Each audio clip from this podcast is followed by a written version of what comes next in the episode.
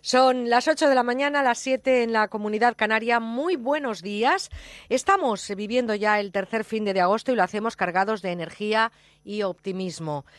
Soy optimista, no parece muy útil ser otra cosa. Siguiendo la estela de esa gran frase de Winston Churchill, este equipo sigue fiel a un dictado que podría ser sin duda dogma de fe para muchas escuelas de la vida. Y nosotros también somos conscientes de que los ratos de ocio son la mejor de todas las adquisiciones.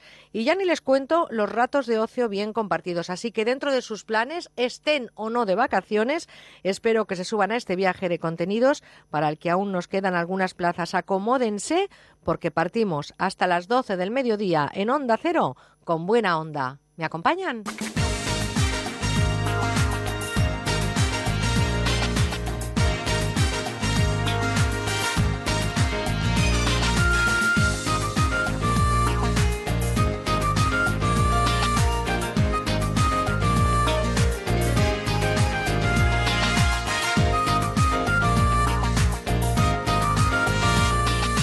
Con buena onda, Merche Carneiro. Y les propongo sobre todo que se relajen y que disfruten de lo que les contaremos hoy. Les traemos enseguida información, también a lo largo de la mañana, entretenimiento y participación y mucho más. Por cierto, en la carretera, precaución, amigo conductor, que diría Perlita de Huelva. Y en las cuestiones domésticas, tampoco lo entreguen todo. Y si están en la camita, ya saben lo que siempre les digo, una vueltita para que no se me llaguen. Y atentos, porque tendremos en nuestros contenidos de hoy terapias, los inventos más curiosos, repasaremos los crímenes resueltos y por resolver de la crónica negra española, daremos pautas para ejercer un consumo responsable. María Rech nos contará las últimas tendencias en moda y nos dará su toque beauty para sentirnos mejor. Compartiremos los sonidos de España contándoles las raíces de nuestra banda sonora y además a las 10 les espero bien despiertos en la tertulia que compartiremos con nuestros contertulios y además espero sus llamadas. Hoy el tema es si todo vale en la red, ¿dónde está esa línea que divide la libertad de expresión del delito. Son muchos los contenidos ofensivos que estamos viviendo en los últimos tiempos desde que la red se ha convertido en un medio más de comunicación. Así que 91 426 25 99 en la red vale todo.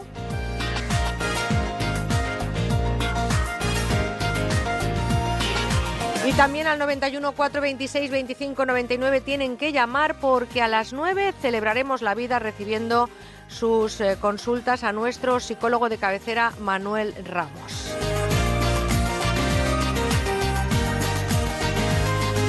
A las 11 hablaremos de contaminación urbana, eh, urbana y tendremos muchas cosas para compartir con ustedes en un proyecto rodeado de compañeros.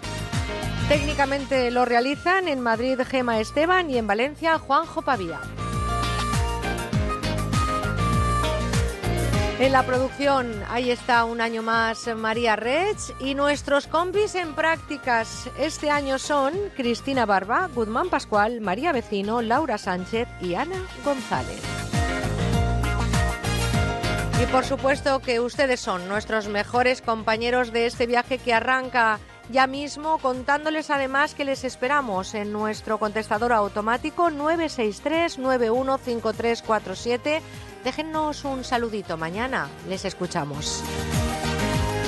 Y también pueden estar eh, en contacto con nosotros a través de nuestra dirección de correo electrónico con buena onda arroba onda cero punto es. ¿Que prefieren Twitter? Pues ya saben, arroba con buena guion bajo onda. Y son muchas las voces que han protagonizado la información de esta semana que estamos eh, cerrando. Así han sonado las voces de la noticia en nuestros informativos. Son los sonidos de la semana. Estás con Merche Carneiro. Estás con buena onda.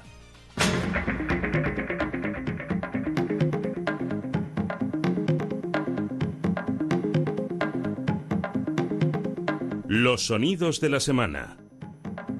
La magnífica colaboración bilateral con la Policía Criminal Rumana, que ha trabajado muy eficazmente y ha colaborado a que, como digo, esta tarde a las seis y media, cuando salían de una vivienda junto con dos personas más, haya sido uh, detenidos sin haber opuesto resistencia. De verdad que yo mm, no veo nunca que se matan a alguien así, de esta manera, de otra nacionalidad, como un europeo o un sudamericano o, o, o otro. No ha habido ningún forcejeo. Las declaraciones de la fuerza actuante son plenamente coherentes y, por supuesto, estamos deseando que cuando esto se tenga que discutir, que es en sede judicial, puedan ustedes ver la credibilidad del testimonio de estas personas que estaban ahí. Estamos al tanto de la queja británica y seguimos las informaciones, pero es un asunto bilateral entre España y el Reino Unido. Las provisiones del acuerdo de Schengen sobre persecuciones en caliente o transfronterizas solo se aplican a las fronteras terrestres y no marítimas. Veo un día en televisión al señor Sánchez con la bandera de España, pero es que otro día veo en televisión que los gobernantes socialistas de Cataluña apoyan la independencia. Y otro día observo que están proponiendo el federalismo asimétrico, que significa la desigualdad de los españoles. Esperemos que a partir de ahí las cosas se hagan bien, que se hagan unas políticas que, sirven pa, que sirvan para crecer y crear empleo, que es lo que necesita Grecia, que se hagan reformas, que se controle el gasto. La Unión Europea va a hacer una vez más una apuesta muy fuerte, pero esperemos que de una vez por todas esta apuesta sirva para que las cosas se normalicen. El ministro nos va a tener que decir si miente él o si miente el señor Rato. Pero sobre todo, si le parece decente que el jefe de las fuerzas y cuerpos de seguridad del Estado se reúna con la persona investigada. Señor Rato vino al Ministerio a hablar conmigo de una fundada preocupación que afecta al ámbito de su seguridad personal. Son pues cuestiones que exigen mi atención y que explican, como les he dicho, el que la reunión se celebrase en la sede del Ministerio del Interior, por tratarse de una preocupación fundada. Y cuando digo fundada, digo fundada, con evidentes implicaciones en mi ámbito directo de responsabilidades.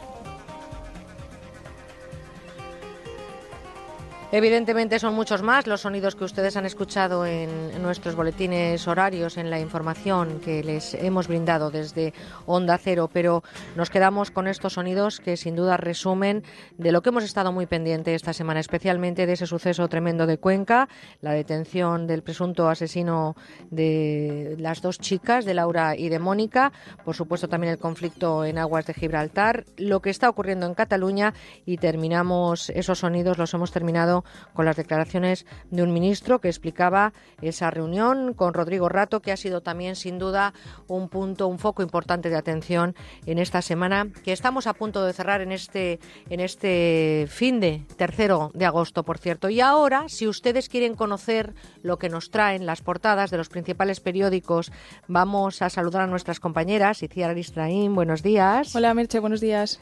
María Vecino, buenos días. Buenos días, Merche.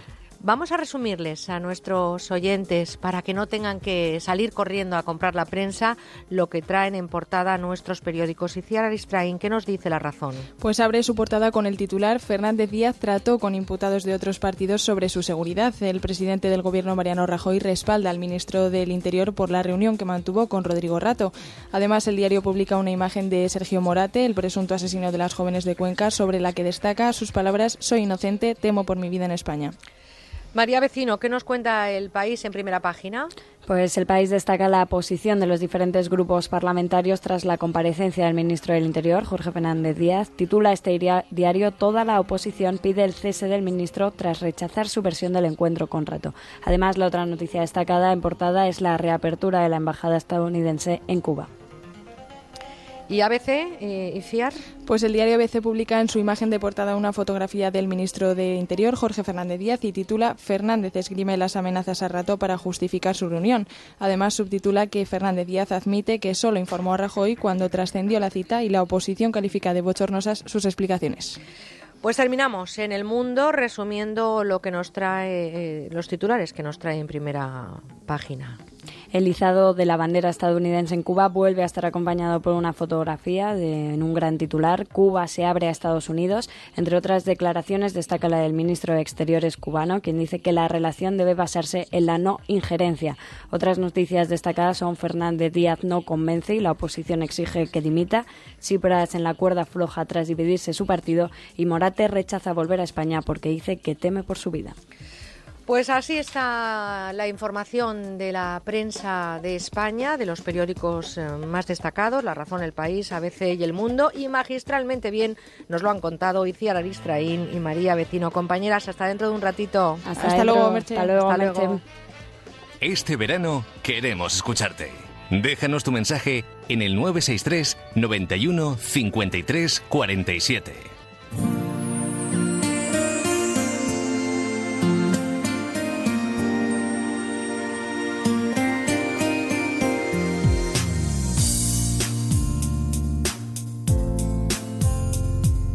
Hoy desayunamos con... Pues a esta hora lo importante es tomar un café distendido, agradable y vamos a tomarnos este primer café del día con alguien eh, que es eh, sin duda importante para nuestra historia del cine. Ha dirigido a Sharon Stone, ha ganado también importantes premios como publicista, pero escuchen porque miren también cómo canta.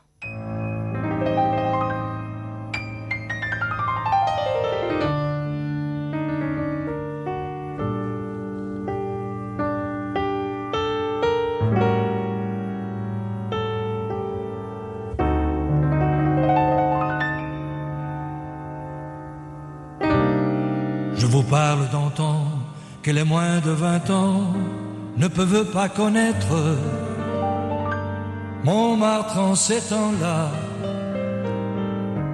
accrocher ses lilas jusque sous nos fenêtres, et si l'angle garni qui nous servent de nid ne payait pas de mine, cela qu'on se connut, moi qui crie en famine, et toi qui poses nu.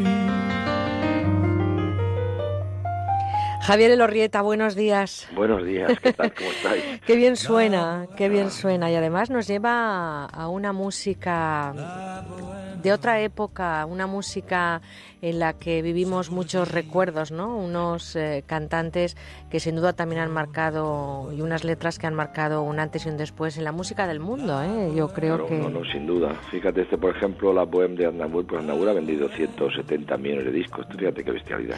Pues la verdad es que... Y sigue, ahí, sigue a los 92 años cantando, o sea que fíjate. Tiene mucha suerte Charles Aznavour de que tú hayas elegido este tema porque suena magnífico. Javier, realizador y director de cine, has ganado premios internacionales nacionales en publicidad y la música muy presente desde tus comienzos, porque creo que en los 70 comienzas precisamente en la música, pero en otro estilo completamente distinto, ¿no? Un movimiento rock progresivo de Madrid. ¿Qué recuerdas de esos comienzos? Bueno, es una época preciosa, lo que nos gustaba era el rock, era romper moldes, era ser revolucionarios, porque éramos jóvenes. No es que haya dejado de serlo, pero vamos, que ya se ve de otra manera y pues son unos principios maravillosos que yo creo, fíjate que son los principios cuando yo eh, que estaba estudiando en el liceo francés, empiezo a controlar toda esta música francesa y enamorarme de sus letras y de, y de que son verdaderos poemas fíjate lo que es la vida, después de tantos años tocando rock and roll y blues y cosas de estas, eh, acabo en esa música que me impactó tanto en, la juventud. Yo creo que esa música, eh, independientemente de la que se hiciera en algún momento, la hemos llevado todos dentro. Yo creo que esa música nos ha acompañado seguro, independientemente de lo que hiciéramos, eh, siempre nos ha acompañado de alguna manera y en algún momento, Javier. Sí, porque además es una música que tiene un romanticismo extraordinario. Yo todos mis discos los cuatro que llevo y el que estoy grabando ahora, que estoy grabando saltar en noviembre, pues están dedicados al amor. Y yo creo que sin el amor no se puede vivir. El amor es lo único que nos separa del materialismo.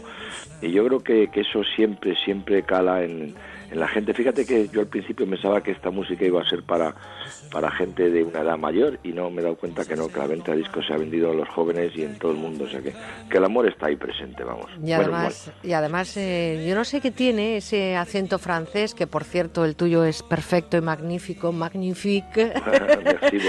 que, que, lo que lo que hace es eh, además eh, llevarnos ¿no? a otro terreno, como que nos hace escuchar la música, creo, a veces en 3D. No sé si tienes esa sensación la lengua francesa eh, es como muy envolvente, ¿no? Es muy envolvente. Aparte que yo creo que he tenido la suerte, pues yo siempre pensaba, digo, ¿qué voy a hacer para que poner algo de mí en estas grandísimas melodías, ¿no? Y entonces yo creo que la, la, fusión con el jazz ha sido ha sido magnífica porque claro, le da una profundidad y le da una elegancia Y yo creo que es el gran éxito de, esta, de estos discos míos. Vas hacia el quinto disco ya, hablaremos de la música, pero yo no puedo dejar en este desayuno de recorrer otra época en la que también has sido realizador publicitario en los estudios más importantes de la publicidad en Europa. Ese fue quizá, Javier, esos estudios Moro creo que se llamaban. Sí, estudios Moro. ¿El primer paso para llegar al cine también? Sin duda alguna. Yo, yo eh, me casé con la hija de un grandísimo productor que era don Santiago Moro y este hombre es el que me inculcó el, pues no sé, el amor a la publicidad. Yo ya venía, mi padre también era director, hizo 68 películas de largometraje y entre ellos dos yo creo que los que me inculcaron el amor al cine, que el cine es mi locura, mi todo. El cine es, es, yo sé, donde la vena creativa más se abre y, es muy raro ver alguna película de algún director que no que no notes si lo conoces que lleva algo de dentro, ¿sabes? O sea que si yo te digo La larga noche de los bastones blancos, ¿dónde te lleva? Oh, me lleva a uno de mis clásicos, a mi primera película, me lleva a todos los premios del año, eh, o sea, me lleva a todo el, haber conocido a José María Rodero, a un Enrique San Francisco, un Quique San Francisco muy jovencito que hacía su primera o segunda película que fue premiado, bueno, fue a esa película fue premiado todo el mundo. O sea que me lleva a un, a un, amor y un... Ahora sale como película de culto en DVD, vuelve a salir pues el mes que viene, creo. Bueno, fíjense ustedes esa primera puesta en escena. Y hablar de puesta en escena tiene que ser eh, una delicia mm, haberse puesto a dirigir ese largometraje Sangre y Arena a nada más y nada menos que a una Sharon Stone. No era muy conocida, creo, en el 89, pero sí que eh, me imagino que impactó ya de alguna manera, te impactó Javier como, como director esta mujer, ¿no? Detrás de las cámaras. Hombre, absolutamente. Yo en esa película que produjo José Frade, me acuerdo perfectamente que, que yo bajé a, la oficina al cine y había una película de ella que se llamaba eh, Las minas del rey Salomón con Richard Chamberlain. Yo no la había visto y me metí en el cine y cuando subí le dije a José Prade, oye, esta es la chica que tenemos que traer para esto. Hombre, había hecho ya el papel en Manhattan, diferencias irreconciliables, había hecho ya cosas importantes, pero todavía no era la, la, grandísima actriz que, en la que luego se convirtió. ¿Sabes lo que más me impactó? Que cuando llegó estábamos rodando en el matadero unas escenas de, Antonio Flores y el, y el, y el actor americano Chris Ryder estaban toreando una vaquilla y cuando apareció me dijeron, señor Lorrieta, ha llegado Sharon Stone. Y Sharon Stone era una belleza, pues es muy guapa ahora, pero, pero hace, hace unos cuantos años era, era impresionante.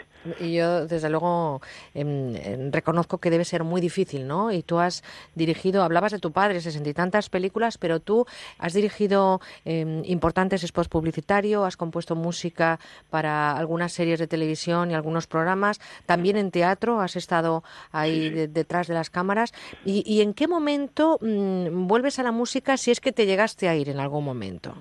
Bueno, yo lo que no, no me he ido nunca de la música porque he tenido la enorme suerte de laboralmente hacer lo que más me ha gustado, que es por un lado el cine, lo que tú dices, el cine, he podido dirigir cine, televisión, publicidad, pero a la vez he podido hacer también bandas sonoras para películas, para series de televisión, muchos, muchos jingles para anuncios, o sea que han sido mis dos grandes, he tenido mucha suerte en ese, en ese terreno, he hecho muchas cosas, y la verdad, nunca he dejado una ni he cogido otra, siempre he estado, ahora por ejemplo llevo, ahora quiero empezar una película en octubre, pero vamos, que llegó un tiempo porque es que lo de la música ha sido un auténtico milagro. ¿eh? Yo no pensaba nunca en ningún momento que lo de la música, una música francesa en jazz, iba a tener esta repercusión, ¿sabes? Oye, ¿cuántos registros tiene Javier Elorrieta? ¿Cuántos tienes? ¿Los conocemos todos en un escenario? Porque evidentemente has dirigido, compuesto, cantado, has hecho televisión, cine, teatro, una mochila llena de esfuerzo, pero ¿qué registro nos falta por descubrir de Javier Elorrieta? Yo creo, yo creo que el arte en general es, para mí es lo mismo, ¿no? Entonces, lo que haga es ponerle el amor, ponerle tu, tu ingenio y tu imaginación y entonces pues cualquier cosa se puede hacer. Yo creo que cualquiera que se dedique a esto, quizá me falta escribir un libro. he escrito muchos guiones, pero no he escrito nunca un libro. Bueno, a lo mejor pues me lo planteo en breve, aunque es, aunque es muy difícil, ¿eh? Es muy, muy difícil. No te creas, eh, si, si te pones seguro que con todos A ti que eres escritora te lo digo. bueno, la palabra escritora creo que a mí se me queda un poco grande, pero bueno, soy eh, estoy en cuarto de primero de escritora. Javier, em, eh, ¿Has dirigido, compuesto y cantado siempre lo que has querido? ¿Eres un hombre libre en la, en la expresión artística? Yo creo que sí, que absolutamente. O sea, hay una etapa mía de cine mucho más personal, luego hay una etapa de cine un poco más eh, en la que entro con los grandes productores, como te he dicho, como cuando dirijo a Sharon Stone o Anthony Perkins o a Roddy McDowell o a todos estos, que es el cine que hago con los con Frade para los americanos y este rollo, y luego vuelvo a un cine personal otra vez, pero siempre en todo lo que en todo lo que he hecho he puesto todo el amor y toda mi imaginación, luego considero que que sí, que he puesto el alma en todo esto. Un hombre que consigue el éxito sin perseguir el éxito comercial. Yo creo que al final esa libertad que estamos ahora comentando es la que hace que se saque toda la esencia de un ser humano. Y cuando eh, se saca la esencia y es pura y se hace desde el corazón, al final yo creo que el éxito em, e-, es mucho más sencillo.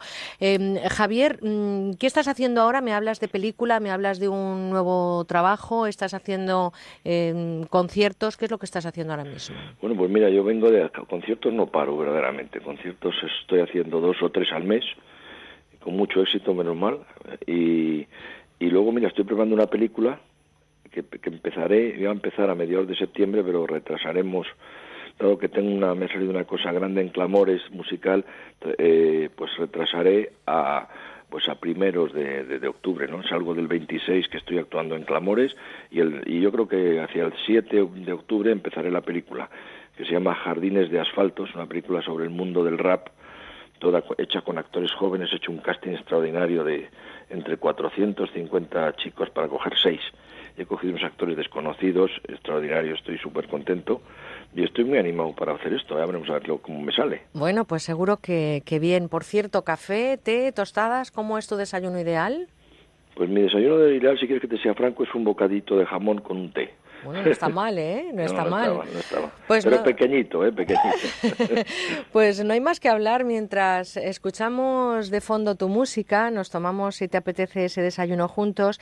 Te quiero dar las gracias por compartir a esta hora con nosotros un ratito de radio y te deseo lo mejor de lo mejor para que se cumplan tus sueños y que disfrutemos mucho tiempo de esos trabajos tuyos, tanto en cine, teatro como en la música. ¿eh? Pues muchísimas gracias a vosotros por este apoyo y por vuestra y vuestra solidaridad. Gracias ¿Eh? a ti siempre, Javier Elorrieta, un nombre con mayúsculas en el arte, en el mundo de la música, del cine y del teatro español. Gracias, Javier, un besito muy fuerte. un beso muy grande para ti. Nos quedamos con una balada de un país llamado Francia, pero con una voz española llamada Javier Elorrieta.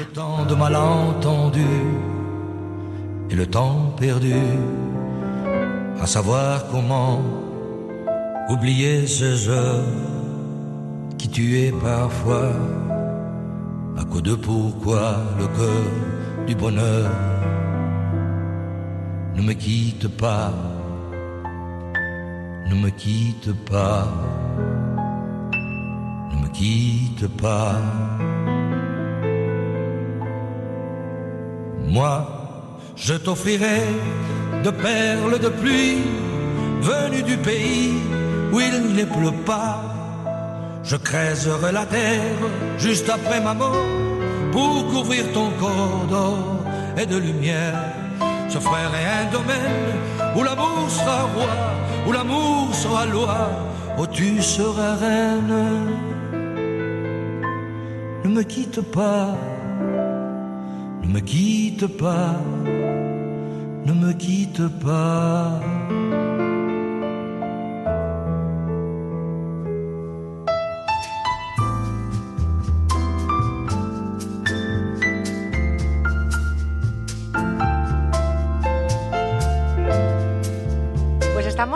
Comenzando ese tercer fin de un poco tiernos, como los ajos, pero la verdad es que les recomiendo que sigan porque tenemos muchas cosas que compartir. Un desayuno espléndido con esta música de fondo con la que llegamos a las 8 y 24 minutos, 7 y 24 en Canarias.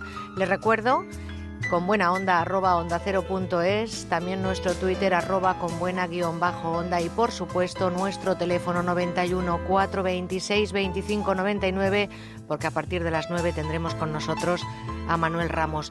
Y si quieren dejarnos un mensajito, cuéntenos algo a nuestro contestador 963 91 5347.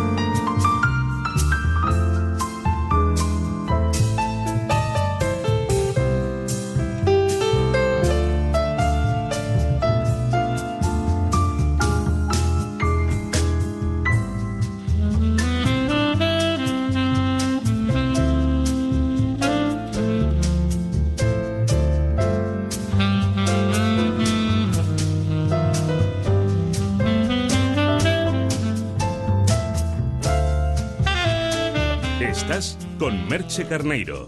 Estás con buena onda.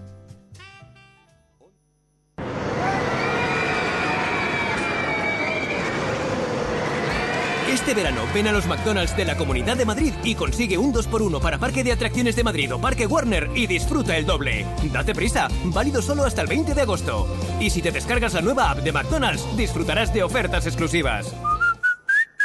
Soy Concha Velasco, amigos míos. Si quieres evitar sustos en tu vieja bañera, te recomiendo Duchamanía. Te instalan un plato de ducha antideslizante en pocas horas y sin obras molestas. Y te ahorras un buen dinerito. Haz como yo. Confía en los auténticos profesionales. Confía en Duchamanía. Haz caso a Concha. Duchamanía te lo instala desde solo 990 euros, IVA incluido. Paseo del Molino 6 en Legazpi, 91 468 4907 o duchamanía.es. ¿Necesita conocer el valor oficial de su casa, finca, empresa o negocio? TIRSA, Sociedad de Tasaciones homologada por el Banco de España, especialistas en tasaciones de ámbito nacional. TIRSA. Llámenos al 91 540 0633 o visítenos en Jorge Juan 45. Presupuesto sin compromiso. Gracias a la ultracrioterapia, mi tripa ya no me agobia. Es lo último para adelgazar, fruto de la investigación de Adelgar. La ultracrioterapia de Adelgar tiene un 50% de descuento como oferta de lanzamiento. Infórmese 91 577 44 77. Además, puede salirle gratis. Hoy sábado 15 de agosto es festivo y en Ahorramás siempre te ofrecemos el mejor servicio. Por eso muchos de nuestros supermercados en la Comunidad de Madrid abren con un horario especial de 10 de la mañana a 2 y media de la tarde. Infórmate en ahorramás.com. Onda Cero Madrid 98.0 Con cada multa de tráfico, la administración se lleva tu compra de la semana, la calefacción del mes, las entradas para el cine, el depósito de gasolina. No estás solo. Ante la voracidad recaudatoria de la Administración, de vuelta. Entra en recursosganados.com y comprueba nuestra eficacia. De vuelta conductor. 900-200-240. 900-200-240. Tú conduce. Grupo Reacciona. Es el momento de cambiar los muebles de su oficina. Por eso en Mercaoficina disponemos de dotaciones completas tanto en muebles como en sillería para que usted pueda dar un aire nuevo a su oficina acorde con el impulso económico en el que estamos y con los mejores precios. Mesa 1,60 por 80 más cajonera más silla giratoria ergonómica por tan solo 90 euros. Infórmese en el 91 875 1050, 91 875 1050 y en mercaoficina.es. Electrocasión, liquidación permanente de electrodomésticos nuevos de las mejores marcas hasta con un 50% de descuento y garantía del fabricante. Electrocasión, cuatro tiendas por todo Madrid. Atención, aviso a todas las unidades. Necesitamos refuerzos. Estamos persiguiendo a unas ofertas. Visten precios bajos. Deténganlas. Atrapa las ofertas de límite 48 horas. Son unidades limitadas. Solo este jueves, viernes y sábado y domingo en los centros con apertura consigue en el corte inglés bolsos por 17,99 euros. Límite 48 horas. Solo en el corte inglés. A mí me gustaría viajar más. A mí ahorrar más. Pues a mí disfrutar cada día más. En Repsol siempre te damos más. Por eso te presentamos el nuevo programa Repsol Más, con más descuentos en carburantes, más puntos Travel Club y mucho más. Regístrate en Repsol.com, solicita tus tarjetas y disfruta de todas sus ventajas. En Hipercor, volvemos a los 70. Al 70% en la segunda unidad en más de mil artículos. Como en los packs de latas de cerveza Mau Clásica, Amstel o San Miguel. Comprando dos, la lata sale a 31 céntimos. Oferta válida en Península. No se permite la venta de bebidas alcohólicas a menores de 18 años. Hipercor recomienda el consumo responsable. Este verano, desde la DGT, queremos que te acuerdes de lo realmente importante. Por eso hemos hecho una lista de las tres cosas que no puedes olvidar. 1. Maleta. 2. Toalla. Y 3. Que durante la semana del 10 al 16 de agosto ponemos en marcha la campaña de vigilancia con especial atención al control de drogas y alcohol. Es importante que en verano no bajemos la guardia. Dirección General de Tráfico, Ministerio del Interior, Gobierno de España.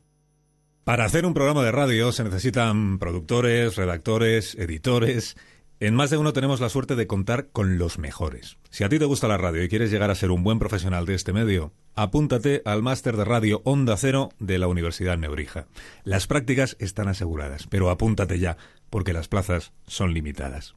Entra en nebrija.com. Nos vemos en Universidad Nebrija. Este verano queremos escucharte. Déjanos tu mensaje en el 963 91 53 47.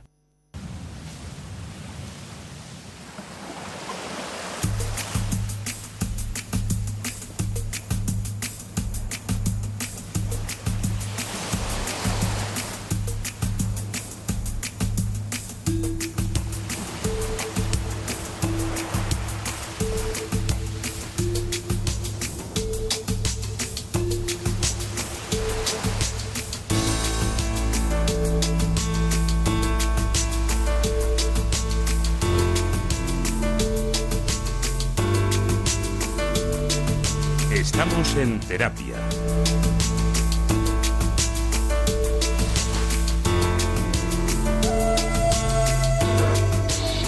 Nos vamos de terapia hoy con animales. No es nuevo ¿eh? Eh, que hablemos de terapia con animales. Lo hemos hecho con los delfines o con los caballos. Hemos descubierto que son tremendamente beneficiosos para algunas patologías. Y hoy el asno es nuestro animal de compañía para esta sección de terapias. Y es que los asnos están dejando atrás su función de animales de carga para convertirse en una solución médica. Elsa Pérez es psicóloga clínica de la Asociación Andrea. Elsa, buenos días. Hola, buenos días. Vamos a hablar de la sinoterapia que revela, se está revelando como uno de los mejores y más novedosos tratamientos, sobre todo para niños y jóvenes que tienen autismo y algunas capacidades diferentes, ¿no? Sí, eh, la asociación desde hace ya algunos años desarrolla sus programas de estimulación multifuncional asistida con asnos, con burros, para personas con algún tipo de discapacidad.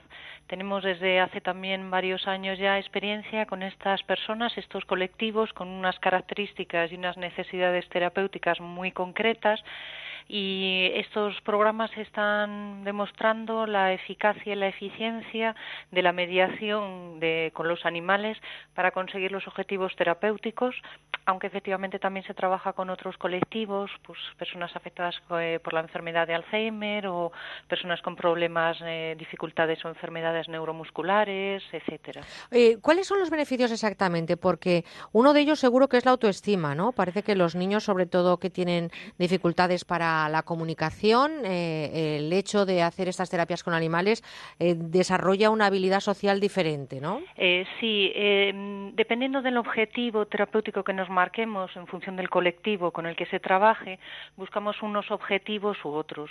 En el tema, por ejemplo, de las relaciones interpersonales o de la autoestima, es un objetivo que a veces buscamos con un determinado colectivo, como pueden ser pues, personas con discapacidad psíquica o algunas discapacidades mentales.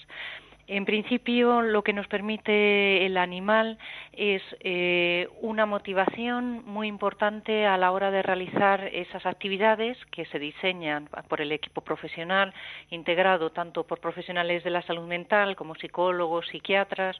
También contamos con psicomotricistas y también el mismo equipo forman parte de, este equipo, pues veterinarios y responsables de bienestar animal.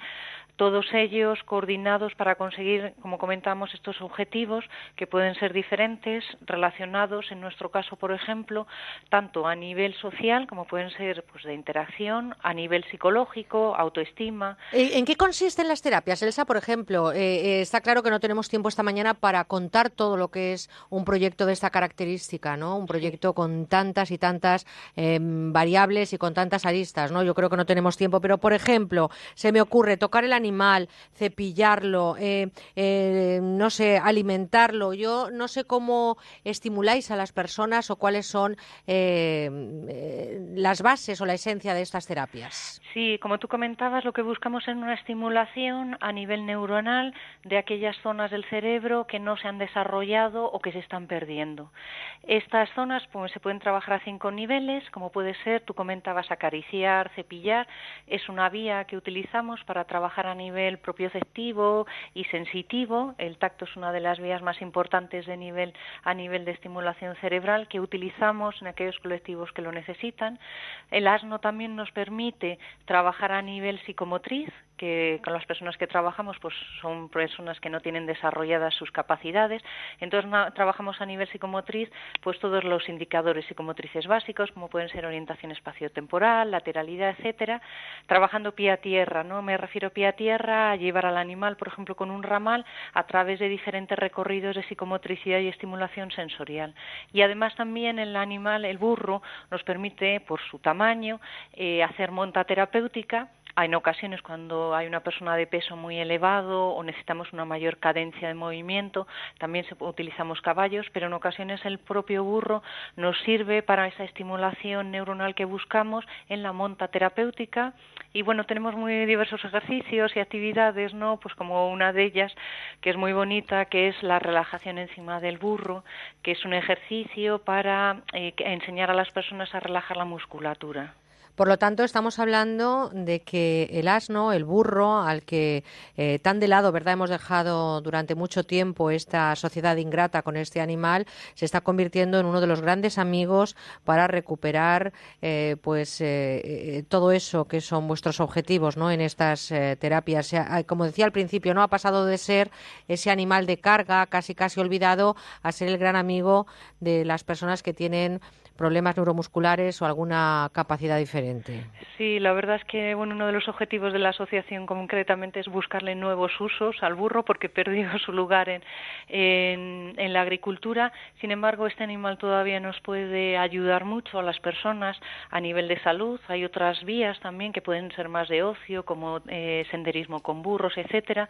Pero es muy bonito, la verdad, en la figura del burro está muy ligada a la situación de grandes amparo también que en la que se encuentra el rural, ¿no? Ambas figuras han sido figuras que se han desprestigiado y que parecía que no servían para nada y sin embargo nos están demostrando que tanto el rural, ¿no? como el burro tienen muchos recursos para todavía poder continuar ayudando a las personas. Pues es que nuestros antepasados han sido muy sabios, por eso hemos llegado hasta aquí. Ojalá tomáramos ejemplo de algunas eh, de las gestas que han cometido ellos. Nosotros no es la primera vez y eh, lo decía que abordamos terapia con animales. Los expertos nos lo contáis, nos habláis de las mejoras de los pacientes cuando interaccionan con animales, algo que tendremos que tener en cuenta también en el presente y en el futuro. Son una fuente inagotable de cariño, de compañía, efectos positivos sin duda para la salud y la presencia regular con los animales además también relaja, libera tensión y como decía, aumenta la autoestima y les ayuda a socializar, ¿no, Elsa? Sí, efectivamente. Hay muchas actividades terapéuticas, ¿no? Pues puede ser la naturaleza, en fin, pero claro, lo que nosotros tratamos como equipo profesional es de aprovechar esa capacidad terapéutica que tienen los burros. La manada de burros de la asociación es una manada que vive de 17 animales que viven en semilibertad esto nos permite trabajar con animales con sus necesidades satisfechas. Entonces, cuando viene un grupo o vienen de forma individual los usuarios, pues estos animales eh, se comportan de una forma sociable, cariñosa. Son animales muy inteligentes. Y muy tiernos, Elsa. Nos da mucha ternura hablar del asno, del burro que Fíjense ustedes, eh, como decía, lo hemos eh, casi casi arrinconado en las tareas que tenía para la agricultura, el burro de carga, cuántas veces lo hemos escuchado, pues ahora es ese animal que relaja, que libera tensiones, que da compañía, que es una fuente, como decía, inagotable de cariño. Y nosotros queremos darte las gracias, Elsa, psicóloga clínica de la Asociación Andrea, por estar esta mañana con nosotros y por la labor que estáis haciendo. ¿eh? Muchísimas gracias, Elsa Pérez. Gracias, hasta pronto. Con buena onda, Merche Carneiro. ¿Eres estudiante? ¿Eres opositor? ¿Quieres tener éxito en el estudio? Con Pascal puedes. El Instituto Pascal imparte ahora en verano su programa de técnicas de estudio. Aprender a estudiar es la clave. Con el método Pascal lo conseguirás. Aprovecha su oferta 35 aniversario. Entra en su web institutopascal.es. ¿Sabes qué verano te mereces? María. Tienes sal en los labios y en los pies. Esas sandalias que son. Oh my god. Te mereces un 50% de descuento en una selección de colchones de las principales marcas. Hasta el 31 de agosto en las rebajas de El Corte Inglés. La parafarmaciaboticae.com les ofrece el espacio de salud. Doctor, ahora en verano con el sol, el salitre del mar, el cloro en las piscinas, la sequedad del ambiente, los problemas de vista se agravan más. ¿Cómo podemos protegerla? Pues sí, estos son factores externos que dañan nuestra vista y por tanto hay que protegerla. Y eso lo podemos conseguir tomando todos los días una cápsula de Devisión Retinox. Devisión Retinox tiene un gran componente antioxidante por la luteína que contiene, el, DH, el DHA que contiene y por tanto mi recomendación es tomar todos los días como he dicho antes, una cápsula de Devisión Retinox y con ello cuidaremos y mantendremos una buena visión. Eh, gracias, doctor. Y cuidemos nuestra vista con Devisión Retinox. La parafarmaciaboticae.com les ha ofrecido el espacio de salud. Atención, aviso a todas las unidades. Necesitamos Estamos persiguiendo a unas ofertas. Visten precios bajos. Deténganlas. Límite 48 horas ahora en viajes el corte inglés. Atrapa las mejores ofertas de vacaciones. Son unidades limitadas. Solo este viernes, sábado y domingo en los centros con apertura. Límite 48 horas solo en el corte inglés. Si eres un verdadero viajero, deberías formar parte del exclusivo club Gente Viajera. Un club que te ofrece estupendos reportajes multimedia sobre multitud de destinos preparados cada semana por grandes viajeros. Además, disfrutarás de descuentos, ventajas y sorteos relacionados con viajes. Tienes toda la información en genteviajera.es. Entra y hazte ya del club. Gente Viajera 25 años viajando juntos por los cinco continentes. Las mejores competiciones europeas se juegan en Radio Estadio. Este miércoles no te pierdas el partido de ida que se juega en Mestalla, correspondiente a la fase previa de la Champions. Valencia-Mónaco. Los valencianos aspiran a ser el quinto equipo español en la Liga de Campeones. Este miércoles, Valencia-Mónaco partido de ida de la fase previa de la Champions. Vívelo en Radio Estadio a partir de las ocho y media de la tarde. Con Javier Ares y Javier Ruiz Taboada. Te mereces esta radio. Onda Cero, tu radio. Seguimos con buena onda. You're always such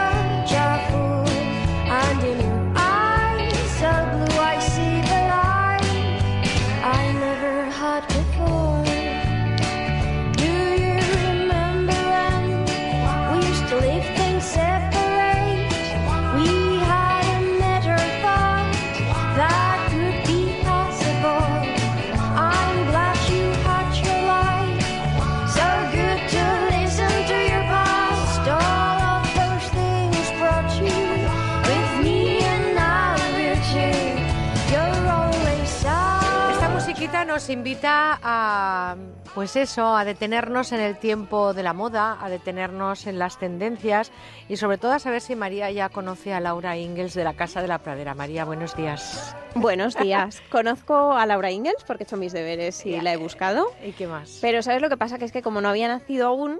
Pero la Casa de la Pradera es un clásico. Sí, pero ¿Tú te acuerdas de Chanquete? De Chanquete, sí. Pues tú tampoco habías nacido posiblemente cuando... Cuando... mm, Bueno, eh, Verano eh, Azul. yo estoy ahí entre que soy pequeñita y no lo soy. Dejémoslo ahí. La palabra pequeñita, nos hemos perdido Barrio Sésamo. Vamos a hablarles de tendencias con María Rech. Ahora sí, buenos días, María. Es verano y hoy, ¿de qué nos vas a hablar hoy, esa mañana? ¿Qué tendencias nos traes? Pues mira, te voy a dar una idea. A ver si eres capaz de adivinarlo. A ver. Pertenecen al verano. Son como los helados o como los trajes de baño. Están ahí presentes. Los amores del verano. No. No. No, los amores de verano no son tendencia. No, no. Pero suman, además, un matiz tradicional que hace que se conviertan en un clásico que nos conecta directamente con nuestros recuerdos de siempre. Ay, ¿por Está difícil. Empieza, difícil. empieza por los pies. Venga, va, otra pista. Otra pista, otra pista, otra pista. Pertenecen a los pies. Hombre, pues si pertenecen a los pies y hablamos de moda, hablamos de zapatos, de zapatillas. Pues fíjate, de alpargatas. Hombre, las alpargatas. ¿Quién te lo iba a decir a ti? Y además que sean tendencia, es verdad, cómo se llevan, ¿eh? Mucha tendencia y además fíjate que también son mucha tendencia en París y todo lo que viene de París nos resulta chic y atractivo. Fíjate, hace un ratito con Javier Elorrieta estábamos hablando de la Bohème y se magnifique. Si es que no nos podemos separar de esta magnífica ciudad. Decía Audrey... Marie, c'est toi. Ahí C'est toi, c'est moi. C'est moi, ahí Mira, estamos. decía Audrey, y esta no es la frase, Pero ya te lo adelanto, que París era siempre una buena idea y es que cuánta razón tenía, ¿verdad? Pues la verdad que sí, siempre nos quedará París. También es algo que, que, eh, ha protagonizado el cine. No nos vamos a ir a la Vamos a ciudad hacer un monográfico del de amor. París. No, no, no, no. Pero sí que es cierto que las alpargatas se llevan muchísimo y me gusta mucho que las lleven igual chicas que chicos, ¿eh? Sí, porque mira, además es un complemento que está ahí desde siempre. Eh, nos promete que este será el mejor verano de nuestras vidas. Tienen la capacidad de reinventarse porque mira si hace años que existen y de mezclarse con cualquier prenda, desde vaqueros con un largo estratégicamente pensado para dejar ver las cintitas estas ¡Qué tan monas! monas que, que sirven para atarlas al tobillo, hasta poder llevar con faldas midi. En cuanto a su manual de uso, pues te digo, para estos días tan caluroso lo que importa es ir ligeras. Mira qué bien quedarían con un vestidito de flores, unas gafitas de sol así, algo extravagantes para darnos ese toque chic y las alpargatas, Que por claro. cierto, se llevan muy espejadas las, las gafas de sol, con espejo, ¿eh? Se llevan muchísimo.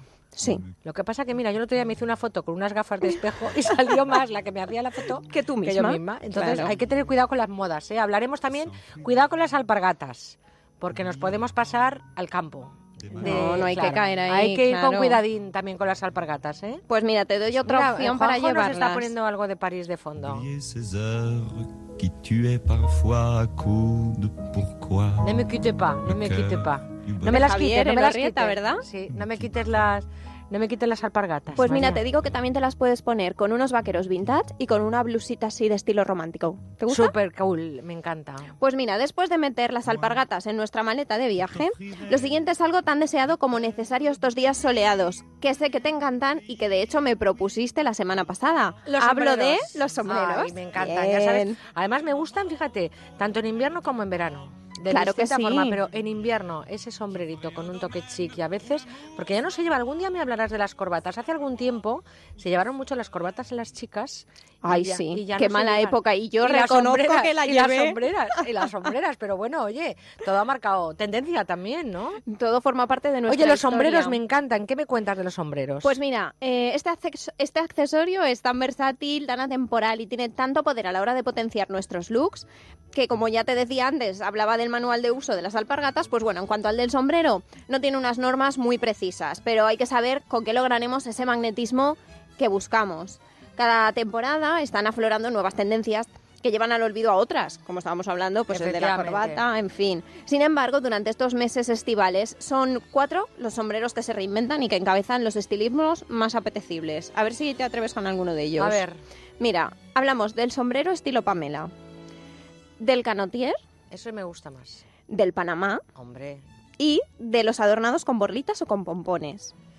Yo es que lo de la Pamela, tengo una amiga que le llamamos Pamela Anderson, porque cada vez que viene a la playa sabemos que llega desde hace dos kilómetros, o sea, la vemos que me voy a dar un paseo a la arena, decimos, mira, por allí va, no voy a decir su nombre, pero le llamamos Pamela Anderson. Sí. Va, va Pamelón total a la playa. Eso yo creo que también hay que tener cuidado con los sombreros. ¿eh? Pues sí, pero mira, por ejemplo, me hablas del sombrero Pamela, pues yo te digo que quedaría genial con, con una camisetita marinera de la que ya hablamos o con, imagínate, un bañador negro así con un estilazo y te pones una Pamela y eres la reina de la piscina. Y estás en los siete días de oro.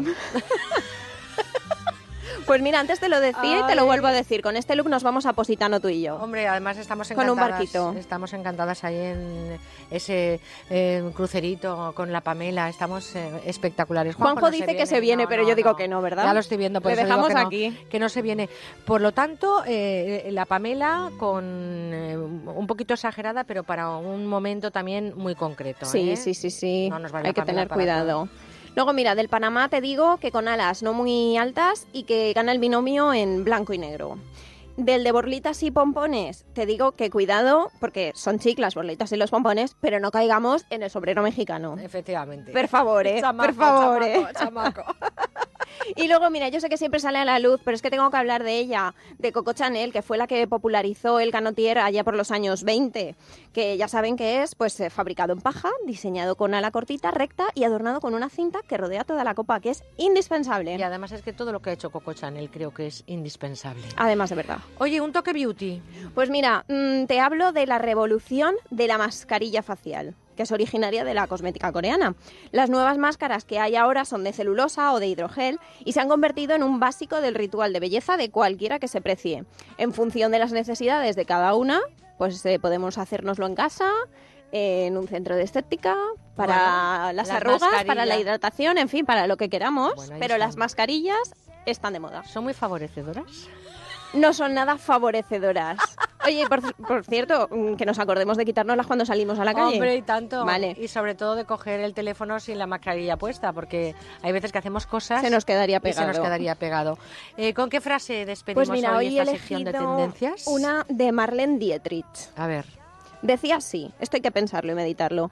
Nos reímos de la moda de ayer, pero nos emocionamos con la de antes de ayer cuando está en vía de convertirse en la de mañana. Lo que hablábamos hace un segundo de las sombreras, por ejemplo, y hablábamos hace un segundo de las corbatitas, esas modas que en su momento fueron tan chics, eh, pues eh, ahora nos reímos de ella. Pero lo que estamos llevando ahora posiblemente sea el futuro de la risa, ¿no? Fíjate que hablábamos de los años 70, que vuelven a llevarse, reinventados. En fin, esto es un ciclo. Y el que se rió de la alpargata o del sombrero estaba totalmente equivocado porque ahora otra vez es un clásico y uno de los accesorios más necesarios para el verano. Me gustan a mí mucho los chicos también con alpargatitas y con dibujitos sí, y qué con todo. monos. Bueno, todos monos no, pero algunos están muy monos. Unos más que otros. Unos más que otros, sí. Y es que como decía, son eh, imprescindibles para el verano, igual que los amores, son intensos, cortos y de verano. María Rech, esta soy muy favorecedora. Muchísimas gracias. Tú también lo estás Ay, siempre. yo siempre antes muerta que sencilla, ya lo sabes. Voy a ver si me pongo una pamelita.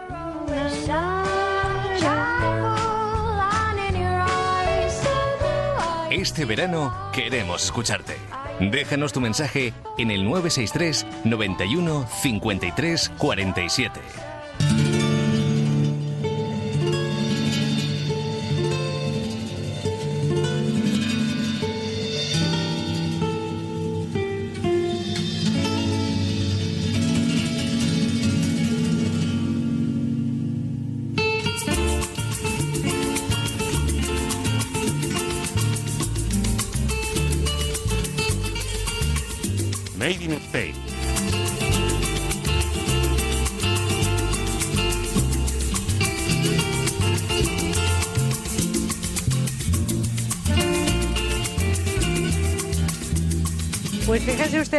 Estamos recorriendo España. Hoy nos vamos a marchar hacia otro rincón.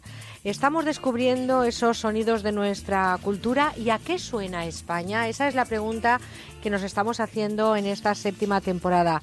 Y para descubrir esos sonidos nos está ayudando una experta, es nuestra compi, es Cristina Barba. Cristina, buenos días. Hola, buenos días. Nos está sorprendiendo cada semana con esos sonidos. Está ella toda la semana, la veo yo, oyendo músicas, incluso contoneándose con alguna de las músicas, porque hay que decirlo que ella es una experta. Tú también eres de coros y danzas, ¿verdad? También. Sí, del grupo de danzas de Moncada, de aquí de Valencia. Fíjense, ella es una amante precisamente de nuestras tradiciones.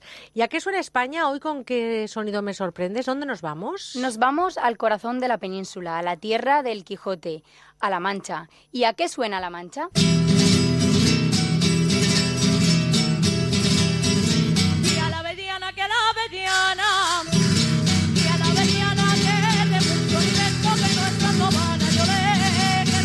Pues suena muy bien esto, ¿eh? Esto es de La Mancha. La Mancha es tierra de seguidillas, ¿no? Así es.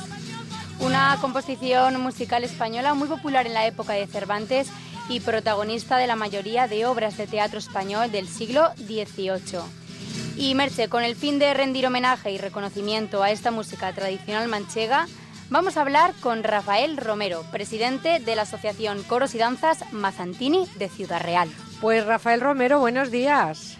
Hola, buenos días. Qué animados estamos a estas horas de la mañana, ¿eh? Hay que ver qué bien suena esto. Por y, supuesto. Y me imagino que la seguidilla, que para ustedes es ese sonido que les lleva a vivir muchas emociones y esa zona de la Mancha, ¿es el baile principal de la Mancha, la seguidilla?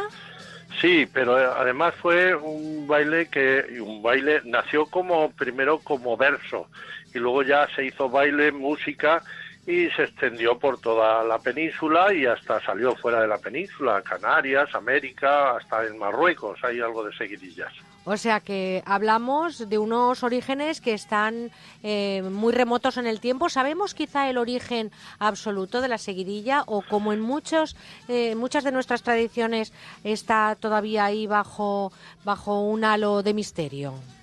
Eh, sí, no, no, no sabemos el origen total. Sí sabemos que primero fue el, verso, la poesía, eh, que, que ya nació pues tal vez en el siglo XV. Ya hay muestras de, de- de estas rimas eh, que luego se le fue incorporando la música, la canción y ya en el siglo XVII, XVIII ya se le fue incorporando también la danza.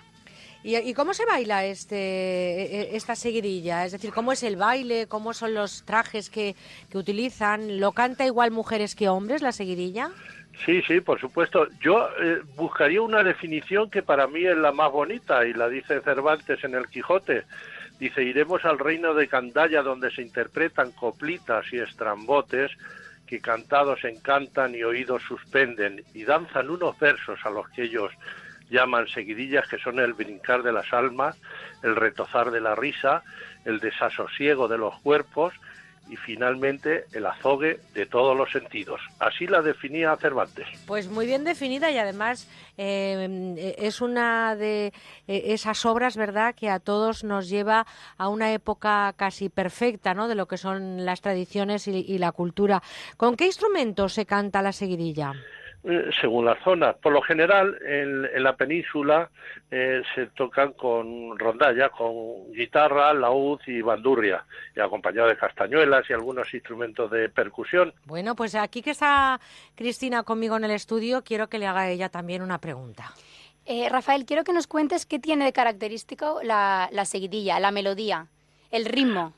Sí, eh, em, el ritmo, mm, ya en la definición que he dado antes de, de Cervantes te lo dice, que era muy viva.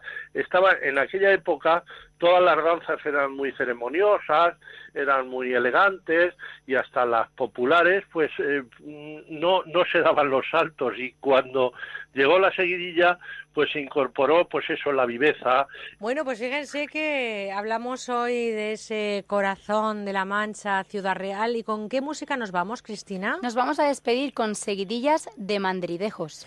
Pues eh, Rafael Romero, le quiero dar las gracias por estar esta mañana con nosotros y así de forma muy resumida, mientras oímos de fondo esta música, ¿en qué ocasiones eh, eh, se cantan las seguidillas?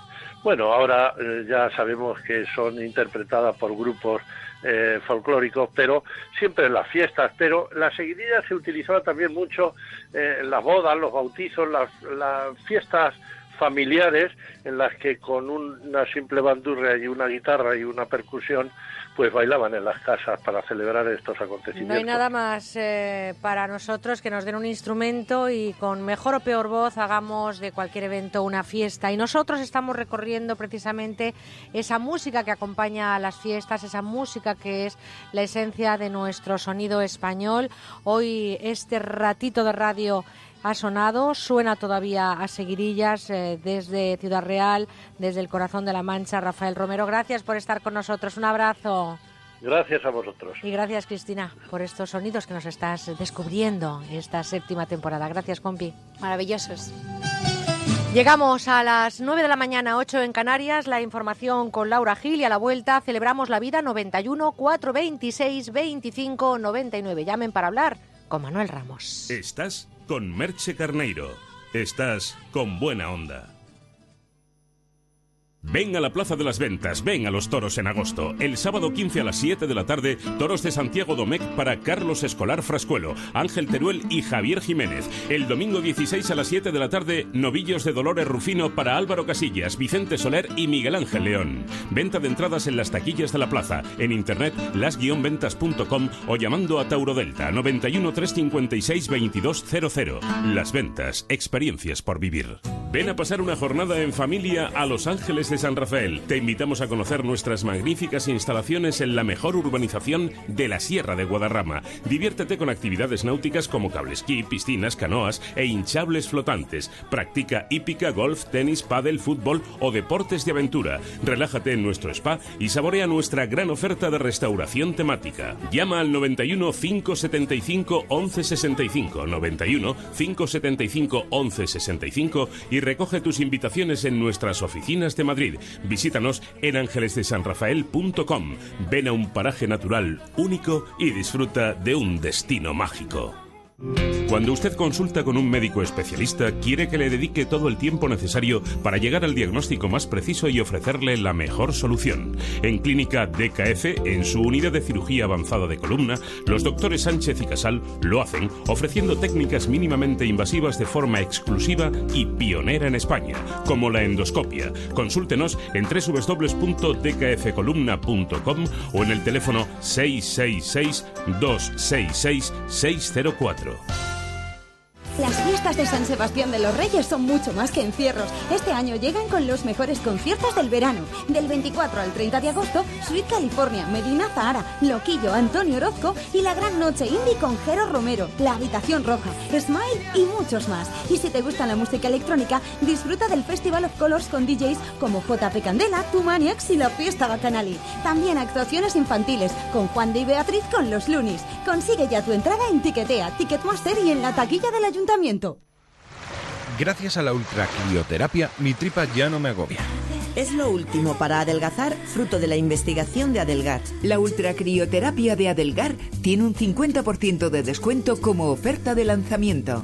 Infórmese 91 577 44 77. Además, puede salirle gratis. Oye, ¿cuánto van a darte de indemnización? Pues no lo sé. Eso está en manos de mi abogado.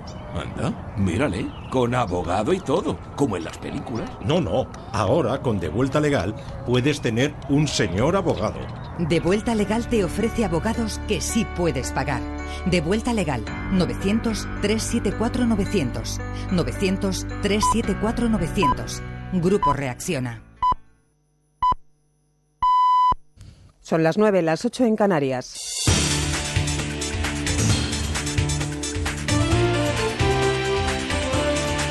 Noticias en Onda Cero. Buenos días. Fin de semana complicado en las carreteras con motivo de las festividades del 15 de agosto y el incremento de desplazamientos de vehículos que tienen lugar en estas fechas, sobre todo en zonas de costa.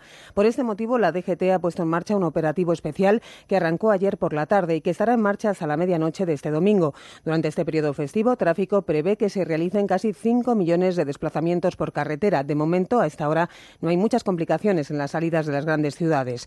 Estaremos muy pendientes, como no, de la DGT, pero también hay otras cuestiones de interés en esta jornada. El director general de la Policía, Ignacio Cosidó, ha asegurado que se está haciendo todo lo posible para agilizar la extradición de Sergio Morate, principal sospechoso del asesinato de Laura del Hoyo y Marina Okarinska, para que cuanto antes pase a disposición del juez. Su traslado a España pues, tiene un, unos procedimientos, unos requerimientos eh, que son mínimos, lo que tanto por parte de la Policía española como por parte de la Policía rumana hay la mayor disposición para que cuanto antes este presunto asesino pueda estar a disposición de, del juez, pues mejor.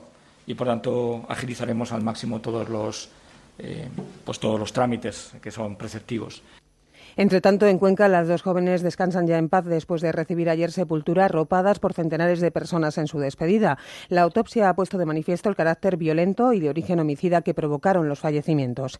En la crónica internacional, el secretario de Estado estadounidense John Kerry ha regresado ya a Estados Unidos tras cursar una histórica visita a Cuba, donde ha certificado la nueva era de relaciones con la isla con la reapertura formal de la embajada norteamericana y el izado de la bandera de las barras y estrellas. Los disidentes cubanos que han recibido que han sido recibidos por Kerry se han mostrado satisfechos con un encuentro en el que han podido expresar sus inquietudes sobre los derechos humanos en la isla en un discurso en castellano. Además, se ha mostrado entusiasmado con el restablecimiento de las relaciones bilaterales entre ambos países.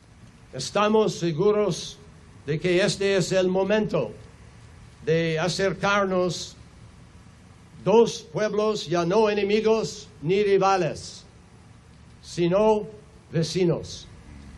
Es el momento de desplegar nuestras banderas, enarbolarlas, así hacerlas saber al resto del mundo que nos deseamos lo mejor los unos a los otros. Nuevas explosiones han sacudido este sábado el almacén de productos químicos ubicado en el puerto industrial de Tianjin, en China, que el pasado miércoles estalló por los aires, dejando un saldo de 85 muertos y cientos de heridos. Por este motivo, las autoridades del país han ordenado evacuar a los residentes que se encuentren en un radio de tres kilómetros próximos al epicentro de esas explosiones. La orden fue emitida después de que fuerzas militares especializadas en guerra química entraran hoy en el lugar exacto donde se produjeron las deflagraciones, con el objetivo de encontrar supervivientes e investigar las causas de lo ocurrido. En las últimas horas, precisamente, se ha encontrado una persona con vida. En cuanto al tiempo, para hoy se esperan lluvias en la comunidad valenciana, Cataluña, pero sobre todo muy fuertes en Baleares. Hay 11 provincias en alerta, Concha Cerdán. Hoy el Mediterráneo presenta una gran inestabilidad. Las lluvias van a afectar a la zona de Levante, especialmente a las Islas Baleares, con tormentas fuertes localizadas. Se esperan también chubascos, aunque más débiles, en la zona cantábrica y Pirineos. En Galicia las temperaturas experimentarán un ligero descenso y la nubosidad llega al resto de la península, donde al final de la jornada esas nubes irán desapareciendo. En cuanto al tiempo, se esperan fuertes rachas en el litoral mediterráneo andaluz y en el estrecho. Información deportiva ya con Pablo Valentín Gamazo. El Athletic Club de Bilbao ha vencido al Barcelona en la ida de la Supercopa de España por cuatro goles a cero. Tres goles de Aduriz y uno de Miquel San José dan ventaja a los Leones de cara a la vuelta el próximo lunes en el Camp Nou. El técnico azulgrana Luis Enrique mostraba en sala de prensa su preocupación por la defensa. Claro que me preocupa. ¿Cómo no me va a preocupar? Me preocupa cantidad recibir muchos goles. Me, me preocupa cantidad lances del juego aparezcan esos errores. Los analizamos, los vamos a intentar corregir como siempre y eh, partimos de la base que el fútbol es un juego de errores, no nos equivoquemos y pero curiosamente mmm, hemos pasado de ser el equipo menos goleado a, a empezar a encajar con, con, demasiada facilidad. La plantilla y el propio técnico confían en la remontada y desde Bilbao no se fían del resultado más fútbol. Atlético de Madrid y Betis jugarán hoy la final del Trofeo Carranza. Fuera de España, 5 a 0 del Bayern de Múnich de Guardiola ante el Hamburgo y victoria del Manchester United 1 a 0 ante el Aston Villa. Y en tenis, Rafa Nadal se despide de Montreal tras caer ante Kei Nishikori. Más noticias en la sintonía de Onda Cero a las 10 de la mañana cuando sean las 9 en Canarias. Sea cual sea tu mascota, Carlos Rodríguez resolverá todas tus dudas. Hola Nieves, buenas tardes. ¿Qué me cuentas? Te cuento que yo ayer en mi puesto de trabajo me encontré un jilguero. Se la bajaba a coger. Recién llegado un mensaje de un seguidor de Twitter dice mi perro ha llegado del paseo con esta herida en Bueno, una decirle pezuña". por un lado que un gato beba agua y que beba mucha no solo no es malo, sino al contrario, es bueno para el tema de... Preguntas, consejos, noticias, dudas, consultas, las mascotas y demás bichos, bichitos y bichazos tienen su espacio en Como el Perro y el Gato los sábados y domingos a las 3 de la tarde. Patrocinado por Royal Canin. Te mereces esta radio. Onda Cero, tu radio.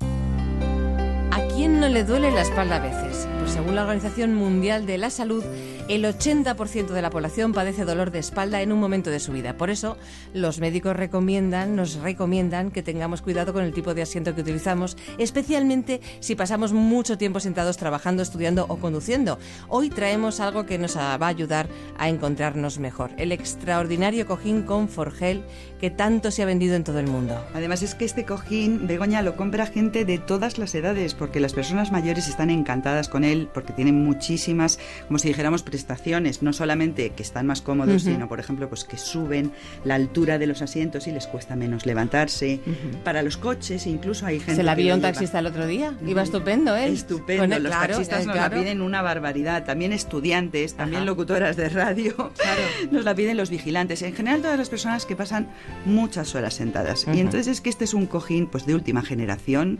lo han pensado, lo han ideado expertos en fisioterapias posturales y es muy fácil conseguirlo porque basta con llamar a nuestro teléfono que es el 902 29 1029 o entrar en nuestra web que es universotao.com. Es muy cómodo porque, claro, ¿qué lleva? Pues tiene, combina dos capas de espuma de alta densidad. Luego, eh, pu- con el núcleo interno ¿no? de, de gel. Claro, ese es el truco. Así se distribuye uniformemente el peso de la parte superior del cuerpo, eliminando puntos de presión en músculos, en los huesos y en las articulaciones. Claro, ¿y esto qué hace? Pues que alivia el dolor de espalda. La verdad es que es comodísimo. Yo aconsejo a todos nuestros oyentes que lo prueben llamando al 902 29 10 29 y van a comprobar que funciona. Bueno, pues es el que se ha anunciado tanto en la tele. Es ese mismo. Pero en Onda Cero tiene un precio muy especial. Bueno, tiene un precio súper económico. Se han vendido miles y miles y miles. Cada vez que traemos un contenedor se agota enseguida. Y es que solo cuesta 39 euros más unos pequeños gastos de envío. Pero es que hoy tenemos una oferta irresistible.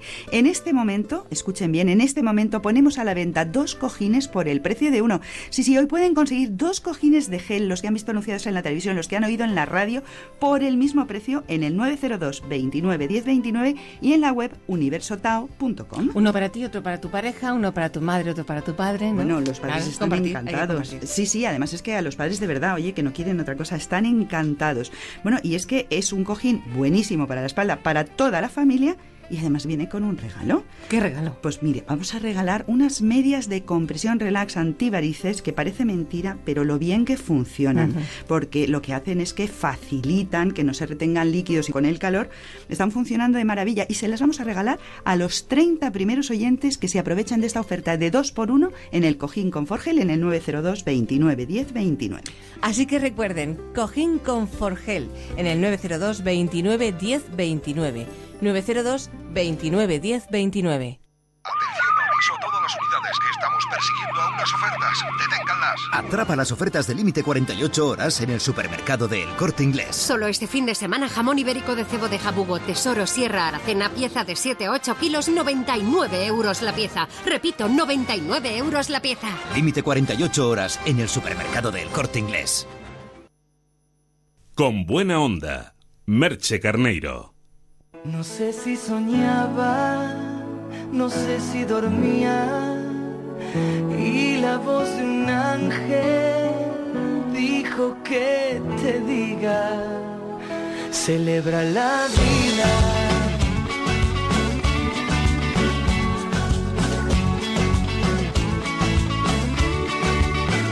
Piensa libremente. Son las 9 de la mañana y casi 10 minutos, 8 y 10 minutos en Canarias.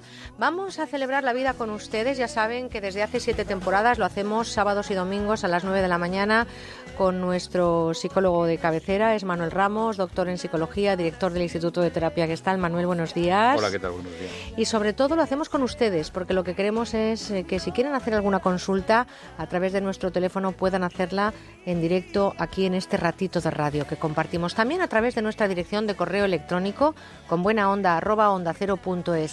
El teléfono al que tienen que llamar, no nos llamen por centralita, no llamen a Valencia, que es desde este lugar del Mediterráneo, desde donde hacemos este programa, llamen al 91 426 25 99. Pueden hacer la consulta de aquello que ustedes quieran, aquello que a ustedes les inquiete, les preocupe o les divierta, es decir, lo que ustedes quieran. Pueden hablar con nuestro psicólogo. Y nosotros hoy, Manuel, dicen que ningún tiempo pasado fue, fue mejor, aunque sabes que una de mis frases favoritas es que lo mejor está por venir. Yo Mm. siempre soy de las que piensa que el destino o, o el futuro, que es un presente inmediato, nos tiene guardada una grata sorpresa seguro, ¿no? Con ese con ese espíritu camino camino en la vida, pero no siempre miramos hacia atrás con el recuerdo, la nostalgia o el placer de lo vivido.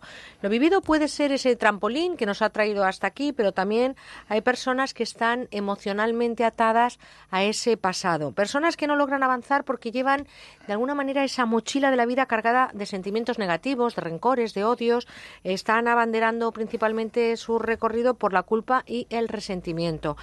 Mm, eh, Te decía que deberíamos utilizar el pasado como trampolín, pero hay personas que lo usan como sofá. ¿Cómo mm, sobrevivir a esos, eh, a esos momentos, ¿no? a ese tipo de, de entender la vida? Yo en ese sentido diría no solo como sofá, en muchos casos es casi como un lastre, como un ancla, como esta especie de, de peso, de cadena que uno arrastra y que se convierte en una especie como de imposibilidad, como de techo de poder eh, hacer patente, de poner, poner en práctica nuestros recursos.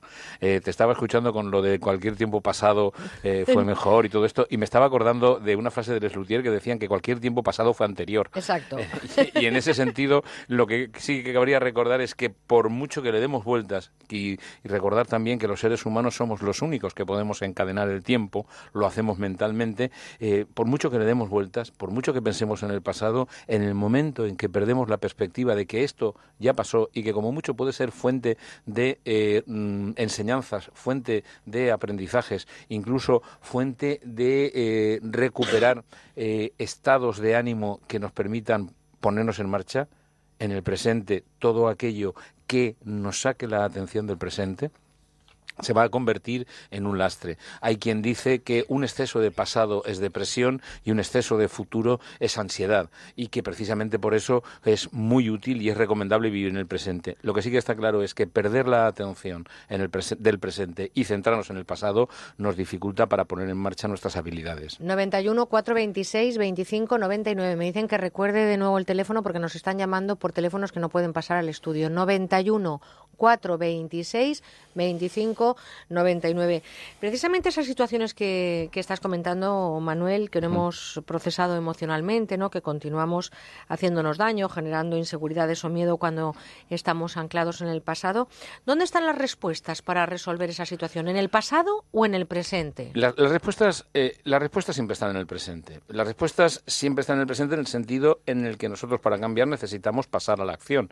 Y los seres humanos, las personas, solo podemos actuar en el presente. Lo demás, ya sea de cara al futuro, ya sea de cara al pasado, es, son fantasías. Es decir, es un proceso de elaboración mental que no tiene ningún impacto con mm, o sobre la relación que nosotros mantenemos con nuestro entorno. Hay una clave y es algo que nuestros oyentes pueden comprobar.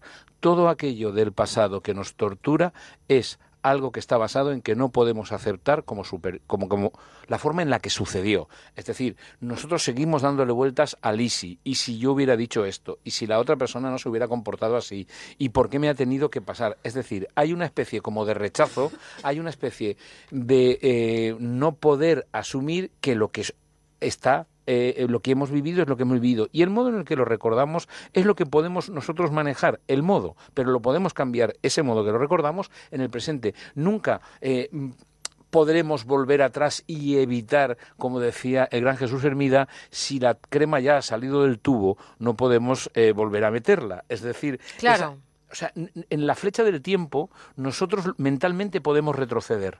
Existencialmente no lo podemos hacer en el sentido, no podemos dejar de actuar en el presente, aunque el presente sea un mecanismo constante de tortura en función del pasado. Pero eso lo hacemos en el presente. Y ya digo, y una de las claves es la aceptación, es decir, aceptar que las cosas fueron como fueron, es decir, lo mejor posible, porque si hubieran podido en el pasado, si nosotros somos capaces de darnos cuenta que hicimos lo mejor que pudimos, es imposible sentirse culpable, porque es cierto que después, a posteriori, como dice el refrán turco, una vez se te ha hundido el carro, todo el mundo te dice por dónde no tenías que pasar, pero esto ya es a posteriori. Pero en el presente, en, el- en cada aquí y ahora, nosotros siempre hacemos lo mejor posible. Y esto es algo que ayuda mucho para poder perdonarnos, que es otra de las cargas que tienen los recuerdos. Y además para avanzar en la vida, ¿no? Claro, Porque claro, si- claro, para aligerar si el tenemos equipaje. eh, eh, en la mano el pasado, ¿con qué, ¿con qué vamos a coger el presente? ¿no? Es decir, si tenemos que soltar.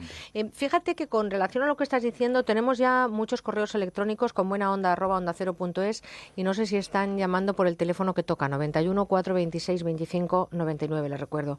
Nos dice Leticia, con relación al tema que estáis abordando hoy, eh, tengo desde hace 20 años la sensación de haberme equivocado en la vida.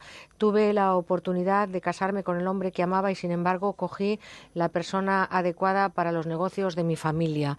No se trata de cultura eh, que me haya impuesto la relación, pero sí que fui lo suficientemente eh, tolerante, hay que decirlo. Es que me pone ya palabras que no quiero decir aquí en antena. Fui lo suficientemente tolerante para entender que era lo que más convenía a mi familia. Llevo 20 años de infelicidad, llevo en mi cabeza un hombre del pasado y hay cosas del pasado que os comento que es imposible soltarlas. ¿Cómo sobrevivir a una vida que no era la que me tocaba vivir? A ver, eh, lo primero que yo le diría a Leticia es que la elección que tomó en su momento fue la que ella consideró más oportuna. Y esto no significa culpabilizar, sino todo lo contrario. Reconocer que en aquellas circunstancias, mm, con lo que percibía, con lo que preveía, con lo que de alguna manera intuía que podía ser, ella elige hacer caso a la voluntad de su familia. En este momento se da cuenta que esta no era la elección y que es a partir de ahí desde donde puede ella eh, asumir, es decir, elegí lo mejor que pude y ver si hay algún cambio que hoy puedo hacer. Mientras esté eh, diciendo no debí hacer aquella elección, no debí haber hecho aquella elección, se está impidiendo utilizar la energía en el presente. Siempre hay un aquí y ahora en el que se puede cambiar. Pero Manuel, por ejemplo, cuando somos, yo creo que todos en algún momento somos conscientes de que tomamos una decisión a sabiendas que nos estamos equivocando. Yo, no- yo discrepo de ¿No? eso. No, yo creo que hay una parte de nosotros, hay una parte de nosotros que sí que cree que nos podemos estar equivocando. Sin embargo, hay otra que pesa más en ese preciso momento, aunque luego ya nos demos cuenta que nos hemos equivocado, pero eso es después. Pero fíjate que yo creo que las personas generosas, esas personas que tienen una naturaleza especial, igual que hay personas que tienen una pasta especial para recuperarse de accidentes o, para otras cuestiones, yo creo que hay una pasta especial en las personas generosas. Y en las personas generosas yo creo que muchas veces se equivocan a sabiendas por ayudar a los demás. Y en este caso creo que puede ser, no sé, tampoco conocemos la historia de Leticia, cuando de alguna manera tomas esa decisión con un alto porcentaje, aunque tú discrepes, eh, ¿te cuesta más soltar el pasado cuando eres consciente de que estás dando un paso que no te conviene demasiado? Yo creo concretamente que cuesta soltar el pasado cuando uno se está diciendo yo no debí tomar esa decisión. Ahí es donde se agarra el pasado. Leticia tomó una decisión por favorecer a su familia.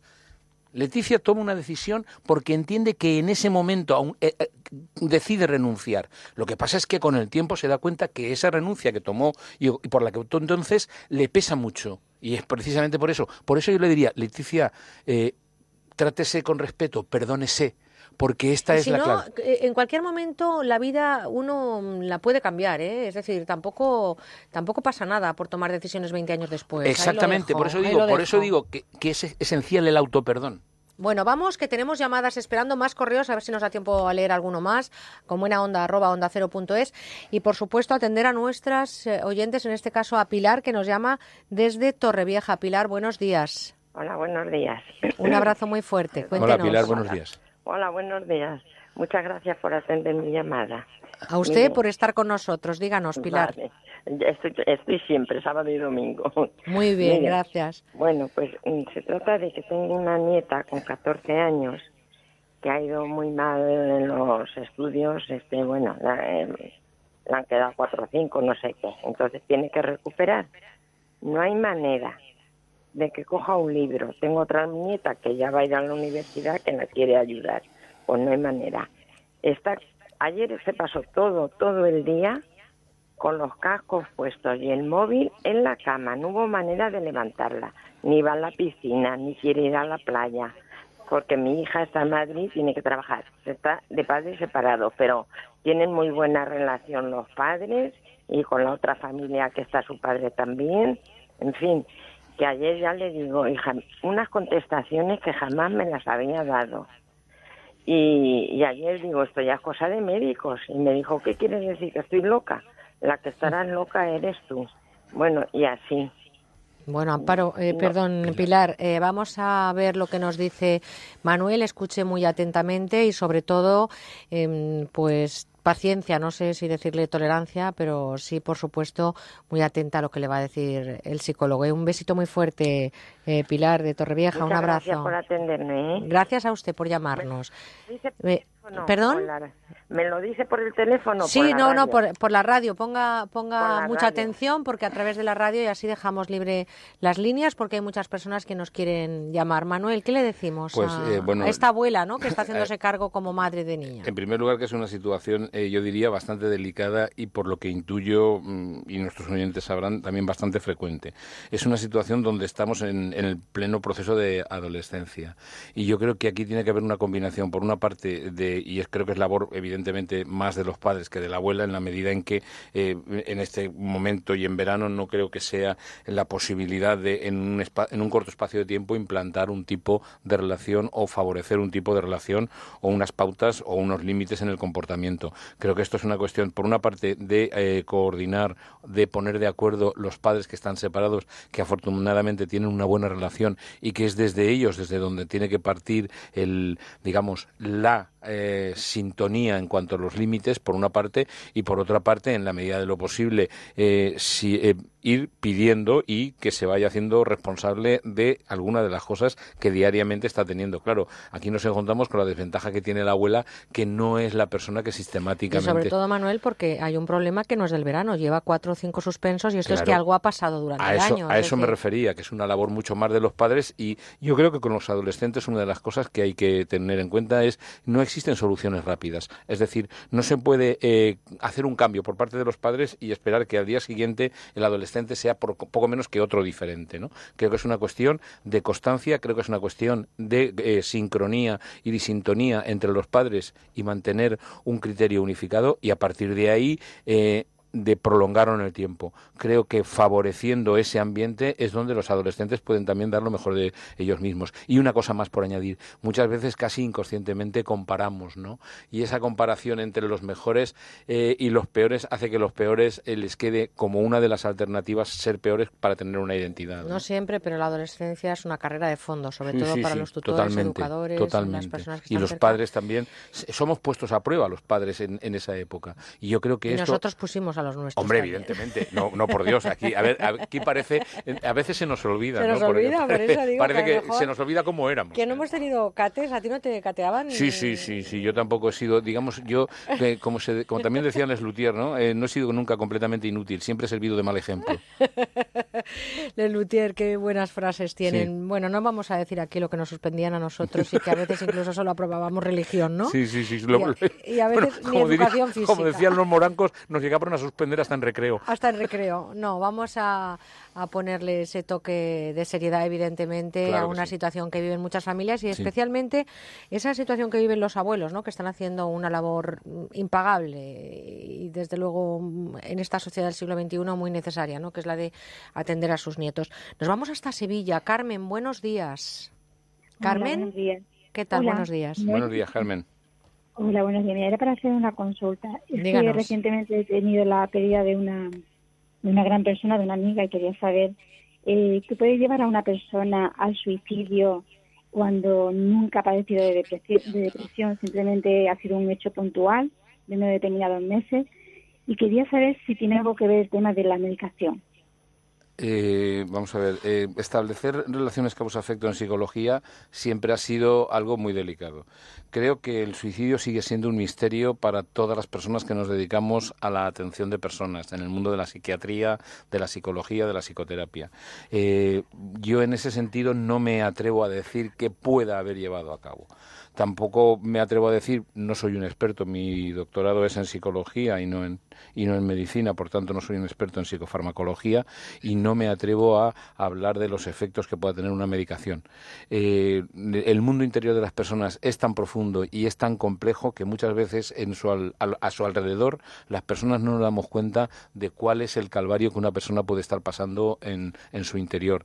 Por eso eh, seguimos quedándonos con esa cara de estupefacción las personas cuando nos enteramos que alguien se ha suicidado, porque por muchas vueltas que le demos siempre se nos queda una duda de no saber qué es lo que ha pasado en su interior. Un auténtico misterio, ¿no? Sí, totalmente, totalmente. Eh, directamente relacionadas con esa, con esa Por eso precisamente, pero desde hace muchísimo tiempo y hay mucho escrito sobre el suicidio, siempre hay ese punto de, de desconocimiento, ese punto de incertidumbre, ese punto de ambigüedad donde nadie puede llegar a afirmar rotundamente cuáles fueron las causas últimas que llevan a que una persona haga esto. En cualquier caso, desde aquí el mensaje que damos es que la vida, con todos los inconvenientes que tiene, con todas las piedras que nos pone en el camino, vale la pena y desde luego, como, como mm, lo decimos muchas veces desde aquí, cualquier situación siempre, absolutamente siempre, tiene solución, una u otra, pero al final siempre, evidentemente, va a poder resolverse. Por lo tanto, con ayuda, en muchos casos, del profesional.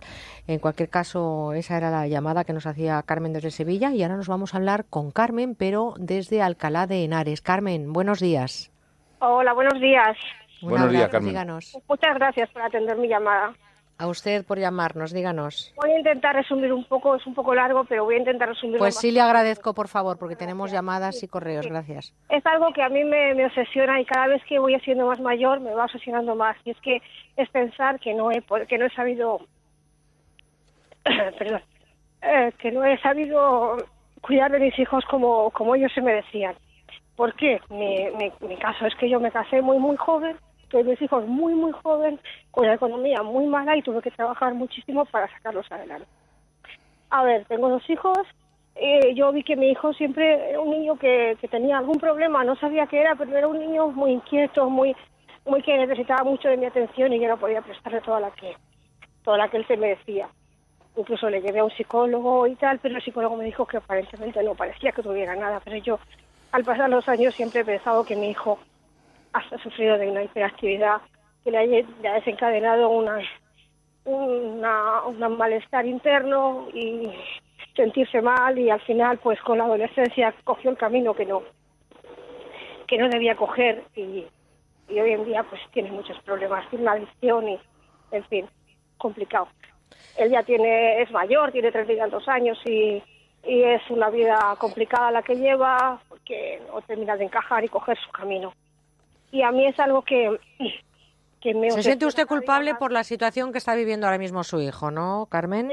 siento culpable porque pienso que por mi trabajo, por haber trabajado y, y haber tenido que dejarlos mucho tiempo solos, ya cuando eran un poco más mayores y no, y no poder estar con ellos ahí, eh, a lo mejor ha desencadeno- desencadenado este problema. No lo sé, no lo sé, pero yo siento que, que, que sí que es un poco culpa mía, pero pero no pude hacer nada más, solo eso. Bueno, pues eh, yo lo que le voy a pedir primero que primero que se tranquilice porque la vida es la que nos toca vivir. En cualquier caso, el eh, profesional es Manuel Ramos que está aquí. Lo que sí que quiero es que se anime, que tenga buen ánimo y que no se entristezca, porque al final eh, posiblemente las palabras de Manuel le van a gratificar. Manuel, ¿qué le decimos a una madre que, como tantas otras, ha tenido que elegir entre dar bienestar a sus hijos o darles compañía? ¿no? Eso a veces también Yo- es un Yo creo, creo problema. que, que Carmen, Carmen y muchos de nuestros oyentes y muchas de nuestras oyentes podrán entender que la tarea de ser padres no es una tarea fácil. Eh, por una parte, me estaba acordando mientras la escuchaba de un libro de Bruno Bettelheim que se llamaba No hay padres perfectos. En este caso, no hay ni padres ni madres perfectos. Creo que cuando eh, los padres estamos criando nuestros hijos, tenemos que optar entre dar un tipo de atención o un tipo de cuidados o un tipo de comodidad o un tipo de protección u otro. Y en ese sentido, Carmen optó por un trabajo, por un mantener un nivel para que sus hijos pudieran estar atendidos en un plano, en el plano de las necesidades materiales, en el plano de las comodidades, en el plano del el confort. Eh, Después uno se plantea si hubiera podido hacer otra cosa o no. Yo eh, estaba escuchando atentamente a Carmen porque eh, lo que más me conmovía era esa sensación de culpa. Uno, y le repito esto a Carmen y se lo dedico especialmente a ella, eh, las personas siempre elegimos lo mejor posible. Posteriormente uno puede comprobar o puede pensar que si hubiera elegido otra cosa, pero esto lo puede saber siempre a posteriori. Eh, yo quiero, eh, lo mismo que reivindico la responsabilidad de los padres en el proceso, en el proceso de nuestros hijos, también quiero quitar esa losa que muchas veces pesa de la culpabilidad de los padres. Es evidente que cuando Carmen ahora habla de que su hijo tuvo una hiperactividad y que probablemente hubiera tenido otro tipo de atención, te- estamos hablando de una situación en la que ella incluso le lleva a un psicólogo, el profesional le dice que no encuentra nada y son tantas las otras circunstancias que pueden haber intervenido y que han aparecido en la vida de su hijo que hacerse exclusivamente responsable de la problemática que tiene su hijo eh, en la actualidad a mí me parece excesivo. Yo creo que si Carmen quiere todavía y no y me consta porque en su tono se podía percibir seguir siendo esa persona que es un apoyo para su hijo, lo primero que le sería bastante útil es aceptar que hizo lo mejor que pudo y un poco dejar partir esa culpabilidad. Pues eh, vamos con la última llamada. No vamos a tener más tiempo para recibir hoy, pero si quieren llamar, mañana volveremos a estar a partir de las 9 con Manuel celebrando la vida. O sea que si quieren ir llamando y dejar su teléfono, también pueden hacerlo. Me dicen que se ha perdido la llamada. Pues mira, tenemos correos, Manuel, que me gustaría leer alguno más. Por ejemplo, eh, Mariosa, que nos escribe desde Granada. Dice: Mis hijos van a estudiar a la península. Eh, o no sé desde dónde nos escribe, porque dice, van a estudiar a la península, Granada, estoy muy contenta porque son muy buenos estudiantes. Ella hará un máster en abogacía y el segundo de derecho, pero yo pensar que me dejan sola lo llevo muy mal, no paro de llorar y con miedo que termine el verano. ¿Qué me puede decir? Es el síndrome del nido vacío. El síndrome del nido vacío es debe, debe ser posiblemente desde las islas, porque habla de la península. Sí, sí. A ver, el síndrome del niño vacío es precisamente la demostración del amor. Es decir, lo que sucede, lo que sucede es que precisamente la vida ha estado enfocada para proteger a sus hijos y precisamente cuanto más se les quiere y más se les ha protegido, más se nota su ausencia. Matilde, desde Zaragoza, ahora sí está al otro lado del teléfono. Matilde, buenos días. Buenos días. Le Hola, pido por días, favor que resuma porque tenemos ya muy pocos Mire, minutos. solamente decirles que hace 13 días falleció mi marido. Estuve tres, 17 meses con él en un hospital día y noche. Entonces ahora estoy desesperada y no sé cómo salir adelante. Matilde, mucho ánimo. Seguro, seguro, seguro, seguro que habrá hecho todo lo posible. Lleve con él, no lo sé. A ver, Matilde, yo solamente decirle una cosa. Eh, lo que usted está experimentando en este momento es totalmente coherente con el amor que usted tenía hacia su marido. Entonces, en este momento, eh, aunque le parezca algo muy difícil, lo único que puede hacer es lo que está usted haciendo, llorar y permitir y, y permitirse aceptar y asimilar ese dolor. Y para eso, lo que sí que le recomendaría sería que se lo tomara, mm, es decir, con el tiempo necesario, con, e- con- no con la calma, ¿eh? con el tiempo necesario para una pérdida tan grande, para alguien a quien usted le ha dado tanto amor y que en este momento lo que usted eh, necesita, como todo ser humano, es el proceso de asimilación. El luto. El luto, el duelo de esa pérdida que yo entiendo que usted está incluso en este momento en el que dice por qué no se me por qué no me puedo ir con él, pero le puedo asegurar que le quedan muchas cosas por hacer a usted en la vida, pero sobre todo en este momento llevarlo en su corazón, porque también es una forma de decirle o de, de, digamos de hacerle ese último homenaje eh, teniendo usted una vida digna. Matilde, le doy todo el cariño del mundo de este equipo y estoy convencida de que el tiempo pide tiempo y en este caso más. Gracias por llamarnos. Eh, las... ustedes por su ayuda. Nada, y le vamos a acompañar, de verdad, mm, comparta con nosotros la radio, le vamos a mandar desde aquí toda la energía positiva eh, que, que- que tengamos y más todavía. Y desde luego es muy pronto, pero vuelvo a repetir, el tiempo en estos casos pide tiempo y seguro que la vida tiempo le da. Gracias, gracias por llamarnos, Matilde. Eh, terminamos esta mañana con una llamada un poquito triste. Muchas personas, esas pérdidas, el luto, ¿no? Lo Mm. Pero que esto decimos. forma parte de la, Esto es forma parte de la forma vida. parte de la vida. Y de alguna manera creo que también es importante que nos demos cuenta que eh, eh, vivir todo este dolor eh, conlleva también eh, toda una, toda, digamos, toda una posibilidad de experiencias. Lo que quiero decir con esto es que eh, el llanto de esta mujer lo único que demuestra es la importancia que para las personas tienen las personas. Y esto no, es lo que nos hace verdaderamente Yo creo que humanos. si, ¿no? si una persona pasa por un trance, como está pasando en este caso Matilde de Zaragoza, y no estuviera como está ella, es que no sería un ser humano. Por lo Exactamente, tanto, esto nos dice exactamente. que estamos vivos, Y- que y sentimos que estamos ante un ser humano y que evidentemente esto es la cara B de la vida pero que inmediatamente seguro que va a tener muchas manos y mucha gente que le va a apoyar, igual a ella como a todas esas personas. Eh, ¿Qué contarte, no? Lo que acabamos de vivir, esa tragedia Claro. de Cuenca, ¿no? O sea, estamos viendo cómo la vida te da, te da palos, esas dos niñas eh, que han sido, ah, bueno, niñas eh, jóvenes que han sido asesinadas. Sí. Eh, todo en la vida Todo cuesta superar y las tragedias también forman parte de la vida. Manuel Ramos, no te vayas, ¿eh? Un cafetito y enseguida a las 10 aquí con nosotros y con José Manuel Zafra para abrir nuestra tertulia, que por cierto hoy versa sobre la línea, esa línea delgada entre la libertad de expresión y el delito. Hemos visto muchos comentarios en la red, lo comentaremos eh, después a partir de las 10, también 91 426 25 99, si ustedes quieren participar en la tertulia. Hasta dentro de un ratito, Manuel. Hasta ahora. Seguimos con buena onda. ¿Y a quién no le han puesto una multa tonta por pasarse unos kilómetros en el límite de velocidad? Para evitar que este verano nos frían a multas, les recomendamos el F10 de Angel Driver, el mejor avisador de radares del mercado. Precisamente para hablarnos del F10 de Angel Driver está con nosotros Ramiro de Publipunto. Ramiro, buenos días. Buenos días, buenos días, Berche, ¿qué tal?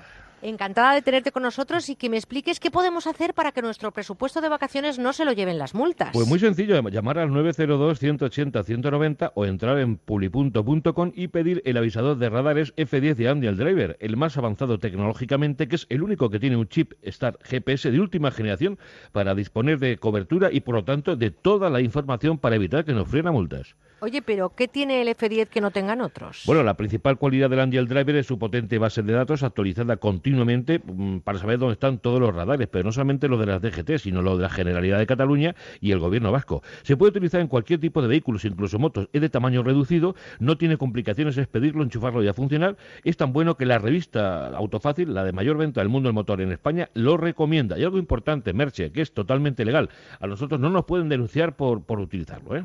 Eso es importantísimo, pero ¿qué información? Eh, muchísimo, Ramiro, pero ¿qué información nos ofrece? Pues mira, es el único con pantalla LED, color día y noche, para que veamos mejor toda la información. Para, con él sabremos la zona donde operan los radares móviles y camuflados. Eso es que hay 1500 esta- esta- este verano por ahí dando vueltas.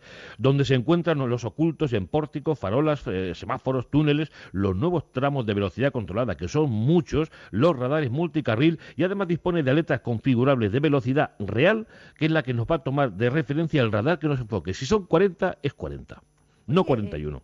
Está muy bien eso, pero yo he visto algunos avisadores que se encienden luces o señales acústicas cuando se acercan a un radar.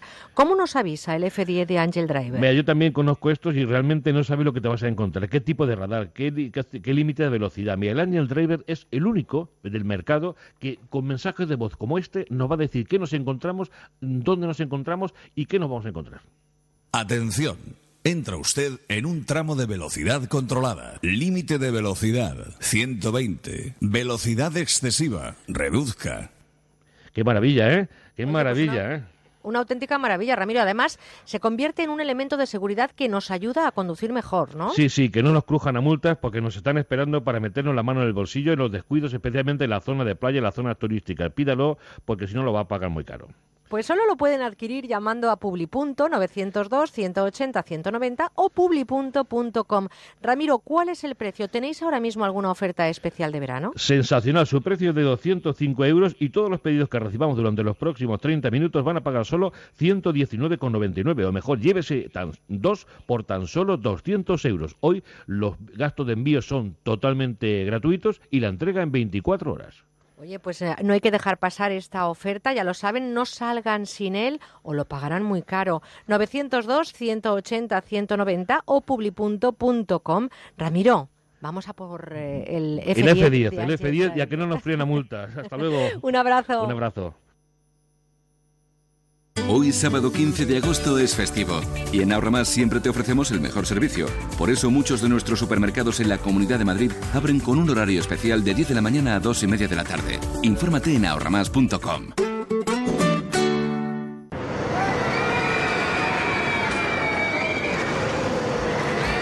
Este verano ven a los McDonald's de la Comunidad de Madrid y consigue un 2x1 para Parque de Atracciones de Madrid o Parque Warner y disfruta el doble. Date prisa, válido solo hasta el 20 de agosto.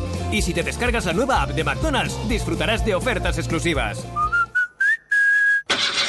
Ocasión.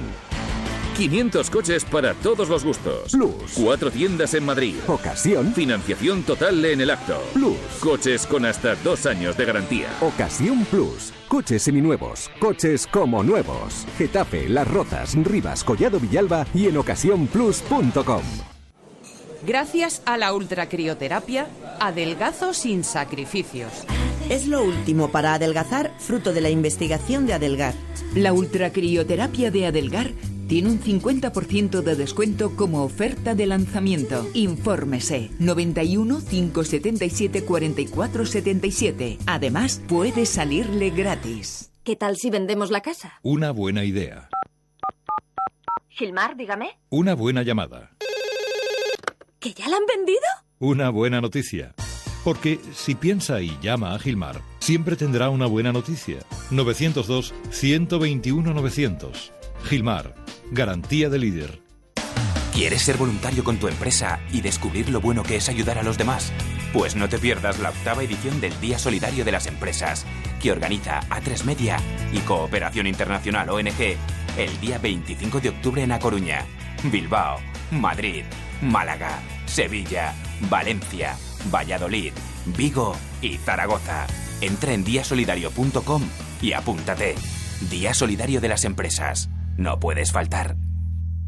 Con cada multa de tráfico, la Administración se lleva tu compra de la semana, la calefacción del mes, las entradas para el cine, el depósito de gasolina. No estás solo. Ante la voracidad recaudatoria de la Administración, de vuelta. Entra en recursosganados.com y comprueba nuestra eficacia. De vuelta conductor. 900-200-240. 900-200-240. Tú conduce. Grupo Reacciona. Aprovecha las ventajas que te dan. Confía tu proyecto a Decorman. Presupuesto gratuito, sin pasta que adelantar, llave en mano y qué precios siempre a tiempo acabarán. Sin sorpresas, todo en regla y en 3D. Antes lo ves, ven a vernos, llama ahora decorman.es. La parafarmaciaboticae.com les ofrece el espacio de salud. Doctor, trabajar con el ordenador, la luz artificial puede dañar la vista, ¿no? Claro que sí, eh, claro que sí. Tanto la pantalla de ordenador como la luz artificial estamos de acuerdo en que no es lo más aconsejable para mantener una buena vista. Por eso hoy los problemas de vista empiezan en edades más tempranas. Tomando todos los días una cápsula de Devisión Retinox, podremos paliar estos efectos negativos. Devisión Retinox contiene los nutrientes específicos que nuestra vista necesita, como son la luteína y el DHA, y por tanto, tomando de visión Retinox todos los días, podremos mantener en unas buenas condiciones nuestra vista. Pues gracias, doctor. Y ya saben, cuidemos nuestra vista con Devisión Retinox. La parafarmaciaboticae.com les ha ofrecido el espacio de salud. Triatlón Madrid Kilómetro Cero, el triatlón de larga distancia que recorrerá las calles de Madrid el 27 de septiembre. ¿Afrontas el reto? Información en triatlonmadridkm0.com. Estás con Merche Carneiro. Estás con buena onda.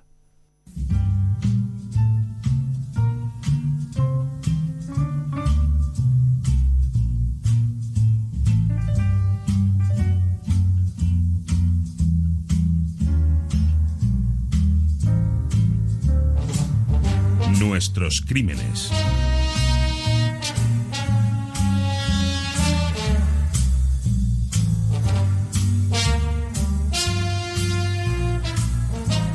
Estamos viviendo el 15 de agosto, ya saben, se lo estamos contando desde primera hora que es fiesta en España, pero nosotros seguimos aquí y como cada sábado también vamos a detenernos hoy en dos sucesos con distinto final. Un caso resuelto y otro por resolver que forman parte de la información menos amable, vamos a decir, de este oficio.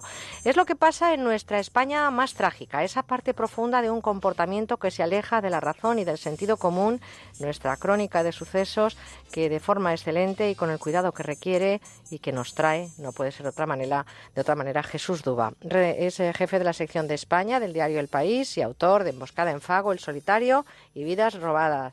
Querido Jesús, buenos días. Buenos días, encantado. Día festivo, ¿eh? Pero aquí estamos, dando el callo. Estamos al pie del cañón, sí. Vamos a hablar de un caso resuelto del que cuesta relatar los hechos porque entre las víctimas hay un menor de 10 años. Hablar de, sucesos y hablar de menores siempre es eh, complicado. Eh, vamos a hablar de Mari Carmen eh, Espejo, y de su niño Antonio. Desaparecieron un mes de agosto de 1993. Ha llovido, pero fue en el 2011, 18 años después, cuando al reabrirse el caso se localizan los cuerpos. Jesús, ¿puedes detallar más o menos lo ocurrido con esta madre y su niño de 10 años? Sí, pues fíjate que la semana pasada hablábamos de, de un caso de una chica de, de Córdoba que, que, había sido asesinada hacía ya también más de 20 años y el caso estaba pendiente y sin aclarar. Pues en esta ocasión, este asunto que comentamos hoy de María del Carmen Espejo y su hijo de 10 años, había ocurrido poco más o menos lo mismo.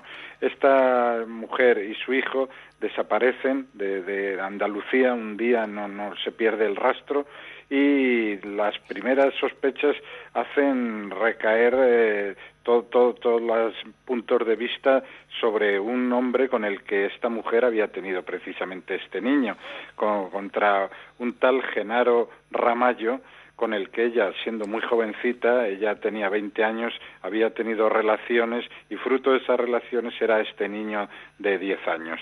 Bien, pues, pues eh, la policía empieza a investigar y cree que este hombre podría tener algo que ver, porque ya habían roto relaciones, se habían separado, cada uno había tirado por su lado, incluso este hombre, según toda la familia y toda la investigación, pues era un mujeriego empedernido que tenía había llegado ocasiones en que había tenido relaciones hasta con tres mujeres a la vez, ¿no?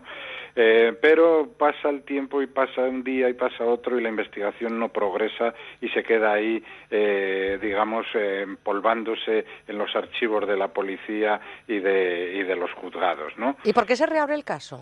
Pues porque en el año 2011, en el verano de 2011, eh, la Jefatura Superior de Policía de Sevilla, de quien depende la investigación, decide eh, revisar eh, aquellos casos pendientes que estaban en los archivos y uno de ellos es este. empiezan de nuevo a revisarse todo, a volver a tomar declaración a, a las personas que pudieran aportar alguna pista y total que las investigaciones apuntan una vez más hacia este hombre, hasta, hacia este Genaro Ramallo, que era profesor de matemáticas, tenía o tiene eh, una academia en Huelva y todo lleva hasta él. Eh, de hecho, tiene, sabe la policía en ese momento que, que tiene una finca en el pueblo de Almonaster La Real, en Huelva, y le da por pensar o sospechar que un buen escondite de, de, los cadáveres, si es que este hombre era el autor del crimen, de la desaparición y del asesinato de esta mujer y de su hijo, podría ser aquella finca, ¿no? Una finca que además había comprado el verano del 93, muy poquito tiempo antes de que desaparecieran María del Carmen y su hijo, ¿no? Por eso, por eso la policía, que como se dice muchas veces no es tonta, eh, pues eh, dice eh, ha comprado esa finca y es un lugar perfecto para esconder unos cadáveres, ¿no? De modo que deciden ir allí y hacer rastreos y con ayuda de un georradar de, de, una empresa de, de, Luis Albial, que es un hombre que ha colaborado muchas veces con la policía, deciden ir allí y rastrear y hacer, digamos, una radiografía del terreno. Al hacer esa radiografía del terreno, descubren que hay un gran agujero en el que hay muchas piedras encima o, cubriendo ese agujero, pero se detecta un metal de modo que los investigadores y sobre todo la empresa eh, del georradar eh, cree fundadamente que ese metal puede corresponder a algún objeto que, que, esté junto a los cadáveres o que haya servido para, para enterrar a esos cadáveres.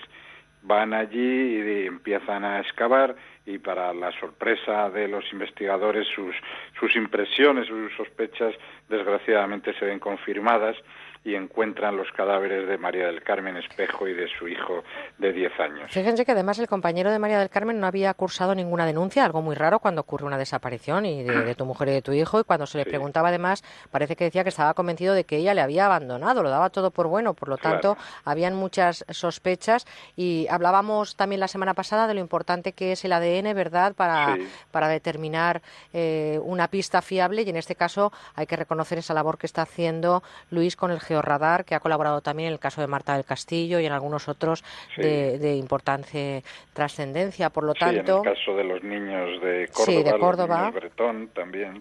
Por lo tanto, una labor imparable e impagable que hay que seguir haciendo y que llevó precisamente a muchos años después a reabrir el caso y, como tú bien dices, un olfato policial que agradecemos porque al final, eh, bueno, pues se le dio respuesta ¿no? a esa duda familiar. Autor, acá diremos para concluir esta historia que había huido de España y que fue detenido en Toulouse y está pendiente de juicio. Bueno, en cualquier caso, cuando han aparecido los cuerpos en ese huerto del cura, creo que se llamaba la finca, pues ahí está la prueba del delito. Luego habrá que demostrar muchas cosas y evidentemente la palabra presunción la seguimos utilizando, no puede ser de otra manera. Un crimen sin resolver. Ya han pasado cinco meses, no se tienen noticias de Denis Picatiem, le sonará el nombre porque se ha hablado mucho a lo largo de este año y yo creo que es una noticia que va a tener todavía un largo recorrido. Estaba realizando el Camino de Santiago francés y el pasado 5 de abril se pierde su rastro después de enviar un último correo electrónico desde Astorga a una amiga. ¿Qué pudo pasarle Jesús a esta, a esta viajera de Fénix, nacida en Hong Kong hace 41 años? Pues la verdad es que todo un misterio, ¿no? Porque como tú decías, Denise Tien eh, hacía el camino sola, eh, es de, de, origen eh, oriental, pero de nacionalidad estadounidense. Ella, ese mismo día que desaparece misteriosamente, envía un correo electrónico a una amiga británica donde le dice, hola desde Astorga, mañana iré a misa de once antes de seguir planeo ir al ganso, me han dicho que tienen un albergue decente. O sea, que ella estaba con total normalidad haciendo el camino, su intención era llegar a Santiago de Compostela sin ningún contratiempo. Y este día eh, la última pista que hay de ella es que se le ve hablar con otros peregrinos, eh, entre ellos un italiano y dos alemanas, y ahí ya, mm, como por arte de magia, desaparece y no hay el menor rastro de ella. ¿no? Efectivamente, era Domingo de Resurrección, dos caminantes, uno de ellos, el italiano, como tú dices, era autor de algún libro sobre la ruta jacobía, habían iniciado ahí una relación de, compartir lo que es el camino de Santiago y se le pierde el rastro. También parece que su última, eh, su última acción económica, eh, Arizona, como así se le conocía en la red con ese alias, retiró 50 euros del cajero el día 1 de abril. A partir de ahí ya hay más movimiento en su cuenta. Claro, sí, pagó con esa tarjeta 50 euros por la noche que había dormido en el hostal Don Suero de Quiñones, en la localidad de leonesa de Hospital de Órbigo, y ese es el último rastro. Luego no ha vuelto a ver la menor actividad en su tarjeta, su teléfono móvil, su correo electrónico ha quedado totalmente en silencio. Por lo tanto, la, la, Guardia Civil y la policía que están trabajando conjuntamente en este caso han rastreado toda la zona, han hablado con multitud de peregrinos, de, de gente de, que pueda saber algo, con hosteleros, con, con otro tipo de establecimientos por ver si ahí había alguna pista y hasta el momento nada de nada de nada. Oye, y un tal Miguel que parece que había atacado presuntamente, vamos a decir, a dos peregrinas, una holandesa y la otra Sí. americana. Parece que este hombre había sido una de las líneas de investigación. ¿Se sabe algo de si Sí, puede...? pero ha quedado descartado y mm, eso corrió mucho, sobre todo por las redes sociales, eh, la alerta de que había este tal Miguel, un individuo que podría ser un depredador, pero eh, las investigaciones de la Guardia Civil han concluido que él no tenía nada que ver y que los eh, hechos que se le achacaban a este individuo por las redes sociales tenían mucho menor gravedad y que sí es cierto que parece que acosaba a las peregrinas, pero que en ningún momento llegada, había llegado ni a abusar de ninguna, ni mu- mu- mucho menos, por supuesto, a dar muerte a ninguna mujer, ¿no? Bueno, un caso, como decimos, que sin duda va a ser muy misterioso porque lo que definitivamente está claro es que en el camino no se debe desaparecer. El camino es toda una aventura. Los que lo hemos vivido la hemos disfrutado, pero también ah, em, en este caso se ve empañado de unas noticias, porque no es el único caso. También a lo largo de la historia del camino ha habido casos anteriores que en los que también ha habido algún que otro incidente, pero sí que es bueno, si te parece Jesús, que digamos desde aquí que el camino no está lleno solo de santos, que también hay algún que otro demonio, ¿no? En todo momento siempre hay que tener en cuenta las elementales normas de autoprotección y, en fin, desconfiar un poquito de la gente desconocida, ¿no? En cualquier caso, caminar en cualquiera de las rutas jacobeas es una delicia y muy recomendable, pero como todo en la vida hay que hacerlo tomando las medidas de seguridad necesarias. Ojalá eh, tengamos algún dato más. Parece que además de las características raciales, eh, tenía un tatuaje al final de la espalda. De la espalda. Si alguien conoce o ve o tiene alguna noticia, evidentemente que se ponga en contacto con la policía, porque nada nos gustaría más que conocer el paradero de esta persona desaparecida haciendo el camino de Santiago. Nos tenemos que despedir hoy, Jesús, pero te agradezco de corazón todo este tiempo que compartes con nosotros, toda esta mochila profesional que nos regalas y sobre todo lo que nos haces amar una crónica que no es amable, pero que contada con respeto y delicadeza suena muy bien. Encantado, como siempre. Jesús Duba, jefe de la sección de España en el diario El País y también autor de Emboscada en Fago, El Solitario y Vidas Robadas. Un placer, hasta el próximo sábado y cuídate mucho. Un beso para vosotros. Un beso.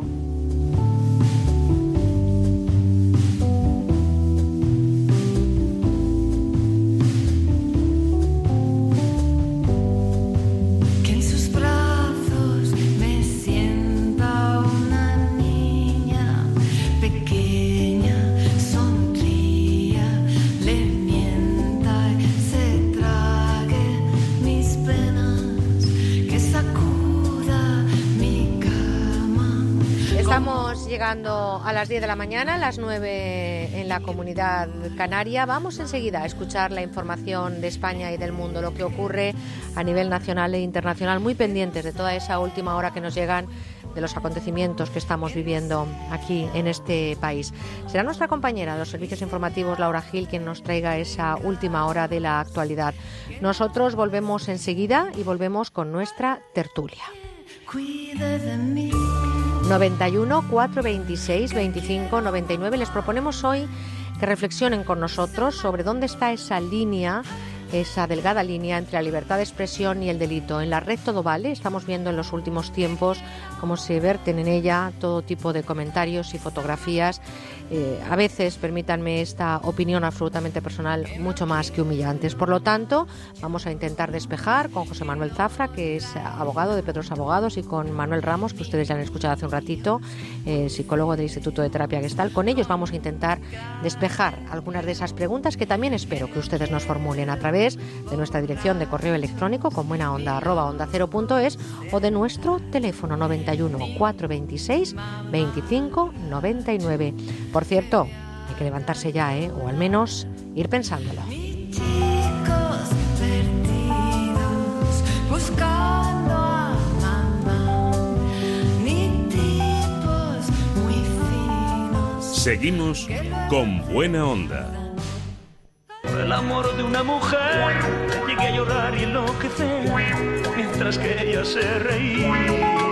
Bueno, yo creo que esta quizás sea una de las baladas más bonitas de nuestra música. Dejé mis venas de sangrar, pues no sabía lo que hacía. Es Por el amor de una mujer, compuesta e interpretada por Dani Daniel. También la cantó otro grande de nuestra música, Julio Iglesias. Un canto a Galicia, hey, Bueno, bueno, este es otro de esos grandes éxitos que se acaban convirtiendo en himnos. Y está en la colección que traemos ahora. Son tres discos cuyo título lo dice todo, décadas de oro del pop español. Sé que para nuestro amor llegó el final. Ya de nada valen las palabras. Con las mejores canciones de los años 60 y los 70, porque ¿cuántas veces no habremos cantado esta canción? Como Pues miles, es que fue un bombazo como el resto de temas de esta colección que son todos buenísimos. Solo están disponibles a través del teléfono que damos aquí en la radio, el 902 29 10 29. Para que no me olvides, ni siquiera un momento. Con canciones maravillosas como esta de Lorenzo Santamaría o esta otra de Mocedades.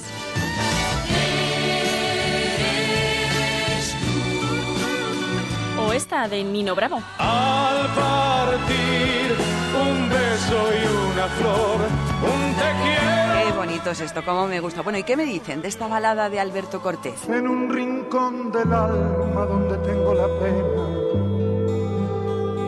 que me dejó tu adiós. Es preciosa esta canción. Se han reunido 60 grandes títulos de la música pop española. ¿Quién la escribía versos? Dime quién era. ¿Quién la mandaba flores por primavera? Décadas de oro del pop español es una colección maravillosa que, por cierto, se está regalando muchísimo. Claro, porque es la música ideal para nuestras madres, por ejemplo. Se han vendido tanto que se nos acaba ya. Hay que entrar en la web musicadesiempre.com o llamar ahora mismo al teléfono 902 29 10 29 para reservarla antes de que se termine. Amada mía, adúltera. Porque además viene con un regalo solo por pedir prontito la colección. Pues sí, Paloma, hay que darse prisa porque se acaban enseguida. Durante la próxima hora, solamente la próxima hora, vamos a regalar un reloj muy bonito de cuarzo a todos los que hagan su pedido. Todas las promesas de mi amor se irán contigo. Pero no solo eso, es que también vamos a regalar unas fabulosas gafas de sol unisex con alta protección a los rayos UVA, que además son plegables. En fin, dos regalos por una colección que solo cuesta 33 euros más unos pequeños gastos de envío.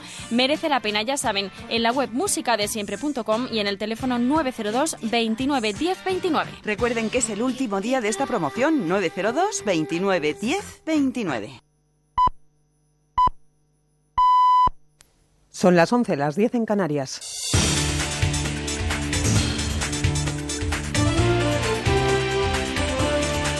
Noticias en Onda Cero. Buenos días. Grecia recibirá de sus socios de la eurozona un tercer rescate de hasta 86.000 millones de euros que se aplicará de forma progresiva y en varios plazos hasta 2018. Así lo ha acordado esta pasada noche el Eurogrupo tras seis horas de negociación. Esto supone un nuevo balón de oxígeno al país para hacer frente a sus obligaciones financieras y más tiempo para sanear su economía a cambio de duros ajustes y reformas en los próximos meses. Condiciones que han vuelto a situar al primer ministro Alexis Tsipras en una posición difícil por la oposición a la ayuda del más a la izquierda de Syriza, una encrucijada que constituye uno de los riesgos a los que se enfrenta el país heleno, entre otras posibles dificultades, como explica el ministro de Economía Luis de Guindos. Sigue habiendo riesgos, ¿no? Riesgos, pues, como saben ustedes, de potencial inestabilidad política en Grecia y después también el papel que va a jugar el Fondo Monetario Internacional, ¿no? Que es un papel importante, ¿no? Y también en la cuestión de la sostenibilidad de la, de la deuda, ¿no? Precisamente en la declaración final del Eurogrupo se considera indispensable que el Fondo Monetario Internacional sea parte del programa, una reivindicación de una mayoría de países que, sin embargo, queda aplazada hasta octubre. La directora del organismo, Christine Lagarde, ha recordado por videoconferencia en la reunión de anoche que el fondo no participará financieramente si la deuda de Grecia no es sostenible. En Cuba, La Habana amanece hoy con la bandera de Estados Unidos ondeando en su embajada en la isla tras la inauguración formal de la legación por parte del secretario de Estado norteamericano John Kerry tras 54 años de ruptura diplomática. Una de las grandes incógnitas de esta nueva era de relaciones es la hipotética reintegración de La Habana en las instituciones financieras internacionales como el Fondo Monetario Internacional, el Banco Mundial y el Banco Interamericano de Desarrollo. En nuestro país, España, está a la espera de la respuesta de Rumanía a la solicitud formal de extradición de Sergio Morat, el presunto asesino de las jóvenes conquense Laura y Marina, enterradas ayer tras una multitudinaria despedida de familiares y amigos. La justicia rumana ha decretado prisión provisional de 15 días para el detenido mientras se resuelve el proceso de entrega a nuestro país. Morate se ha declarado inocente en una primera declaración y su negativa de volver a España podría demorar el proceso hasta 60 días. La muerte de las dos jóvenes ha causado una gran conmoción en la ciudad, como se desprende de los testimonios que se escuchan todavía en la calle, como el de este vecino. Pues sí, estos días han sido bastante duros y vamos, no hay palabras. No hay palabras porque uno tiene, tiene hijos y y, piensa y cómo estarán esas familias. Es muy duro.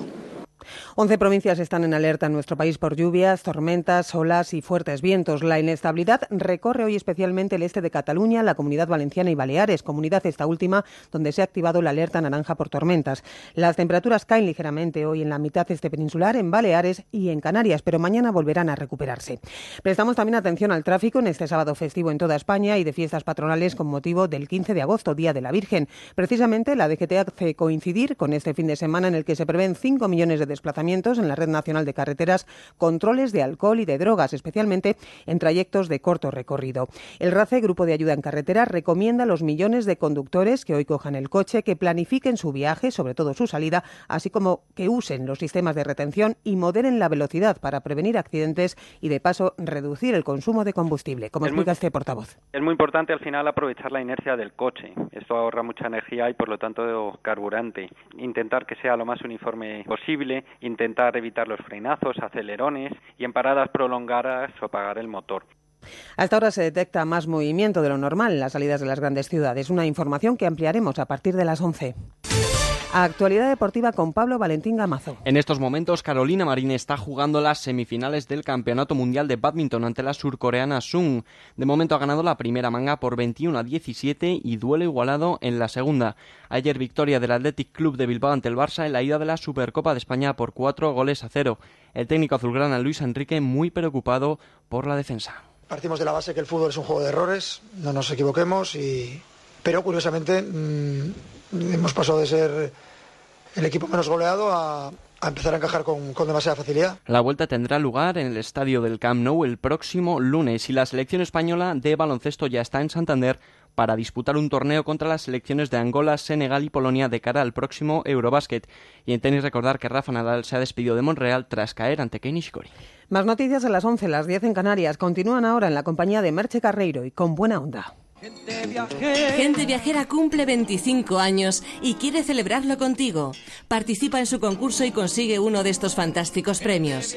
D de Travel Brand te invita a un fin de semana en Mallorca para disfrutar del torneo Ciudad de Palma, en hotel de cuatro estrellas con vuelos desde Madrid o Tenerife. La Oficina de Turismo de la República Checa en España te regala dos billetes de avión ida y vuelta desde Madrid o Barcelona a Praga, tres noches más desayuno en un hotel de cuatro estrellas y una visita guiada por Praga en español.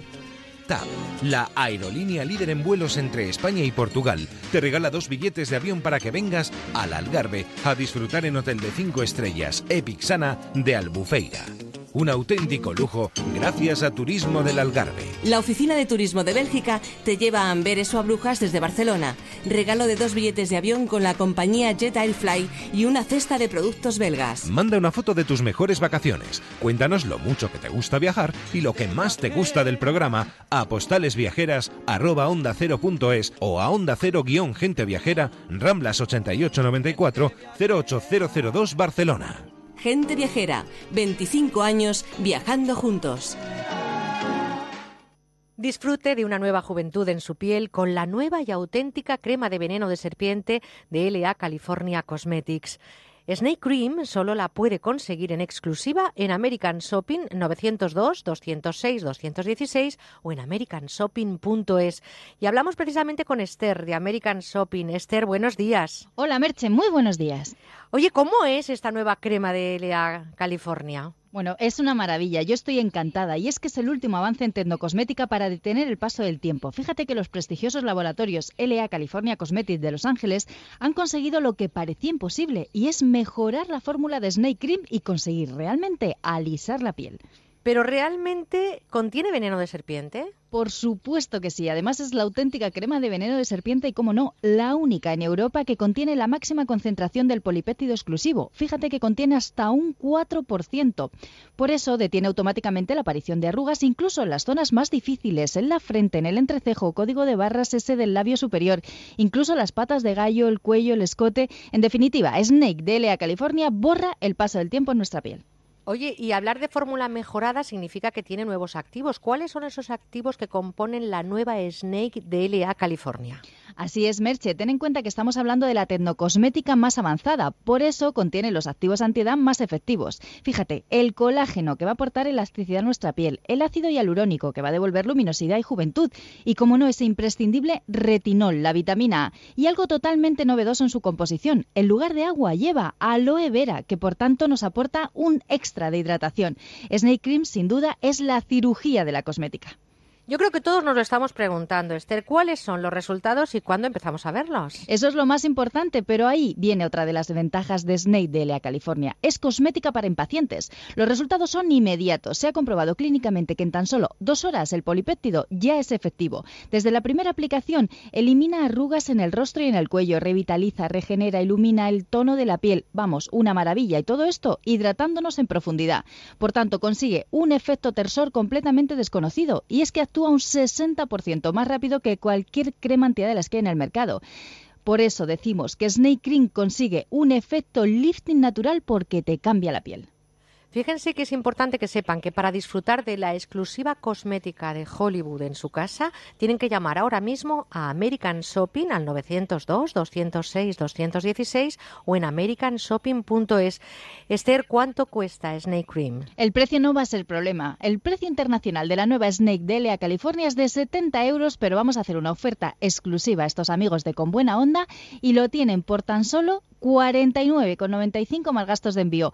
Pero mejor aún, elige nuestra oferta Juventud Total. Dos envases por solo 59,95 y los 50 primeros pedidos en American Shopping 902 206 216 o americanshopping.es hoy recibirán completamente gratis un tercer envase. Pues eh, hay que decirlo de nuevo, haga su pedido ya en American Shopping 902 206 216 y recupere luminosidad y juventud. Qué suerte tenemos. Gracias, Esther. Un abrazo. Un beso fuerte. Este eres tú la próxima Navidad haciendo pedazos el periódico donde acabas de leer que el sorteo de Navidad de la 11 ha tocado en ese pueblecito en el que veraneas desde 1994 y donde este año no compraste. Ya está a la venta el cupón del sorteo de Navidad de la 11 con más de 44 millones de euros en premios, 70 de ellos de 400.000 euros. Tu cupón ganador de Navidad puede estar en cualquier parte. Cómpralo. Sorteo de Navidad, el de la 11. ¡Estoy en París! ¡Hola, la! ¿Sabéis que la Torre Eiffel tiene más de 300 metros? Pues yo estoy en Nueva York practicando mi English. Yo ahora en el espacio, entre Júpiter y Saturno. Pues yo aquí en la playa, leyendo un poquito. Sí, porque en vacaciones, además de descansar, podemos aprender y divertirnos. ¡Sí! Fundación A3 Media y tú, juntos por la educación. Estás con Merche Carneiro. Estás con buena onda.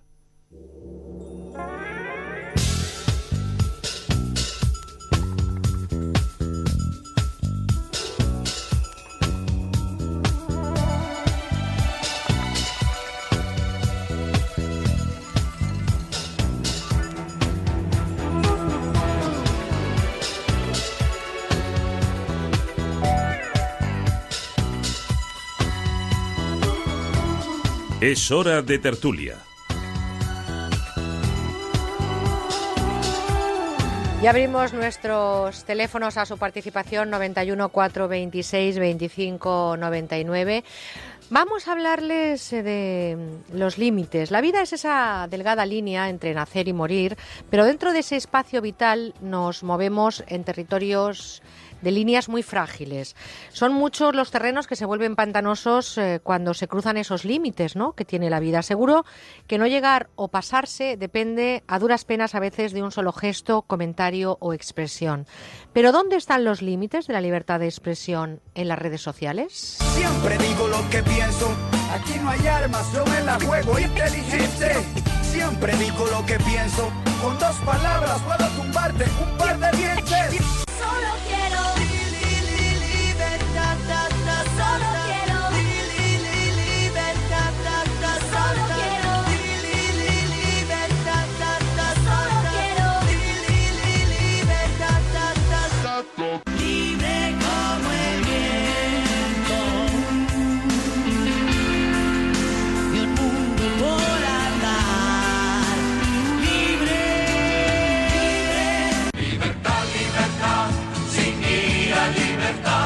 Esta música del final de este bloque de músicas que han montado nuestros compañeros, eh, pues nos lleva además a una época en la que la libertad de expresión era muy complicada, ¿no?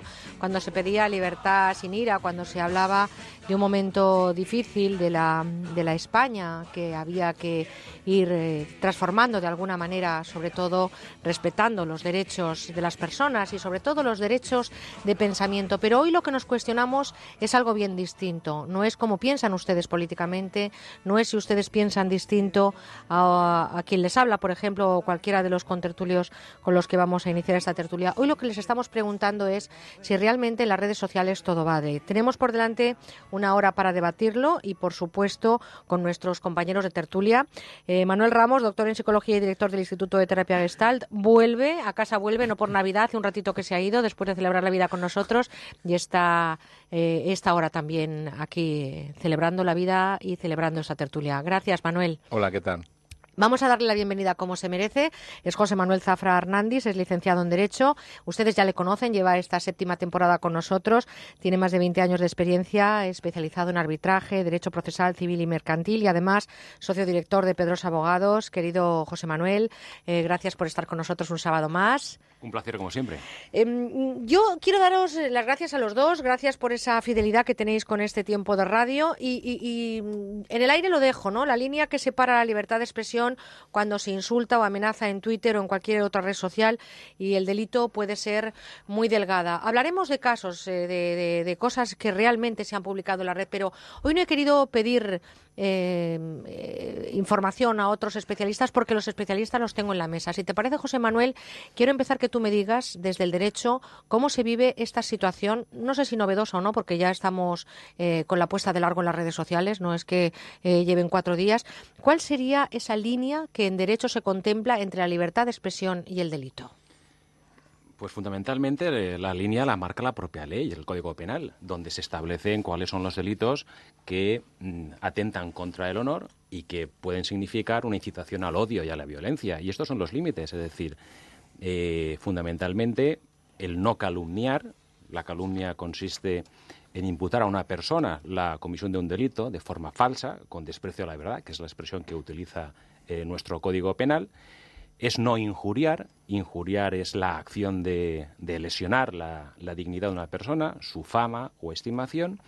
Y, mm, por otro lado, el otro delito que está previsto en el Código Penal para intentar que la libertad de expresión no se exceda en estos límites es el del delito de incitación al odio. Es atentar contra la dignidad de las personas por el mero hecho de padecer esta es una enfermedad o una discapacidad o de pertenecer a un grupo o a una identidad religiosa, sexual o étnica. Fundamentalmente, pues se trata de estos tres grandes eh, grupos de, de- de delitos. También se persiguen y se condenan las conductas de humillación, de menosprecio, descrito de dichas personas o grupos de personas. Y además también se prevén mecanismos mm, para cuando estos, eh, estas ofensas, estas vejaciones, estas humillaciones se cometen eh, en Internet o a través de las redes sociales. Las penas se imponen en, sus tramos superiores y además se pueden, se pueden acordar los bloqueos de las páginas web. Decir, la propia ley ya está avanzando la situación correspondiente a esta novedad de las redes sociales en el desenvolvimiento del día a día. Por lo tanto, estaríamos hablando de unos pilares básicos como son las calumnias, las injurias y, por supuesto, la incitación al odio. Mm, Manuel, desde la parte que dominas, la psicología, eh, ¿Qué pasa en las redes sociales? Yo Porque que- nos sentimos eh, totalmente libres para Sí. algo que no haríamos, por ejemplo, en un domicilio o no haríamos en una cafetería o no haríamos en el puesto de trabajo porque sabemos que vamos a tener evidentemente repercusión. Bajo el paraguas del anonimato, que al final no es anonimato, ¿nos eh, vale todo en la red? No, no es, es, es, es una fantasía de anonimato, es decir, es creer que de alguna manera uno puede decir lo que quiera y como que queda en el espacio, queda en el éter y no hay ninguna de las posibilidades de eh, tener que apechugar, de tener que hacerse cargo, de asumir la responsabilidad. ¿Qué sucede? Que a partir de ahí, además, algunos, algunos casos recientes, ¿no? Hay quien, hay quien ha dicho el hecho de estar en las redes sociales nos convierte en bocazas, ¿no? En un poco eh, es- esto de, de tener un verbo fácil que se lanza por ahí. Humberto Eco también hablaba en una entrevista que hoy en día cualquier eh, papanatas, decía él, me puede escribir cualquier cosa en la red cuando antes solo lo decía en la taberna del pueblo y como muchos se entrenaban, se enteraban tres y encima aún le decían eres un torpe, cállate. Hoy en día además es que no hay un feedback, es decir, en una relación de comunicación, cuando yo hago un comentario frente a frente, como tú decías, cara a cara a una persona, veo su cara y esta persona me puede responder, pero lanzar el- un tuit o lanzar un, un mensaje por Facebook, al poco tiempo 10, 15 personas lo comparten, se ha convertido en un fenómeno social con un impacto descomunal y como, como se solía decir, ¿no? Injuria que algo queda. O cal- perdón, calumnia, O calumnia, calumnia. perdón, calumnia, perdón, Calumnia que algo queda, sí. Y es decir, dejar eso ahí es una forma verdaderamente de llegar a hacer un, un daño terrible, porque además eh, llegamos con que eh, es algo así como luego uno no asume la responsabilidad. Pero, por ejemplo, eh, esta semana hemos visto una gravísima acogida de Fran Rivera, hemos visto todos cómo se ha jugado la vida y, y yo separo muy claramente lo que es el sentimiento antitaurino de las personas que no comparten la fiesta nacional, que entienden que no hay que eh, tener ese tipo de espectáculos con animales y dónde está esa línea entre lo que uno piensa y todo lo que se ha vertido en la red de eh, ojalá te hubiera matado el toro. Bueno, yo no quiero. re- Vamos a ver, lo que voy a hacer es utilizar el respeto. No voy a hacer, no voy a utilizar lo que estoy criticando. Por lo tanto, no voy a decir las cosas que se han dicho porque están publicadas, pero sí que es cierto que se ha incitado al odio, se, se ha mm, injuriado, calumniado. Yo creo que confluyen, José Manuel, todo eso que tú nos decías en ese tipo de comentarios. Esta semana ha sido con Fran Rivera, pero si nos remontamos en el tiempo podíamos hablar de, de- de mil situaciones, ¿no? Como por ejemplo cuando asesinaron en León a la delegada, en fin, Isabel Carrasco. Hemos visto situaciones que realmente mm, al final eso también contamina. Hablaré con Manuel ahora, quiero que me diga si eso contamina a la sociedad y le hace que haya una corriente de sucesos que vayan en esa dirección. Pero todo esto que está pasando en la red, ¿es delito o es libertad de expresión? Eh, El criterio fundamental, desde mi punto de vista, es el del ánimo de, de ofender. Es decir, si hay una incitación al odio, si hay un ánimo de ofender, de lesionar la dignidad de una persona, dejarla, humillarlo, desde mi punto de vista, es la, la línea que separa la libertad de expresión de lo que es el delito. Pero desear que alguien se muera, ¿eso eh, dónde lo pones? ¿En calumnia, injurias, incitación? ¿Eso es delito o es libertad de expresión? eh, mm, bueno, según como esté dicho, porque claro, luego la realidad de los, de los tribunales es, es complicada siempre. La Pero interpretación. según como esté dicho, para mí, eh, evidentemente, es un supuesto clarísimo de incitación al odio. Sí, pero ahí entramos en un terreno, eno- para mí, enormemente delicado. Primero, a mí me gustaría decir algo, porque creo que a veces se sobrevalora, y cuando digo se sobrevalora, sé que este también es un terreno delicado. Es decir, has elegido un tema en el que, como tú bien decías, eh, la línea eh, es el agudo filo de la navaja. La honestidad sin respeto puede llegar a ser agresión. Es decir, yo lo que digo puede ser honesto, pero si no estoy respetando a la persona a la que se lo digo, es decir, no la estoy tomando en, en cuenta, es muy probable que ese comentario mío, por muy sincero que sea, pueda llegar a ser agresivo, pueda llegar a ser descalificador de la otra persona. Eso por una parte. Por otra parte, hay también una especie como de eh, eco social en el que se produce una especie de inercia. Ya en tiempos de, Goe- de Goethe, o Goethe, para los es que mi alemán es así muy, muy malo, en, el- se llegó a prohibir el libro Las penas del joven Werther porque decían que incitaba al suicidio, porque el protagonista eh, se quita la vida y a partir de ahí había un fenómeno de imitación. Con el tema, de, el tema antitaurino lo que nos demuestra es las personas, el, eh, tenemos diferencias de criterio y cuando hay una desgracia con la persona con la que tenemos diferencia de criterio, se hace sangre, se hurga en la herida y entonces lo que se hace es descalificar. Yo no entro en la polémica de, mm, porque sí que tengo mi posición respecto, del, respecto de los toros, pero una cosa es tener una posición respecto de la cuestión taurina y otra cosa muy distinta, como tú decías, es hacer sangre entrando en lo personal. Y en ese sentido... Claro, pero es que, Manuel, por ejemplo, esa libertad de expresión que yo eh, no voy a personalizar en mí, pero esa persona que no esté de acuerdo con la fiesta de los toros, bajo ese paraguas de no aceptar un espectáculo, tenemos que atacar a la persona que, está en la plaza, por ejemplo. discrepo con respecto a la primera cuestión que ha apuntado Manuel, porque es evidente que la libertad no tiene nada que ver con la sensibilidad de los demás. Si no, viviríamos todos en silencio. Libertad es libertad. Y la libertad es tuya. No puedes estar pensando permanentemente si lo que vas a decir, sin ánimo de ofender, siempre entrecomillado, hiere la sensibilidad de la otra persona. Automáticamente todos viviríamos en silencio. No, no y la libertad, La libertad se basa en hablar. Es decir, Desde tú el respeto. puedes expresar tus opiniones, puedes mm, manifestar cuáles son tus sentimientos, pero, mm, bueno, desde el Poder Legislativo, todos, por voluntad soberana, nos hemos dado unos límites. Los límites son los delitos. Y fuera de lo que es delito, se puede hablar prácticamente pero, de Pero yo quiero aquí en esto... Pero con libertad, ¿eh? Sí, sí, a ver, pero... Y, sin... Eh, una cosa es la educación y otra cosa es el límite del derecho de, libertad de expresión. Claro, pero la educación significa tomar en cuenta a los demás. Me estaba acordando de una anécdota que contaba Borges de una discusión entre dos literatos y uno de los literatos al otro, en el fragor de la discusión, le arrojó un vaso de vino a la cara. Y el otro le dijo, bueno, esta ha sido su digresión, ahora me puede dar usted su argumento. Entonces, desde ese punto de vista, es decir, el señor que tira el vaso de, de vino a la cara del otro no está argumentando. Para mí no lo está tomando en cuenta. Cuando yo, yo claro que defiendo la libertad y yo soy responsable responsable de todo lo que digo y lo, y lo firmo. Y esto en las redes sociales, como tú bien decías, hoy en día ya la tecnología permite seguir cuál es el, el, recorrido o el trayecto de cualquier pensamiento o cualquier opinión. Pero hay una cuestión de decir, yo me hago responsable de lo que digo y dentro de esa responsabilidad tomo en cuenta a la otra persona. Tomar en cuenta a la otra persona para mí no es yo me voy a callar por si lo que te digo te molesta. Lo que pasa es que lo voy a decir de una forma, como tú decías, tratando, la palabra que me surge sería educación, respeto, consideración pero yo puedo discrepar rotundamente sin faltar al respeto. Y ahí es donde yo creo que falta educación, pero educación cívica, capacidad de que yo puedo decir estoy en contra de los toros sin hacer un comentario que sea una forma de hurgar en la herida, que sea una forma de descalificar a la otra persona. Fijaros, perdonar que 91 426 25 99, volvemos a decir lo mismo, nos están llamando por teléfonos que no tocan o por centralita en Valencia. 91 426 25 99. Carla nos dice que eh, no nos vayamos solo al mundo del famoseo o a las noticias que estáis haciendo. Habéis tocado un tema interesantísimo.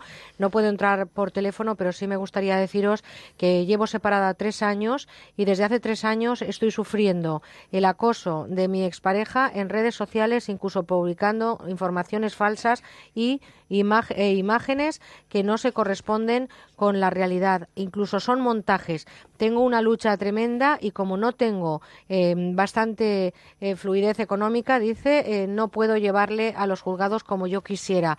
¿Qué pasa cuando esto le ocurre a un anónimo? Estáis haciendo ecos del mundo del famoseo, pero eso en la vida real también pasa. Estoy absolutamente de acuerdo, ¿no? Que, no tener dinero significa también no poder defenderse, José Manuel. Es decir, en pues este caso. Supone una traba normalmente bastante importante siempre hay medios y bueno se pueden poner denuncias mm, incluso se puede acudir a la policía para que tramite de oficio la denuncia correspondiente, pero mm, bueno, pues eh, evidentemente poderoso caballeros no, dinero, no, funcionan igual. Evidentemente. Y además es la circunstancia de que en este tipo de delitos contra el honor siempre se exige la interposición de querella por parte del ofendido. Es decir, no hay una actuación de oficio que permita que la policía, por ejemplo... O sea, yo puedo denunciar, pero si no... Pero no, no, tienes que querellar, ¿eh? tienes que acudir a los tribunales, mm, presentar una denuncia, profesionales correspondientes, procuraduría, abogado. Claro. Eh, claro, y eso, eso es una moneda de cambio muy fácil también hoy en día. Es decir, me has dejado o tenemos un divorcio, como en la mayoría de los casos, porque suelen ser la mayoría eh, con desavenencias, con desencuentros, con problemas y utilizamos las redes sociales ya como arma arrojadiza. Antes eran los hijos, pero ahora son los hijos y las redes sociales. Pero, pero es que aquí, aquí yo quisiera también llamar la atención un poco a nuestros oyentes por una, por una cuestión. Es decir, eh, ¿cuántos empleos se han perdido por fotos indebidas publicadas en determinadas redes sociales. Hoy en día, las, eh, eh, a la hora de, llevar a cabo procesos de selección de personal, se hace una investigación también en las redes sociales. Lo digo también porque muchas veces, cuando hablamos de la ausencia de responsabilidad, ¿no? Es decir, por otra parte también, volvemos a lo mismo, lo que decía Carla en su, en su correo. Es decir, la posibilidad de calumniar a alguien es algo facilísimo, es decir, cualquier persona puede poner cualquier cosa y como como estamos viendo, es decir, salvo que te metas en un proceso... Eh, no, hay beneficio, justicia gratuita, hay más mecanismos para proteger a las personas que no tienen medios económicos. Pero, pero, son costosos, ¿no? Son obstáculos que hay que ir venciendo y que tienes que, que superar para poder obtener una satisfacción a tu derecho. En cierto modo, pareciera que es mucho más fácil eh, llevar a cabo una calumnia que luego el poder lavar la imagen, ¿no? Que, este Mariano José de Larra decía, eh, lo importante es que hablen de uno aunque sea bien. Pero claro, es que estamos hablando aquí ya, porque nuestra oyente Carla decía lo del famoseo, pero es que en la vida diaria se está utilizando esa idea también de que yo puedo decir lo que quiero. No, usted puede decir lo que quiere si se hace responsable de ello. ¿Qué es lo que está pasando? Que es por lo que muchas veces en las redes sociales llega uno a hacer afirmaciones que cuando luego las ve fuera de contexto y dice, usted ha sido... Es más, yo creo que muchas de esas afirmaciones escritas en las redes sociales, dichas verbalmente delante de otras personas, uno no se atreve a mantenerlas. Manuel, y no solo decir, además, bueno, un supuesto típico de injurias que se están dando en la actualidad es la de colocar ofertas sexuales a nombre de otra persona en, determinadas páginas web. Madre mía. Se trata de, se trata de, bueno, de un delito flagrante como la copa de un pino. Imagínate el daño que eso le puede ocasionar a una persona que se ve sometida a múltiples llamadas todos los días a través de una página de contactos. Vamos a hacer una pequeña paradita porque llega el momento para escuchar los mejores anuncios que han estado seleccionando, seleccionando nuestros compañeros, Gema y Juanjo. Han estado ahí como Juan Valdés con el mejor de los cafés seleccionando los mejores consejos. Les vuelvo a repetir el teléfono porque no nos están llamando por el que toca, 91 426 25 99 y seguiremos también leyendo correos que nos están llegando a con buena onda arroba onda cero punto es. El tema de hoy, Libertad de expresión o delito es eh, la red, el sitio donde cualquiera se puede expresar libremente valiendo todo, pues eh, cuéntenos qué opinan y si viven algún caso, pues aquí lo pueden consultar y por supuesto eh, reflexionar con nosotros. 91 426 25 99. Es hora de tertulia. Seguimos con buena onda.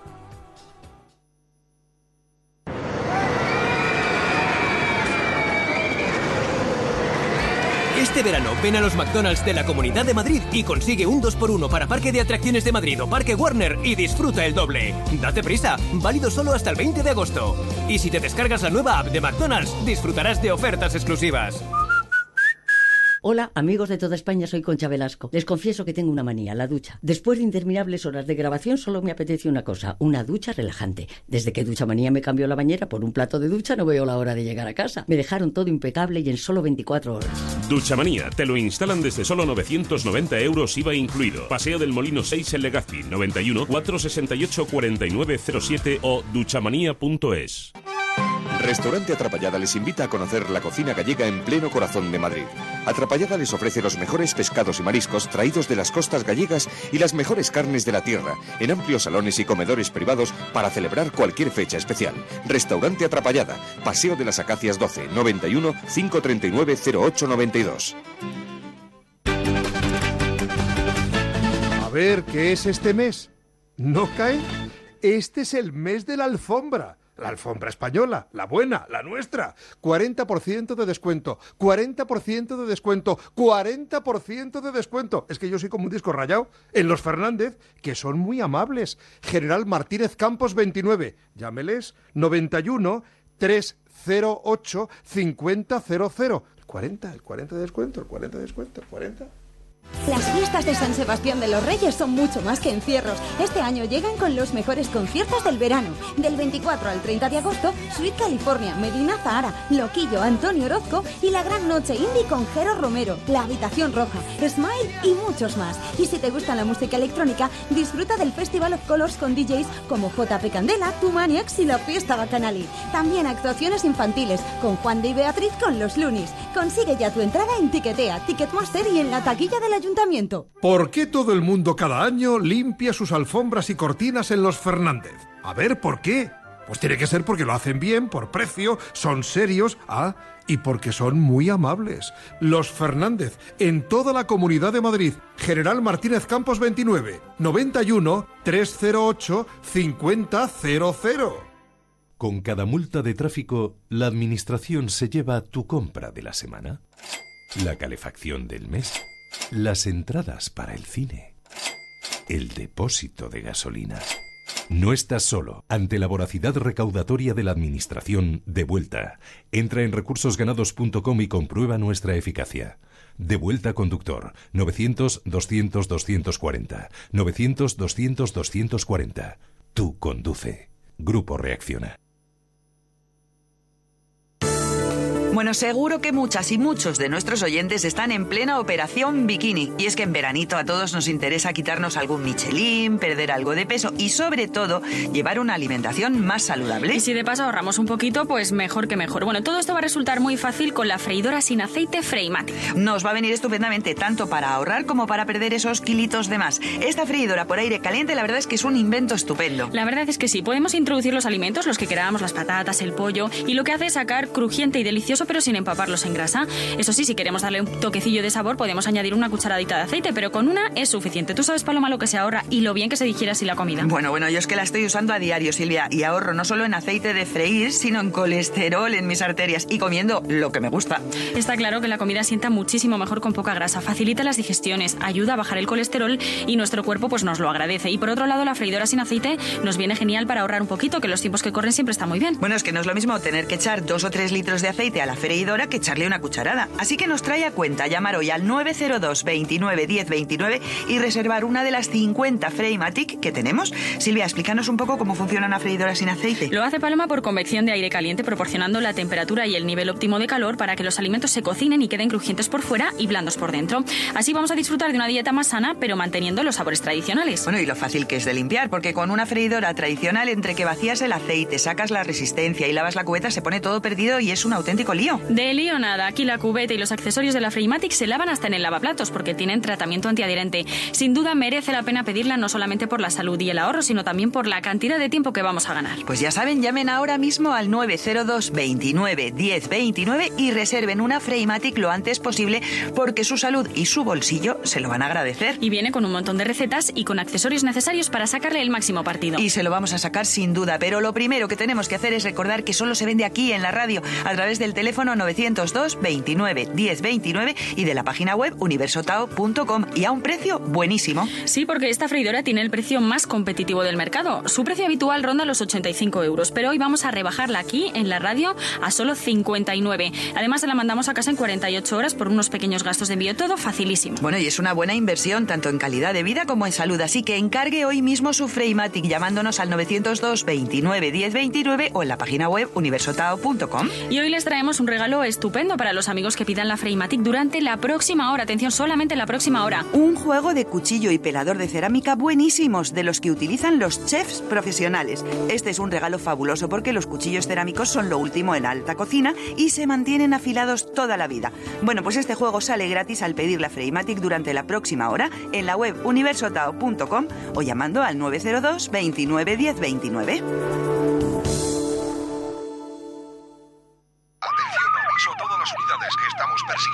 Ofertas. Deténganlas. Atrapa las ofertas de límite 48 horas en el supermercado de El Corte Inglés. Solo este fin de semana pescadilla de pincho del Cantábrico pieza de 1 a 2 kilos 8,99 euros el kilo. O también 2x1 en vino tinto Rioja Reserva Ondarre. Límite 48 horas en el supermercado del Corte Inglés. ¿Sabes por qué son únicos los reportajes del club Gente Viajera? Porque son independientes, exclusivos, porque son multimedia, adaptados para tu móvil o tablet y porque están creados por grandes viajeros. No te pierdas una nueva forma de descubrir destinos en la que tú eres el que decides.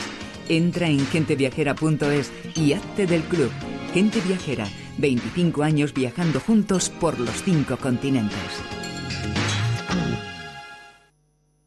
Este verano queremos escucharte. Déjanos tu mensaje en el 963 91 53 47.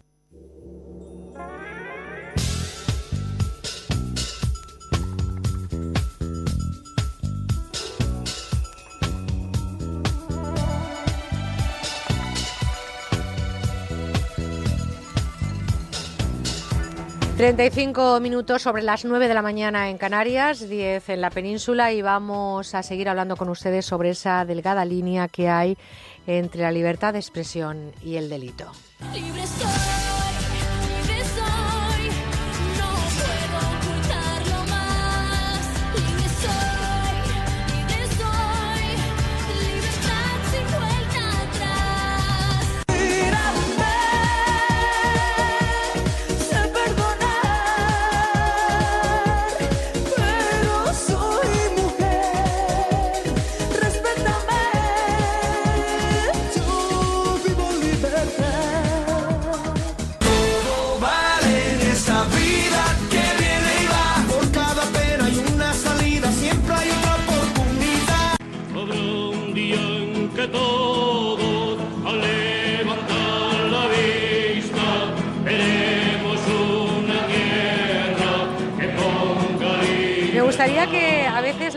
Fuera televisión, ¿no? Para que vieran ustedes la cantidad de cosas que pasan, ¿no? Mientras se hace una tertulia, mientras los compañeros están trabajando en lo que llamamos pecera, ¿no? Que es ese sitio donde hoy se comen además empanadillas que ha traído José Manuel, buenísimas, hay que decirlo. Gracias, José Manuel.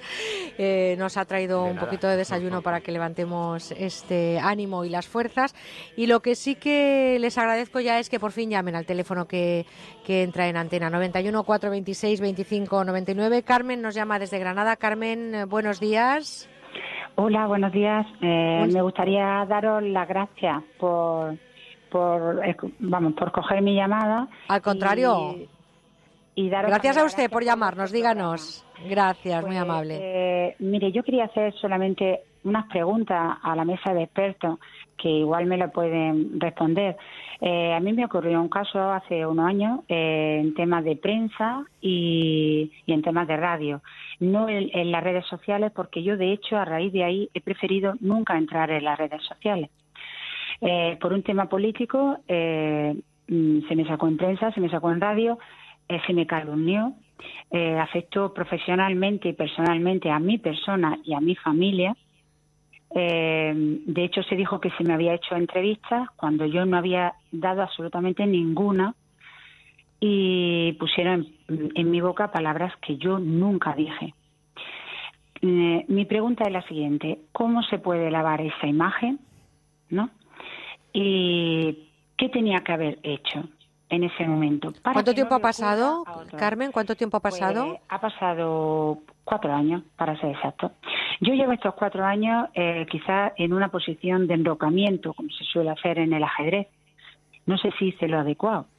Por eso eh, quería preguntarle a la mesa de expertos qué tendría que haber hecho yo en ese momento. Pues Carmen, yo le agradezco su llamada y por supuesto que tenemos a, en este caso a José Manuel, que creo, ¿verdad, Manuel, que es la persona Yo creo que sí. que mejor le puede contestar. En cualquier caso, le deseo todo tipo de suerte y que al final, la verdad, porque es lo que queremos, los medios de comunicación, al menos los serios, siempre salga a la luz. Un abrazo muy fuerte, Carmen. Pues muchísimas gracias. Gracias. ¿Qué le decimos, José Manuel, a Carmen? Carmen, buenos días.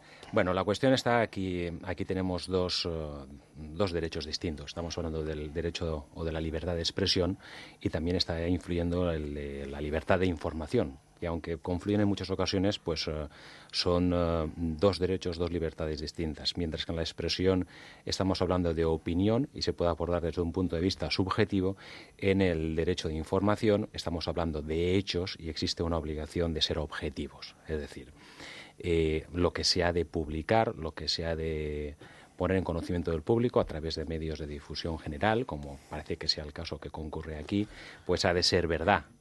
Y al menos, si no es verdad, pues se han de agotar por parte de las eh, personas que ponen en conocimiento del público en general estos hechos un, agotamiento de un deber de diligencia, de contrastar fuentes y de, de, de intentar que, eh, que lo que se publica mm, tenga, tenga certeza. ¿Qué debería haber hecho Carmen? Debería haber, se, debería de haber querellado, debería haber interpuesto, no sé si todavía puede estar en plazo en función del tiempo. Cuatro años ha dicho que hace. Puede que esté en plazo todavía perfectamente. Debería de haber eh, ejercido las oportunas acciones que le asisten en derecho para intentar que se rectificara la información publicada y que con ello se pudiera haber lavado su honor. Y estamos hablando de rectificación. en- de ejercicio del derecho a rectificación para que eh, bueno, pues eh, se intente sacar a la luz la verdad y que con ello pues se mitiguen o se aminoren los, eh, los efectos de, de posibles hechos delictivos.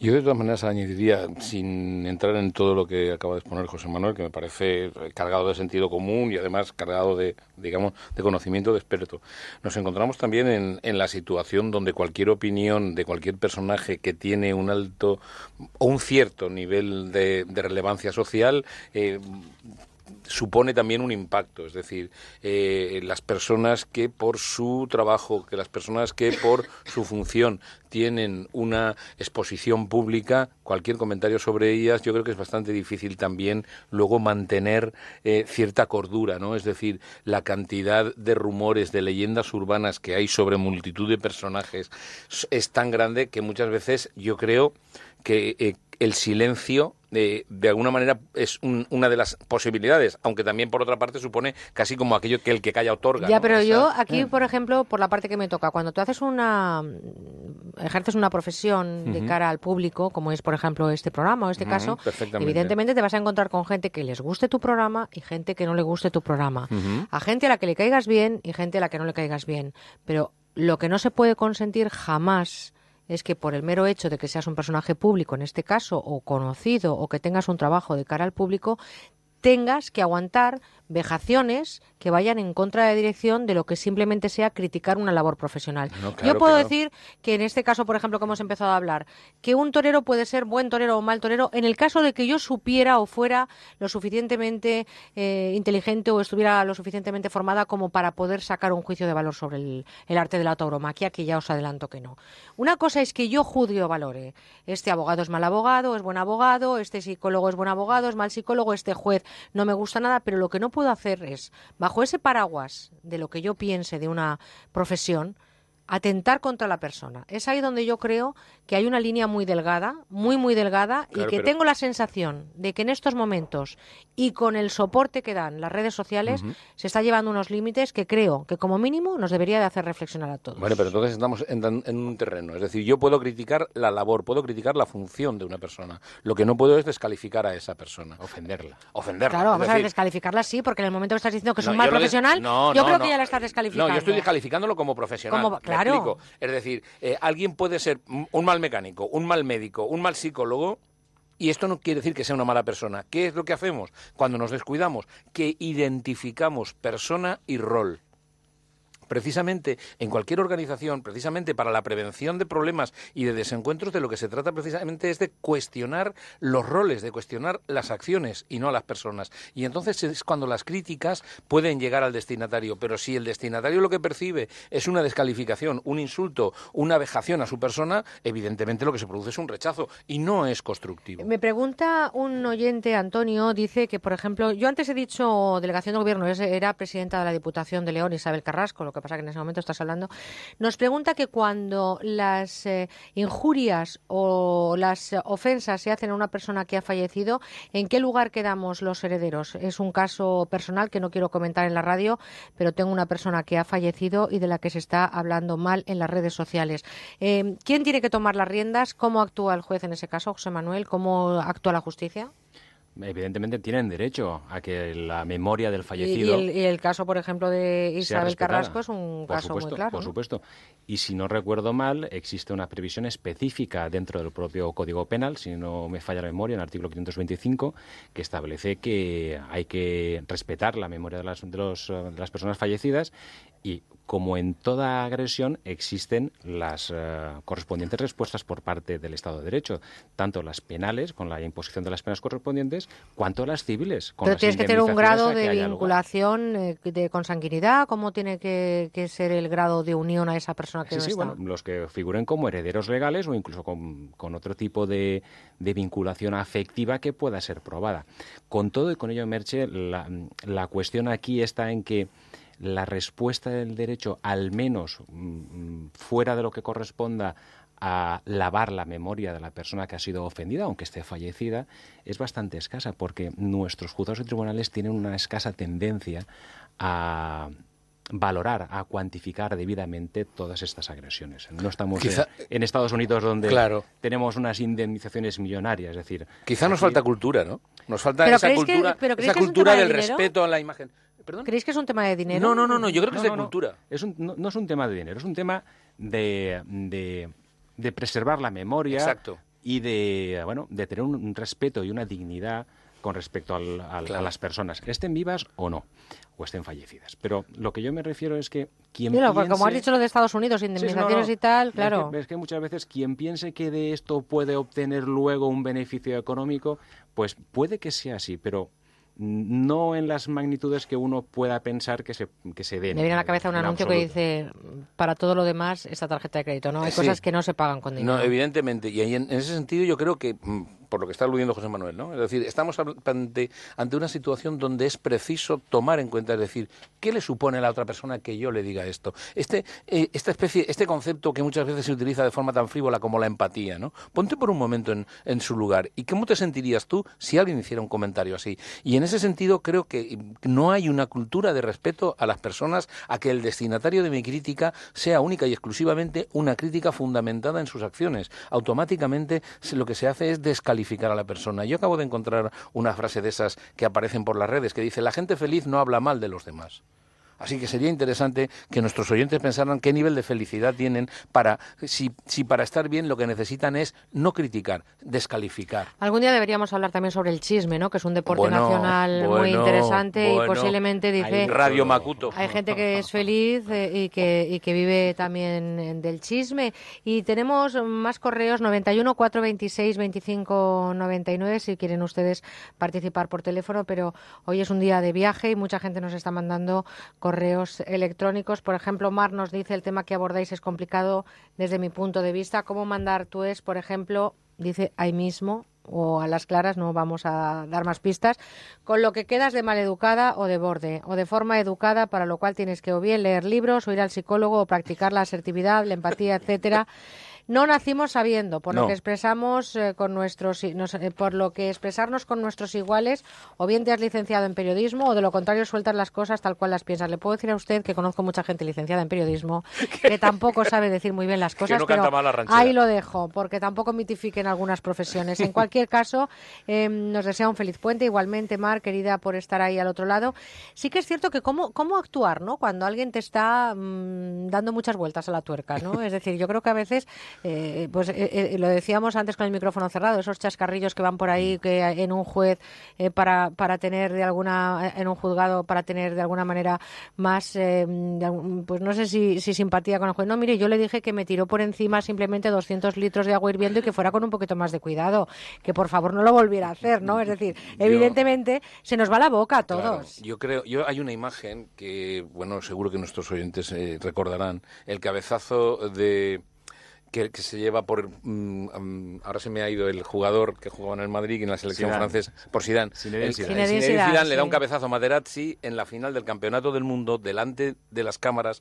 ¿Qué es lo que habría tenido que ir pasando en su interior? ¿Qué es lo que No, no, no. Fue una provocación pura y dura. Sí, ¿eh? sí, pero ¿cómo- cómo- Fue una estrategia Sí, de des- Materazzi. desestabilizar al rival para intentar que lo echara. Vale, si en el mundo del deporte hay un te pego leche, que yo sí, creo que nos acordamos también, todos. Sí, también. Pero a lo que me refiero es qué le pasa a uno cuando se siente. ¿Cómo, cómo es que un hombre con la sangre fría, con los partidos que había jugado Zidane, eh, en este momento pierde los papeles? Y es un poco lo que tú decías, ¿no? Es decir, cómo nos va afectando, qué respuesta dar ante esta, esta Claro, persona. ser tremendamente... Todos, todos somos personas, pero bueno, eh, no Bueno, unos más que otros. Sí, no, bien, bien, bien. Bien, Manuel, pero no se podría hablar de libertad de expresión plena sin la posibilidad de hacer un mal uso de ella. Es decir, Hombre, claro. mm, ahí está e- es, esa línea tan tenue en- de la que estamos línea- hablando. es una línea muy Sí, complicada que Te hoy puedes equivocar, pero ella. tienes que hablar. Pues eh, hablamos con Javier que nos llama desde Madrid 91 426 25 99 y también gracias por todos los correos, no va a dar tiempo a leerlos todos que nos estáis mandando a con buena onda arroba onda cero punto es. Javier, buenos días. Hola, buenos días, Merche y compañía.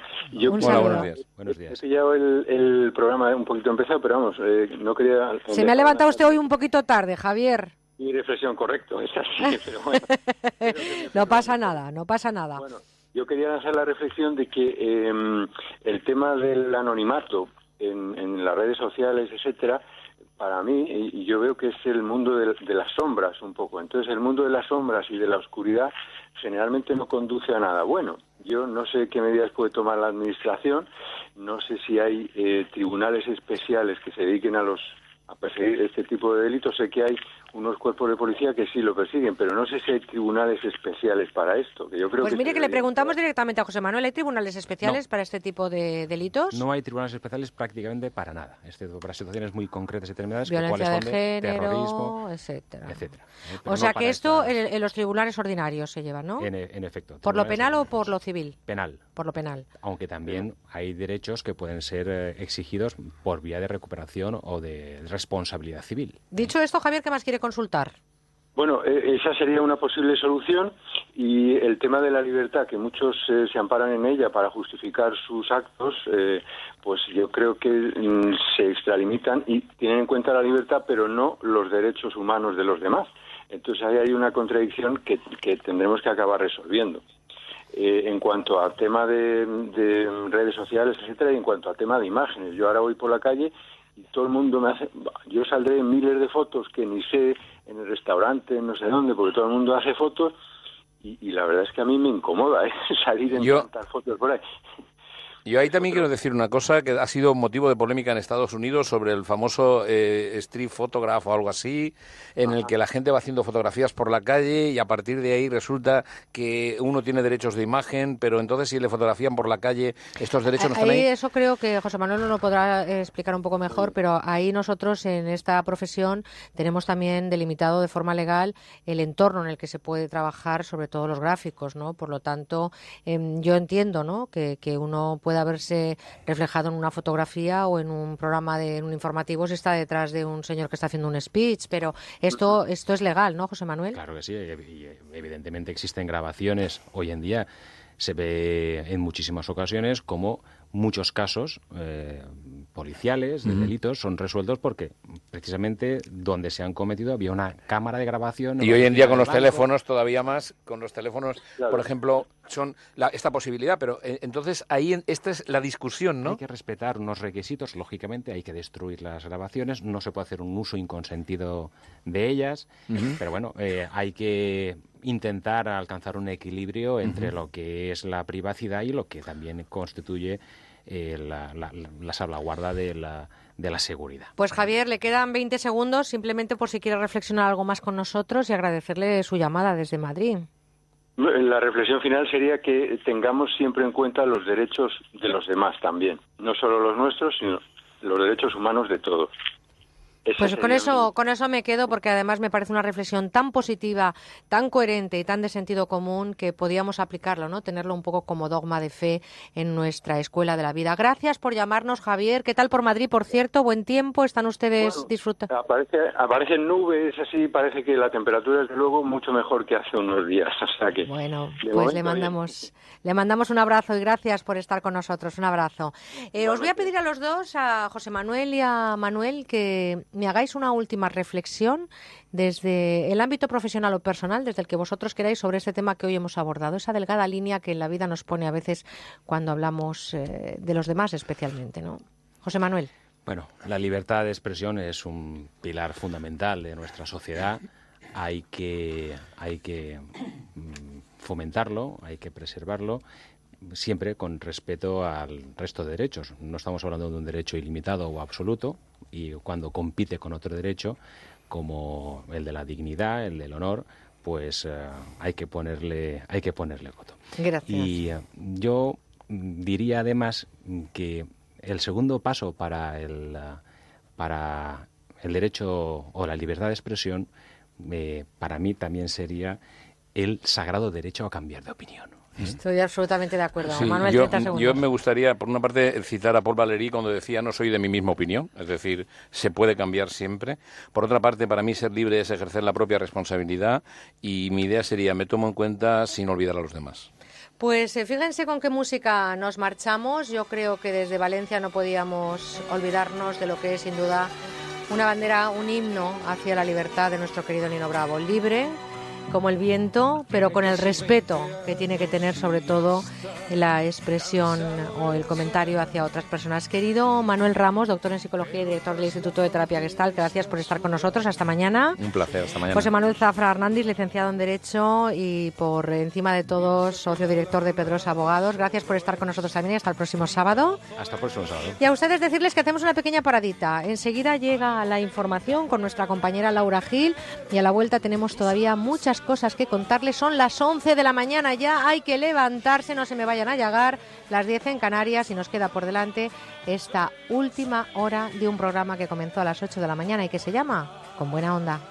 Con buena onda en Onda Cero. Presten mucha atención ahora porque fíjense lo que nos trae publipunto.com. Nos presenta la cocina programable de última generación, el robot chef Cocina Fácil para que cocine todo tipo de comidas sin necesidad de que tenga que estar presente. Solo lo puede conseguir en publipunto.com o en el 902 180 190. Vamos a hablar con Ramiro de Publipunto. Ramiro, buenos días. Muy buenos días, Merche, ¿qué tal? Encantada. ¿Cómo es este nuevo robot chef de cocina? Cocinar nunca fue tan fácil. Con este nuevo chef robot Cocina Fácil cambiará nuestro concepto de cocinar. Simplemente tendremos que introducir los ingredientes, seleccionar el programa y el tiempo deseado y presionar un botón y a cocinar. Despreocúpese de todo el proceso de cocinado. Deje que su chef robot Cocina Fácil haga el trabajo sin que usted tenga que estar presente. Y todo esto es gracias a la tecnología más avanzada que existe en robots de cocina. Pero podemos cocinar todo. ¿Qué podemos cocinar con el robot Cocina Fácil? Pues merche de todo, y cuando digo todo, es todo, ¿eh? Eh, Todo, todo, todo. Arroces, carnes, pasta, potajes, pescados, caldo- eh, caldos, bizcochos, panes, patatas, pizzas y gran cantidad de recetas de todas las maneras posibles, consiguiendo pues que los sabores sean eh, extraordinarios y las texturas tradicionales. ¿Estaríamos hablando entonces, Ramiro, de la revolución de la cocina fácil?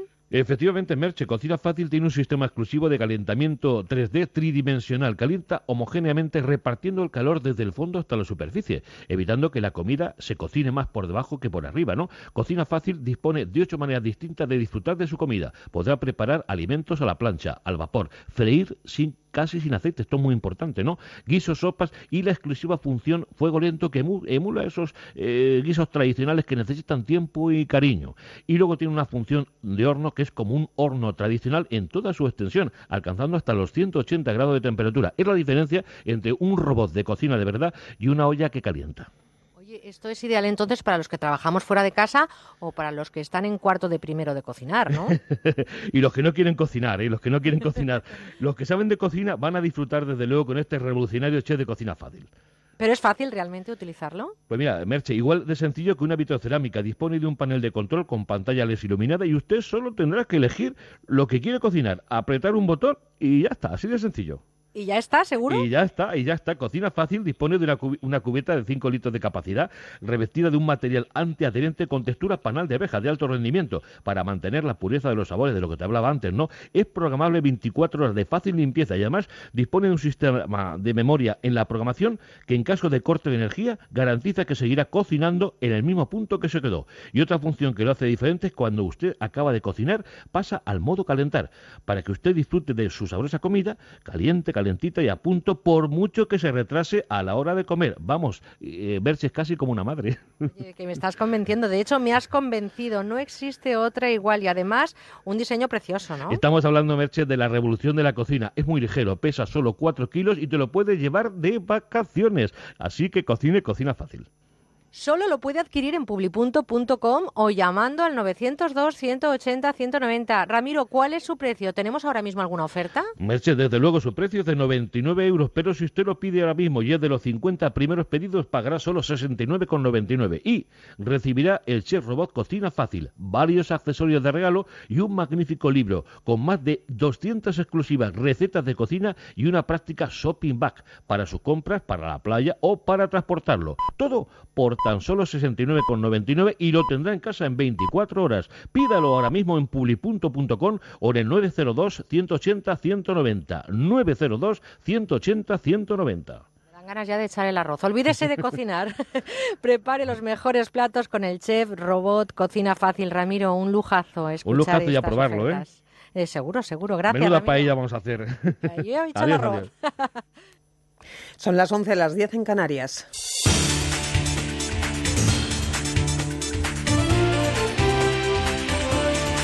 Noticias en Onda Cero. Buenos días. Jornada de tráfico de vehículos en las carreteras tras el inicio del operativo de la DGT coincidiendo con el 15 de agosto. Este fin de semana están previstos 5 millones de desplazamientos y un incremento de los trayectos de corto recorrido con motivo de las fiestas patronales que se celebran en pueblos de toda España en esta festividad de la Virgen. Tráfico realizará controles de alcoholemia y de drogas desde hoy y en próximas fechas para prevenir accidentes. En cuanto a la circulación de las carreteras, la DGT informa ya de algunos problemas en varios puntos cercanos a algunas ciudades. Última hora, Israel Martínez, buenos días. Buenos días. Hay complicaciones circulatorias en estos momentos en Sevilla. En la A49 se van a encontrar con dos o tres kilómetros de retención en la zona de Huevar, circulando hacia Ayamonte debido a un accidente que se ha producido a la altura del kilómetro 24 y que está cortando parcialmente la circulación. Ténganlo muy presente si van a transitar por este punto. Hay dificultades también en Valencia. Pequeñas retenciones en la A7, apenas uno o dos kilómetros en la zona de Ribarroja de Turia, circulando en ambos sentidos. Y en la A3 también un kilómetro en esta misma localidad en sentido Valencia. Precaución con la celebración de unas fiestas la Nacional 340 en Murcia Capital. Eh, se produce el corte alternativo de algunos carriles y puede ocasionar algunos problemas circulatorios. Y por último, mucho cuidado también con la baja visibilidad, con los bancos de niebla que van a encontrarse en algunos puntos del Principado de Asturias. En Cuenca, familiares, amigos y vecinos de las jóvenes Laura y Marina, asesinadas de forma violenta y enterradas ayer, esperan el buen funcionamiento de la justicia y que se aceleren los trámites para la extradición del supuesto asesino Sergio Morate desde Rumanía, donde permanece en prisión provisional tras su detención. Salvo imprevisto, su traslado a nuestro país no debería demorarse, ya que su arresto se ha producido en el marco de una orden europea de detención que establece un procedimiento ágil para la entrega a otro país de la Unión Europea. El ciudadano rumano, que supuestamente ayudó a ocultarse en su vivienda Morate, ha sido puesto en libertad con cargos. Informa desde Onda Cero Cuenca Lorena Mayordomo. El principal sospechoso sigue encarcelado en Rumanía, pero pronto podía ser trasladado a España. Su arresto se ha producido en el marco de una euroorden que agiliza la entrega entre países de la Unión Europea. Ha declarado que es inocente y que no quiere volver a su país porque teme por su vida. En la ciudad, tercer día de luto oficial, el Ayuntamiento de Cuenca ha adelantado que dedicará un espacio preeminente a las chicas, a Laura y a Marina, que también servirá en recuerdo a las víctimas de violencia de género. Cientos de personas se concentraron en la tarde de ayer en solidaridad con la familia de las chicas, una reunión espontánea llena de dolor. En redes sociales, partidos políticos como Vox piden la cadena perpetua para el asesino. En Murcia, la policía busca a ocho inmigrantes que se han fugado del centro de internamiento de extranjeros de la petanía de Sangonera La Verde, situado junto a la prisión Murcia 1. Según ha trascendido, el grupo escapó por un agujero que realizaron en la valla metálica que rodea el centro. Se trata de la tercera fuga de indocumentados registrada en esas instalaciones. En 2012 escaparon 25 inmigrantes llegados en patera a la costa de Almería tras golpear a los agentes que les custodiaban. Y un año después, en 2013, se fugaron otros 10 saltando la valla. China ha ordenado hoy la evacuación de residentes en un radio de tres kilómetros del epicentro de las explosiones ocurridas el pasado miércoles en un almacén de contenedores del puerto de Tianjin, al norte del país. Las autoridades siguen investigando el contenido exacto y el origen de la deflagración, mientras aumentan los temores a una posible contaminación química tras detectarse elevados niveles de sustancias como cianuro en parte del alcantarillado. El suceso ha provocado 85 muertos, 21 de ellos bomberos y cientos de heridos. De las 721 personas hospitalizadas, 25 se encuentran en estado crítico y 33 graves. Los equipos de rescate han recuperado con vida a un hombre que se encontraba a 50 metros del epicentro de las fuertes explosiones. En las últimas horas se han producido nuevos estallidos de productos peligrosos dentro del esqueleto en el que ha quedado reducido el almacén químico siniestrado. Y de Estados Unidos llegan también noticias de otro fuerte incendio en una planta química de Texas, Concha Cerdán. El siniestro se declaró en las últimas horas en un local que albergaba productos tóxicos en la ciudad de Conroe. Algunos testigos afirman haber escuchado varias explosiones. A este lugar se ha desplazado un equipo de bomberos y se ha ha pedido a los residentes que viven cerca del área afectada que permanezcan en sus casas como medida preventiva. Otros, los más cercanos, cuyos domicilios se encuentran en un radio de tres kilómetros, han sido trasladados a un albergue provisional. El espeso humo negro puede verse desde kilómetros de distancia y la policía ha cortado varias carreteras próximas. De momento no se ha informado de víctimas. Información deportiva con Pablo Valentín Gamazo. Marín sigue haciendo historia y mañana disputará la final del Mundial de Badminton tras ganar en tres sets a la coreana Ji Hyun Sung. Y ayer, en la jornada de ayer, el Athletic Club de Bilbao goleó al Barcelona 4 a 0 en la ida de la Supercopa de España con hat-trick de Aritz Aduriz. El técnico culé Luis Enrique, que se muestra preocupado por el nivel de la defensa en los últimos encuentros. Partimos de la base que el fútbol es un juego de errores, no nos equivoquemos, y... pero curiosamente mmm, hemos pasado de ser el equipo menos goleado a a empezar a encajar con, con demasiada facilidad.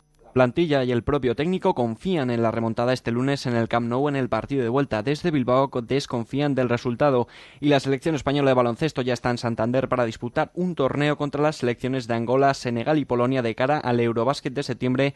Y en tenis les recordamos que Rafa Nadal se ha despedido de Monreal tras caer ante Kei Nishikori por 6 a 4 y 6 a 2. Más noticias a mediodía, a las 11 en Canarias. Sigue ahora en Onda Cero con Buena Onda y Merche Carneiro.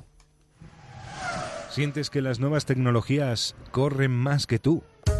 Por fin puedes estar al día en todo lo relacionado con Internet. Aplicaciones, Facebook, redes, Twitter, webs, plataformas. Internet en la onda. Un parado británico crea Brumi, el Airbnb para alquilar una habitación por hora. Creo que este año eh, ha sido el boom de las plataformas musicales de, en streaming. Bueno, ¿qué, ¿qué es Binder? Muchos lo han definido como la papelera del amor. Binder te evita el mal trago de tener que dejar a alguien. ¿Cómo funciona? Si Bueno, quieres conocer lo último en la red, este es tu programa. Internet en la onda. Sábados y domingos a partir de las 6 de la tarde. Con Javier Ábrego. Te mereces esta radio. Onda Cero, tu radio. Nunca sabré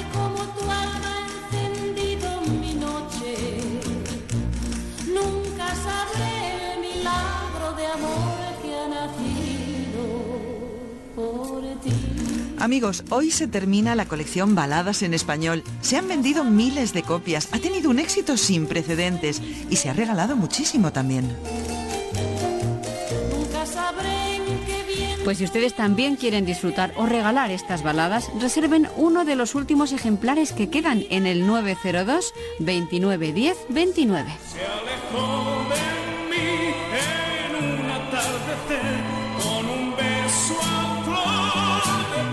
Tres discos y 50 canciones preciosas, números uno de los años 60 y 70, interpretadas por los mejores artistas. Soledad es tan tierna como la amapola que vivió siempre en el trigo sola. Pero todas cantadas en nuestro idioma y es que es una selección fantástica y muy exclusiva porque solo se puede encontrar aquí, esto no se vende en las tiendas, solo se vende aquí en la radio en el número 902 2910 29. Hoy daría yo la vida por no verte más. Con artistas nacionales e internacionales que grabaron sus éxitos en castellano, como Martiña, a la que estamos escuchando, quiero ya olvidar. o la italiana Iva Zanicchi. Y sobre el puente veo una bandera. Hazme es la misma que está. O Sandro Jacobe y su Jardín Prohibido.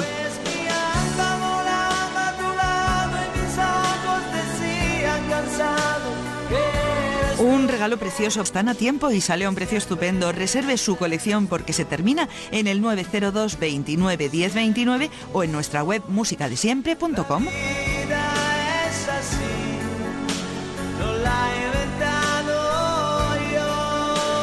Y por muy poquito dinero, porque los tres CDs mantienen la rebaja de 40 euros más gastos de envío a solo 33 euros más gastos de envío. Está muy bien.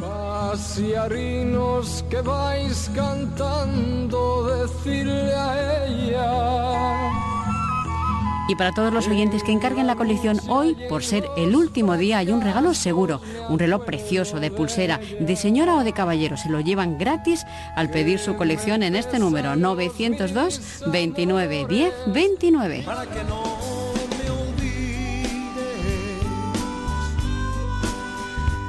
No se olviden ustedes de que es el último día para conseguir estas maravillosas baladas en español. Pídanlas en el 902 29 10 29. Cuando usted consulta con un médico especialista, quiere que le dedique todo el tiempo necesario para llegar al diagnóstico más preciso y ofrecerle la mejor solución. En Clínica DKF, en su unidad de cirugía avanzada de columna, los doctores Sánchez y Casal lo hacen ofreciendo técnicas mínimamente invasivas de forma exclusiva y pionera en España, como la endoscopia. Consúltenos en www.dkfcolumna.com o en el teléfono 666 266 604. ¿Te imaginas poder hacer una reforma sin preocupaciones, sin riesgos, sin adelantar dinero? Con Grupo Lenda sí es posible. Contamos con una sólida experiencia en reformas de baños, cocinas, puertas, tarimas, etc. No cobramos nada hasta que la obra esté terminada. También damos facilidades de pago. Grupo Lenda, 902 29 30 60. Grupolenda.com. A ver, ¿qué es este mes? ¿No cae? Este es el mes de la alfombra. La alfombra española, la buena, la nuestra. 40% de descuento, 40% de descuento, 40% de descuento. Es que yo soy como un disco rayado. En los Fernández, que son muy amables. General Martínez Campos 29. Llámeles 91 308 5000. El 40, el 40 de descuento, el 40 de descuento, el 40.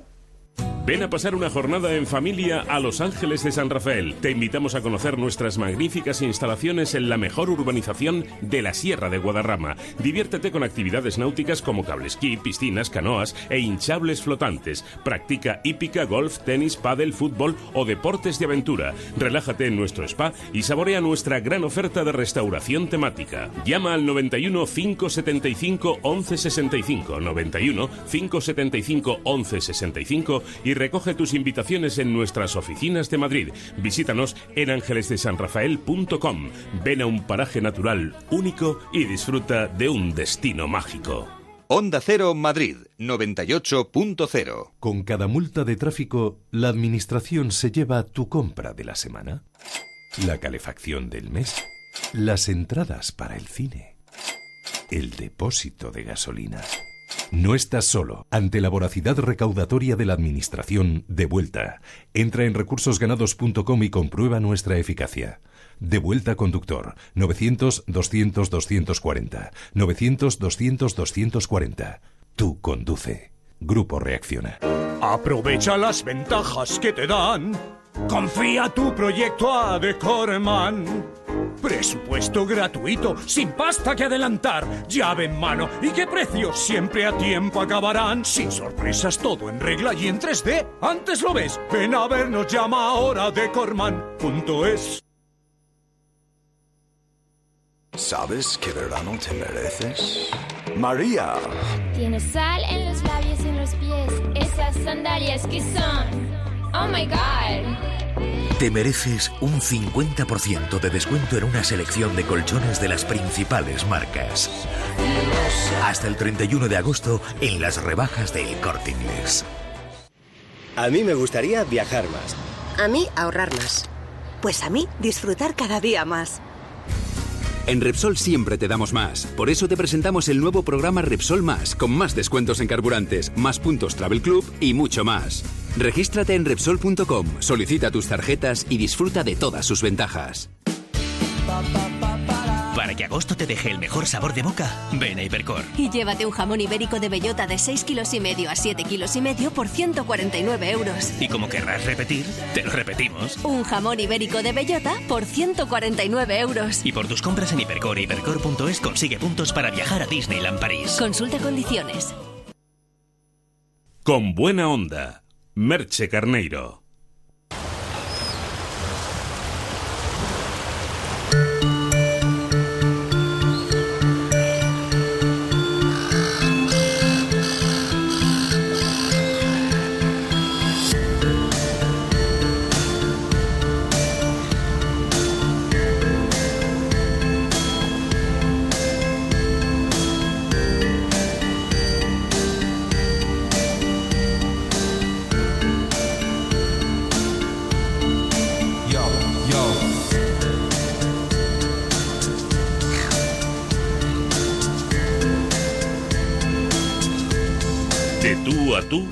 Con buena onda.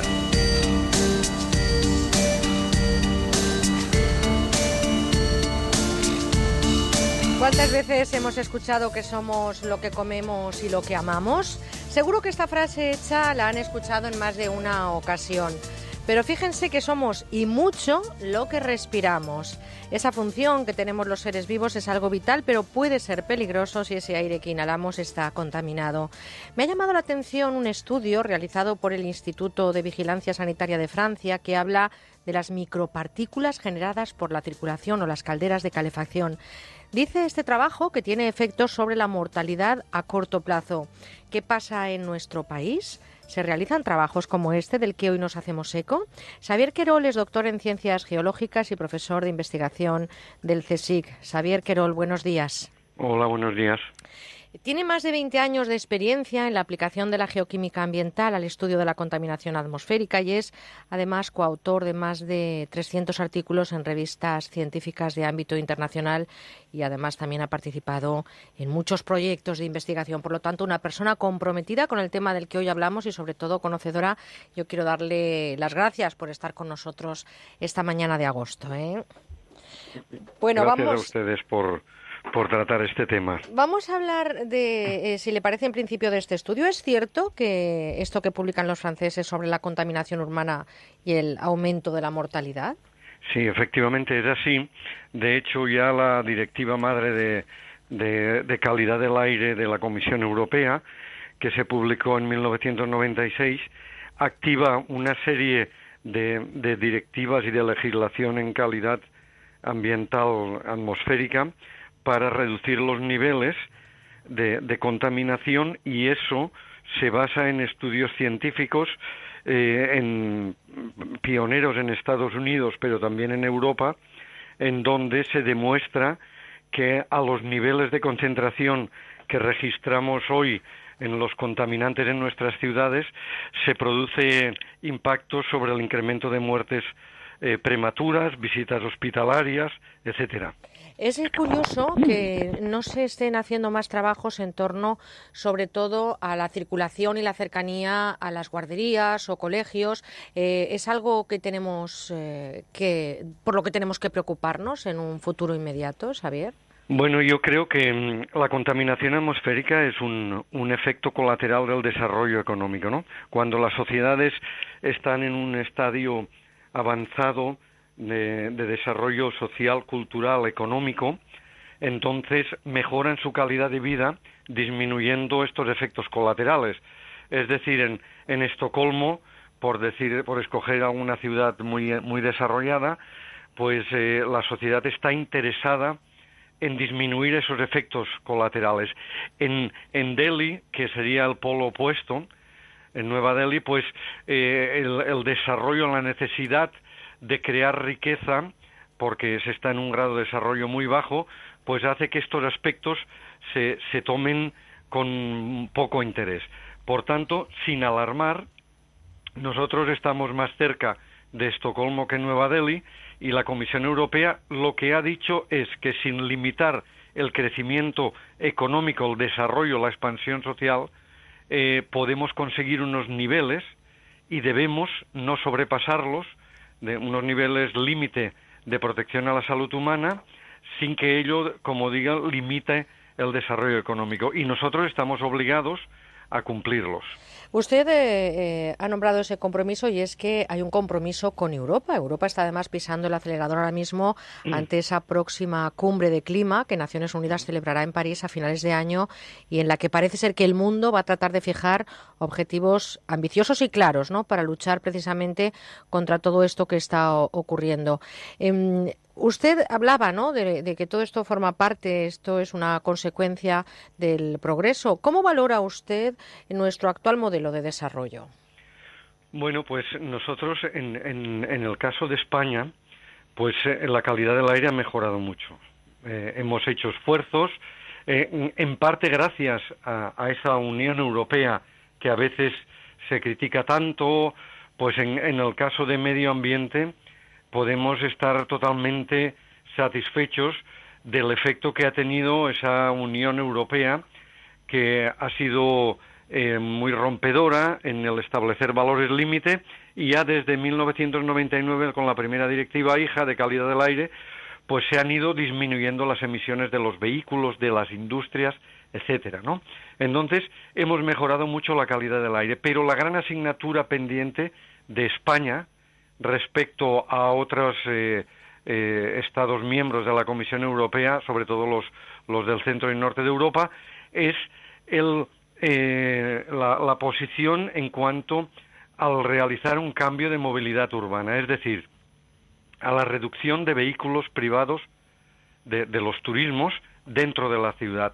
Es un concepto que ya tienen muy claro eh, las ciudades del centro y del norte de Europa, que hay que entrar a la ciudad y moverse con, con un transporte público. Para ello se han puesto trabas al turismo, al vehículo privado, y, se han desarrollado o se han establecido redes de, de transporte público eficiente, rápidos, económicos, confortables, y ello eh, reduce las, em las emisiones, sobre todo del tráfico rodado, en el ámbito urbano. Eso es lo que en España, excepto algunas ciudades, como pueden ser Vitoria o Zaragoza, que, han, que ya han abordado este problema, pues es la gran asignatura pendiente de las grandes ciudades españolas. Fíjese que mirando esos informes europeos me llama la atención, por ejemplo, Grecia, ¿no? Está en el punto de mira de la información de los últimos tiempos y no precisamente por su savoir-faire político y económico, pero yo creo que es justo rendirle también un reconocimiento a la labor medioambiental, porque Grecia es uno de los Estados miembros de la Unión Europea que cumple ya con creces el límite máximo de gramos de emisiones de dióxido de carbono por kilómetro recorrido entre los coches nuevos puestos a la venta. Yo creo que esto también es importante reconocérselo. Y ahí está lo que ha establecido la Comisión Europea para 2015, un tope de 130 gramos de CO2 por kilómetro. Eh, esto es, eh, no sé si es bueno o es malo, pero ¿es verdad? ¿Se puede llegar a cumplir? Bueno, eh, sí, todos estos estudios se hacen con modelización de, de asesoramiento integrado y, y, son estudios robustos. Si se ponen esos valores límites, porque se pueden cumplir. Después hay países que lo cumplen o no. Yo distinguiría entre el dióxido de carbono, el CO2, los son los gases de efecto invernadero, que es, es un campo, como la cumbre de París, que va a tener lugar, eh, que son ese, esas emisiones reducen el calentamiento, o sea, si reducimos esas emisiones se reduce el calentamiento global, pero no tienen efecto directo en la salud humana. Lo tienen indirectamente, ¿no? Porque el calentamiento global pues que genera más horas de, olas de calor, puede reducir la precipitación, puede causar inundaciones puntuales en eventos extremos, etcétera, que indirectamente afectan también a la salud.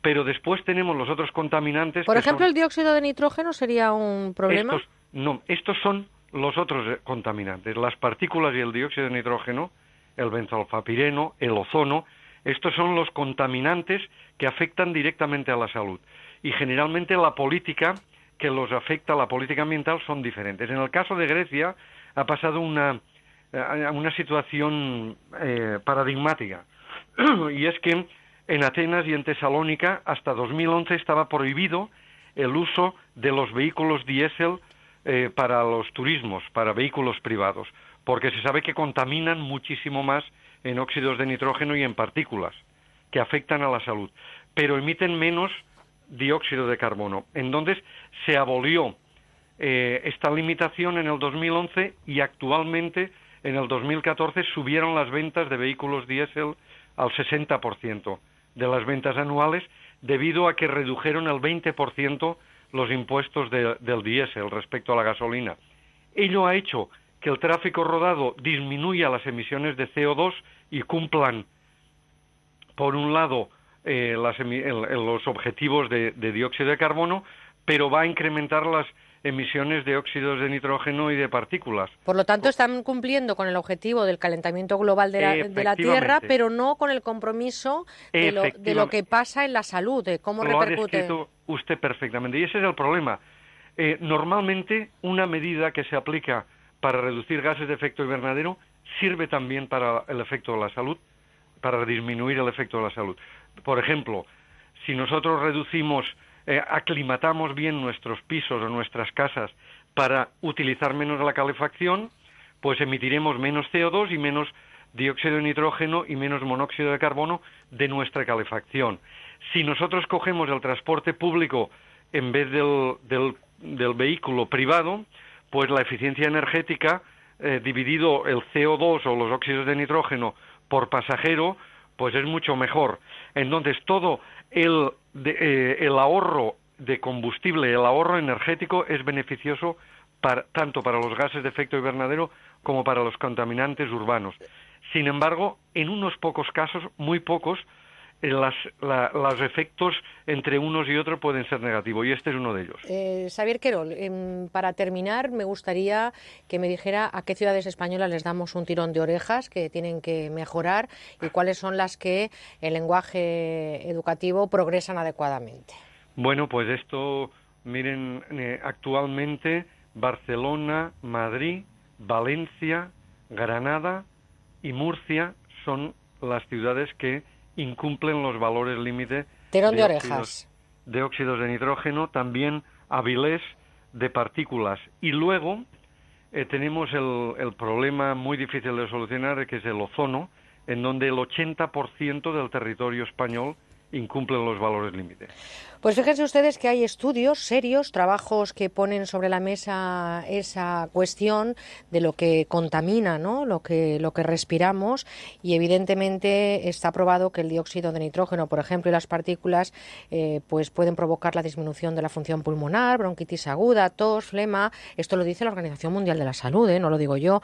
Se ha demostrado incluso los efectos sobre el desarrollo cognitivo de los niños y también, eh, por ejemplo, hay algunos estudios que han demostrado la relación entre la contaminación del aire y el peso de los bebés al nacer. No está muy claro eh, cuál es el mecanismo biológico que hace que el aire que respiran las madres durante el embarazo pueda llegar a influir en la ganancia de peso del feto, pero es cierto que esto también está influyendo. Por lo tanto, tenemos todos un compromiso. Nosotros el de contarlo lo hemos adquirido y lo vamos a seguir manteniendo.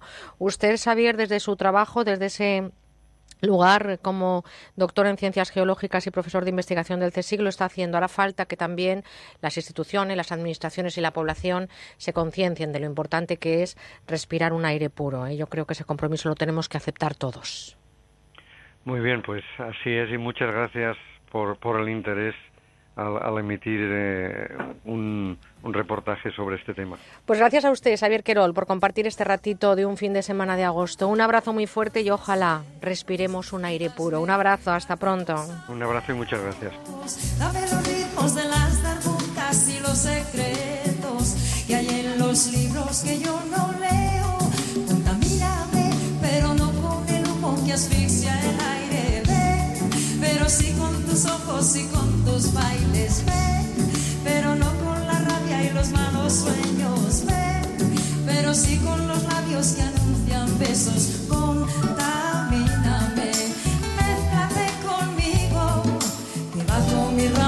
Pues si te mezclas con nosotros, todavía tienes media hora por delante para disfrutar de este tiempo de radio. Nosotros vamos a hacer una pequeña paradita muy breve y enseguida vamos a hablaros de un invento. Prestad mucha atención porque los mayores en muchas ocasiones se desorientan y el invento va de eso, de prevenir y de ayudar a las personas mayores. Dame los ritmos de los tambores y los voceros del antiguo y del barrio nuevo.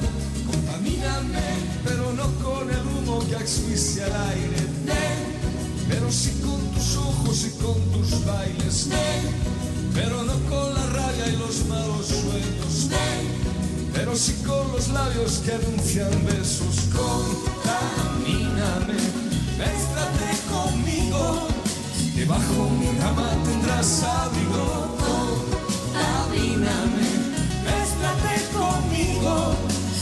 Debajo mi rama tendrás abrigo.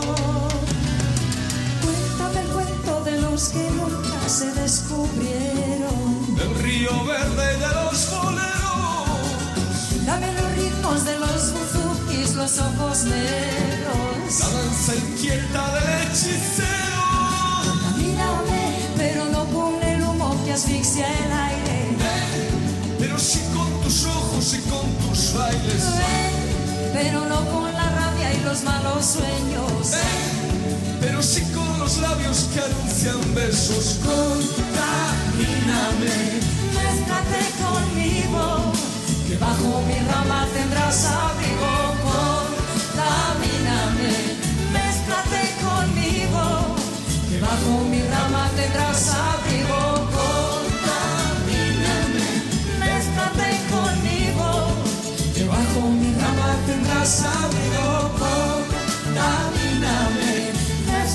conmigo, debajo mi tendrás.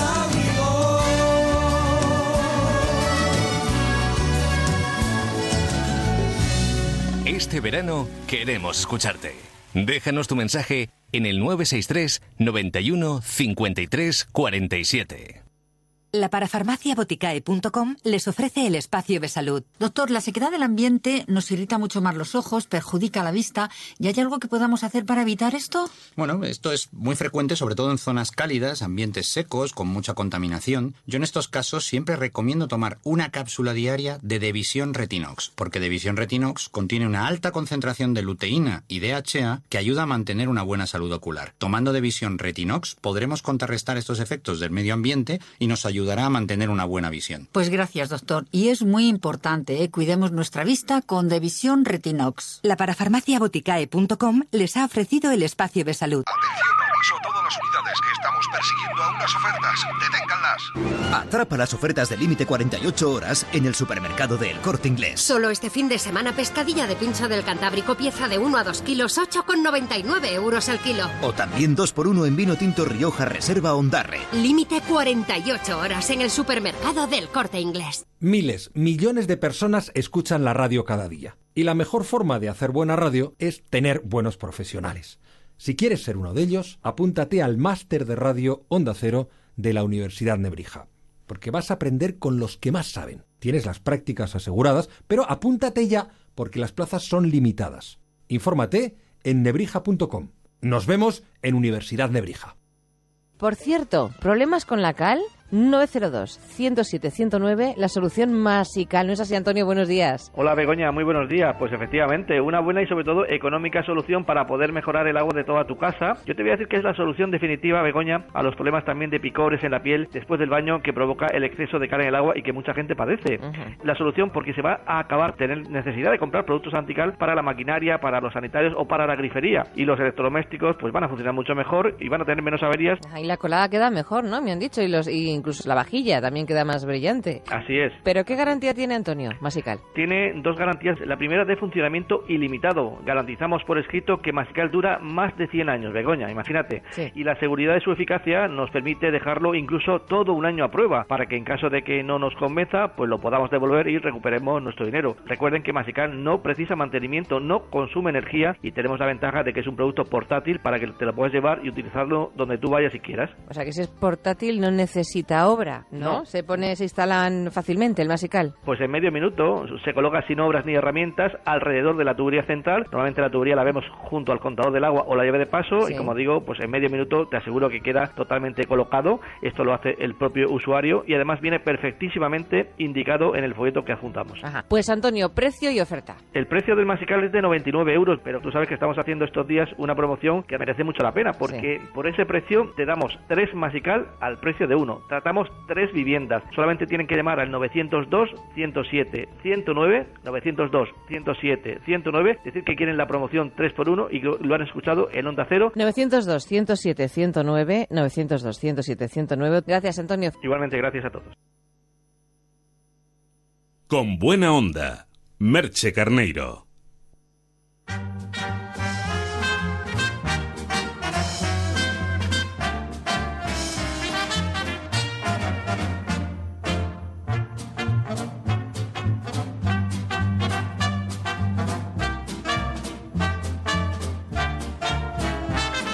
Inventos sin fronteras.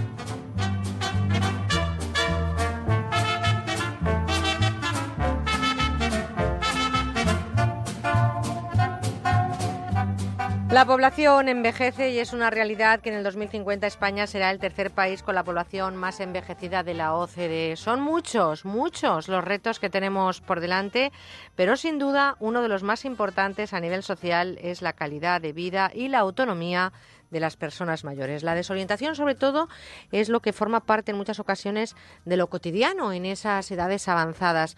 Nos vamos a ir ahora hasta la Universidad Politécnica de Madrid porque allí han ideado un dispositivo para localizar a los mayores si se despistan.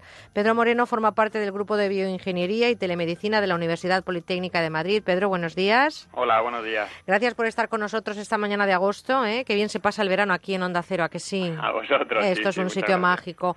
Oye, ¿qué habéis ideado para ayudar a las personas que sufren desorientación? Bueno, pues eh, lo que hemos ideado exactamente no es un dispositivo, es más bien un, un servicio que emplea, bueno, pues los eh, teléfonos móviles actuales, los eh, conocidos como smartphones, y básicamente lo que utilizamos de esos smartphones son la capacidad de coger una señal GPS para saber la localización de una persona mayor. Entonces, eh, bueno, con esa localización de la persona mayor eh, tenemos, hemos ideado un, servicio que utiliza unas eh, redes especiales conocidas como IMS, que son eh, bueno propiedad de los operadores móviles, y básicamente lo que hacemos es poder determinar si esa persona se encuentra en un área que es conocida o desconocida para, para ella. O sea que vosotros con este trabajo lo que, lo que marcáis para cada usuario son unas zonas de seguridad, es decir, delimitáis lo que sería un paseo normal de esa Eso persona es, o si se ha salido de esa raya que podría entrañar algún peligro o que podría haberse desorientado la Eso persona. es, podemos, podemos definir para cada eh, persona mayor una serie de puntos eh, de referencia, digamos, que podrían ser el, su propio domicilio, el domicilio de un familiar, incluso el mercado donde él eh, puede ir a hacer la compra todos los días. Entonces, en torno a esos eh, sitios de referencia, determinamos un, área que puede ser un kilómetro a la redonda, etcétera, eh, y luego, a partir de, ese- de esa zona de seguridad, que podría ser su zona de, de seguridad común, donde la persona mayor realiza sus actividades de la vida diaria, definimos otras áreas donde la persona mayor puede caer en una situación de desorientación.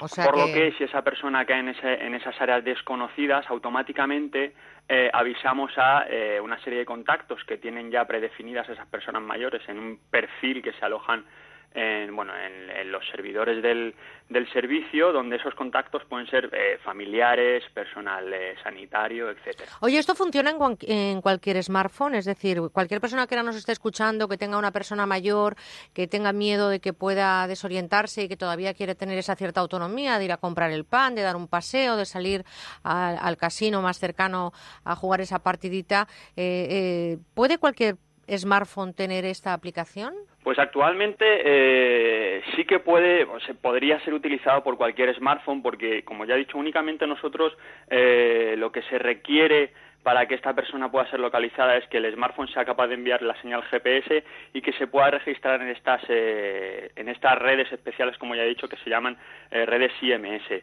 Eh, actualmente, bueno, el, el, trabajo está en una fase de, de desarrollo, de, de investigación. Hemos probado eso, pues que, que este servicio puede interactuar o puede funcionar con estas eh, redes especiales y luego también que puede aportar esa funcionalidad tanto a la persona mayor como al, como al familiar. Esto no porque- tiene nada que ver con la teleasistencia, lo digo porque hay mucha gente que está confundiendo la teleasistencia con esto. La teleasistencia, eh, la teleasistencia, lo hemos hablado muchas veces, es un botón que marca incluso el propio paciente y en este caso se está controlando eh, desde otro desde otro ámbito, ¿no? Eso Eh, es, podríamos decir que es una, una teleasistencia evolucionada, una teleasistencia mejorada en el sentido de que el, el paciente no tiene que hacer un... un ¿Pero que lleva una pulserita o lleva familia. algo? ¿El paciente lleva algo? ¿Una pulserita? ¿Lleva algo No, que- únicamente su teléfono móvil. Su teléfono móvil. Sería un teléfono móvil que él iniciaría la, la aplicación y automáticamente esa aplicación va recogiendo la señal GPS y comparando la localización de la persona mayor si está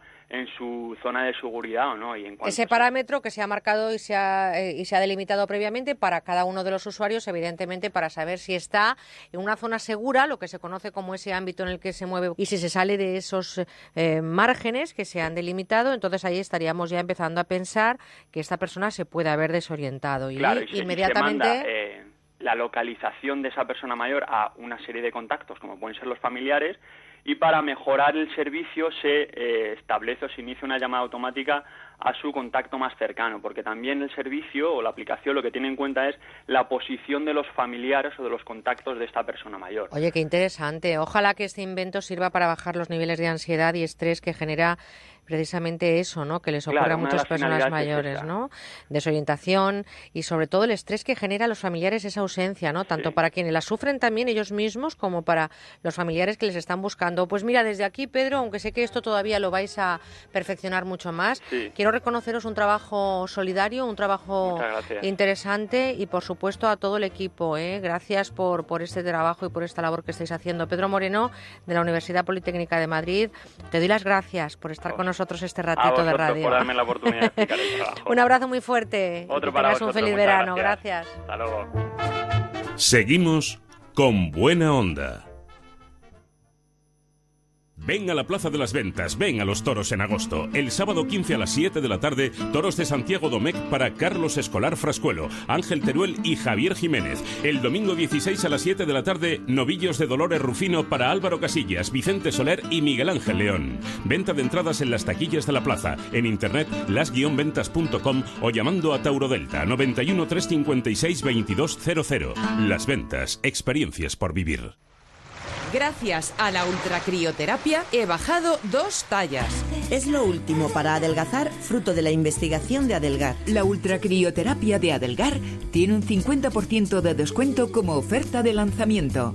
Infórmese 91 577 44 77. Además, puede salirle gratis. Reserva de la Dehesa, en la mejor zona residencial del noroeste, entre Majadahonda y Boadilla.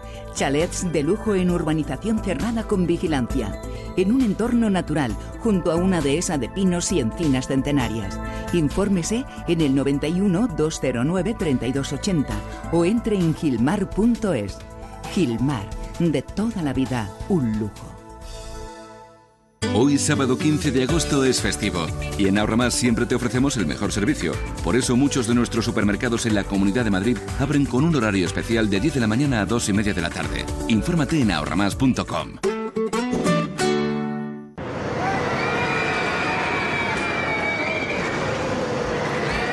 Este verano ven a los McDonald's de la Comunidad de Madrid y consigue un 2x1 para Parque de Atracciones de Madrid o Parque Warner y disfruta el doble. Date prisa, válido solo hasta el 20 de agosto. Y si te descargas la nueva app de McDonald's, disfrutarás de ofertas exclusivas. Con cada multa de tráfico, la administración se lleva tu compra de la semana, la calefacción del mes, las entradas para el cine, el depósito de gasolina. No estás solo. Ante la voracidad recaudatoria de la Administración, de vuelta. Entra en recursosganados.com y comprueba nuestra eficacia. De vuelta conductor. 900-200-240. 900-200-240. Tú conduce. Grupo Reacciona. Ya está a la venta la tercera edición de Alimenta tus oídos, el libro del Discoforum de Onda Cero, la más completa guía interactiva que te da las claves para usar cientos de canciones en cualquier momento de tu vida. Alimenta tus oídos, el libro del Discoforum de Onda Cero, escrito por José Luis Salas, diseñado por másfotogénica.com y publicado por Lid Editorial. Alimenta tus oídos, el libro guía que le pone música a los capítulos de la película de tu vida, con la colaboración de Onda Cero. Si quieres escuchar los audios de nuestros programas, entra en ondacero.es.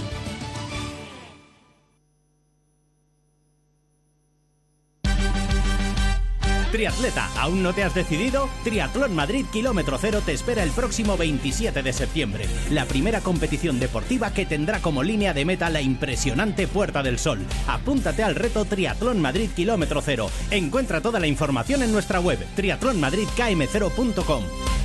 ¡Estoy en París! ¡Hola, la! ¿Sabéis que la Torre Eiffel tiene más de 300 metros? Pues yo estoy en Nueva York practicando mi English. Yo ahora en el espacio, entre Júpiter y Saturno. Pues yo aquí en la playa leyendo un poquito. Sí, porque en vacaciones, además de descansar, podemos aprender y divertirnos. Fundación A3 Media y tú, juntos por la educación. Estás con Merche Carneiro. Estás con buena onda.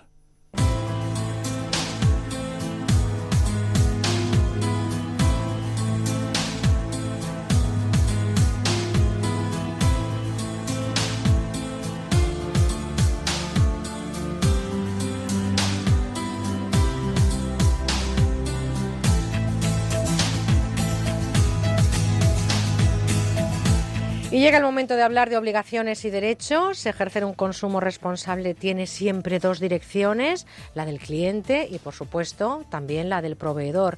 Y hablar de consumo en este programa tiene un nombre, Fernando Moner. Buenos días. Hola, muy buenos días. Presidente de CECU, miembro del Consejo de Consumidores y Usuarios de España y también nuestro máximo representante de los consumidores en el Consejo de Dirección de ECOSAN, Agencia Española de Consumo, Seguridad Alimentaria y Nutrición. Fernando, fíjate que son muchos los oyentes que nos han pedido que hablemos de los derechos del consumidor cuando lleva el coche al taller. De ello hablamos enseguida, pero recordamos que a través de nuestro correo electrónico recibimos consultas de los oyentes. Pues fíjense ustedes que mandando a conbuenaonda.onda0.es una consulta sobre consumo, nosotros les responderemos vía mail cuando los expertos, los profesionales de CECU, nos hayan dado respuesta a su consulta.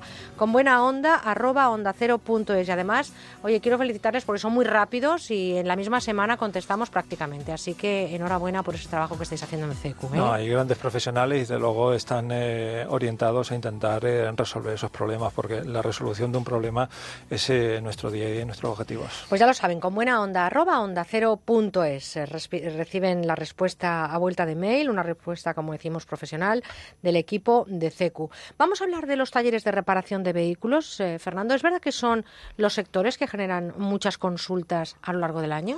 Sí, de hecho hace tres, cuatro años nos preocupó muchísimo porque hubo un incremento eh, importante. Eh, hay que distinguir de lo que son talleres oficiales y reglamentarios de ciertos tipos de talleres eh, piratas, pero que por desgracia también engrosan esas, esas listas de consultas y reclamaciones.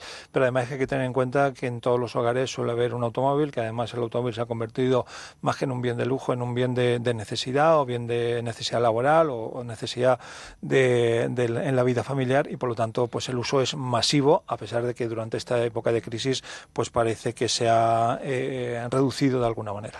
Eh, ¿Qué debemos tener en cuenta, Fernando, antes de llevar nuestro vehículo a reparar? Precisamente con todo esto que nos estás diciendo, me imagino que vosotros habéis sacado ya seguramente literatura suficiente, ¿no? Como para tener eh, en cuenta al menos algunos puntos a la hora de llevar el coche a reparar.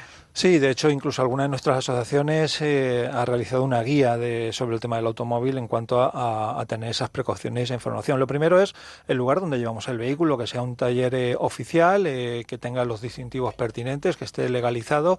Los distintivos me refiero sobre todo a ese cartelito eh, metálico que suele estar en la entrada y que nos indica pues su especialidad, incluso su número, su número de licencia, su número de registro que, tiene industrial de, ámbito autonómico y que de alguna manera nos da legalidad. Entonces, una vez que ya entremos, ya sabemos que estamos en un lugar que teóricamente por lo menos, la normativa. Por lo menos está dentro del circuito de las leyes. ¿no? Ahí lo dejamos. y tiene unas responsabilidades al tener esos, eh, esos carteles. ¿Es obligatorio el presupuesto siempre a la hora de, reparar un vehículo? Es obligatorio y si no lo queremos tenemos nos harán firmar como que no queremos que se realice el presupuesto. Es Para mí es imprescindible porque el presupuesto hace dos cosas.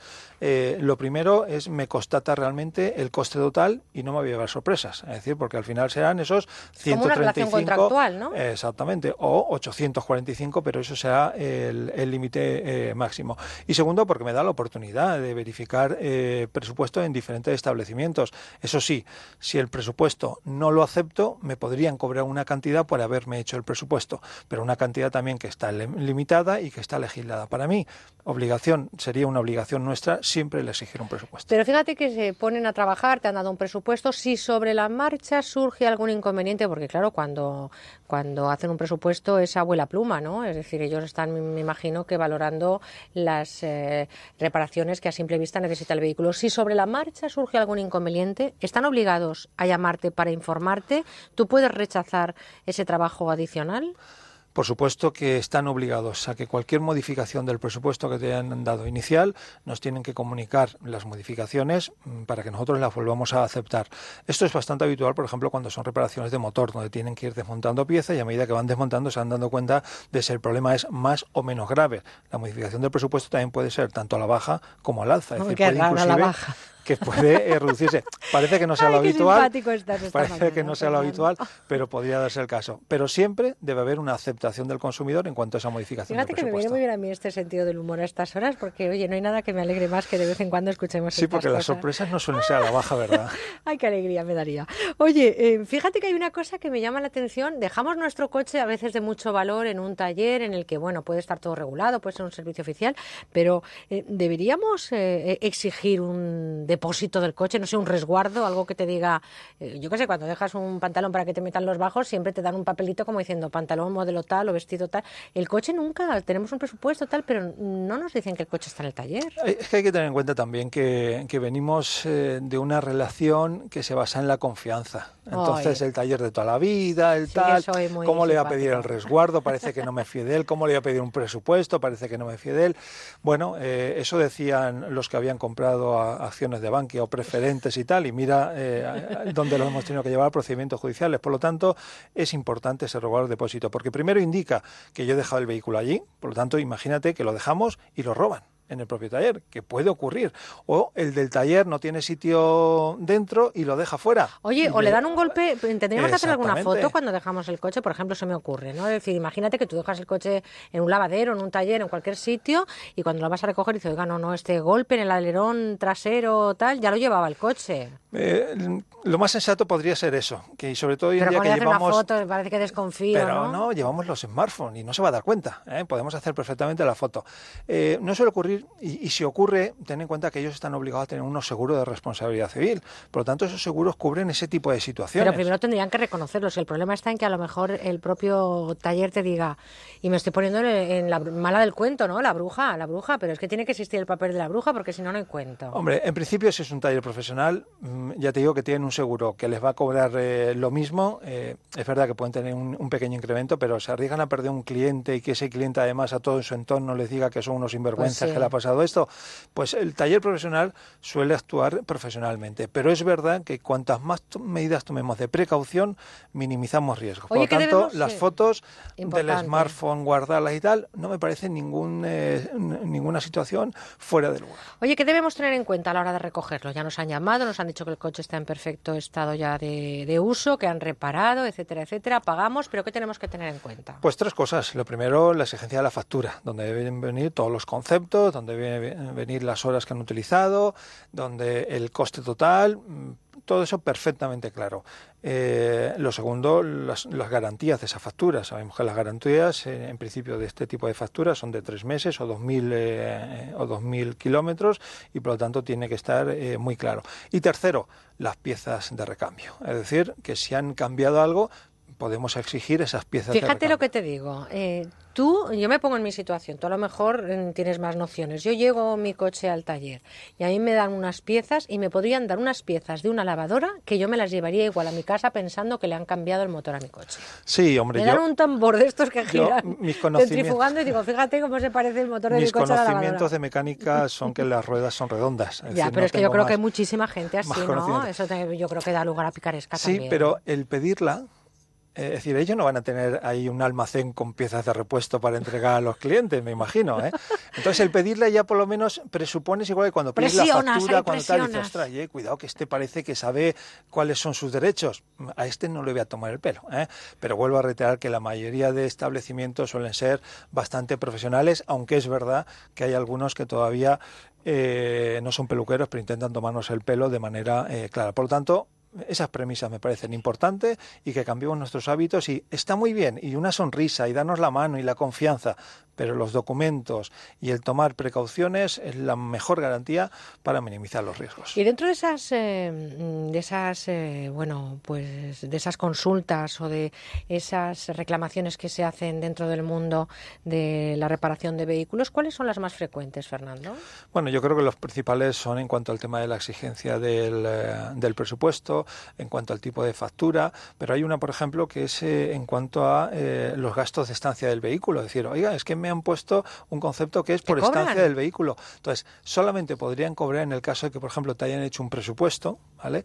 Y tú todavía no lo hayan aceptado y ha pasado un tiempo, que quiero recordar que eran tres días. Cuando ha pasado más de tres días sí que ya te podrían cobrar gastos eh, de estacionamiento, porque obviamente ellos tienen que eh, dejar un lugar eh, en un lugar seguro el vehículo. Pero ellos no lo pueden aparcar en la calle o sí? Porque luego hay muchos talleres que lo aparcan en la calle. teóricamente no, tú ah, se lo has dejado y debería estar dentro de sus instalaciones. Sino que te lo informen claramente y que tú aceptes pero mm, tienen que estar dentro de las propias instalaciones porque es donde cubren los seguros de responsabilidad en caso de que ocurra cualquier cosa. Te veo con mucho sentido del humor este año, me gusta mucho, Fernando, compartir eh, contigo es lo que tiene el verano, es lo que tiene el verano.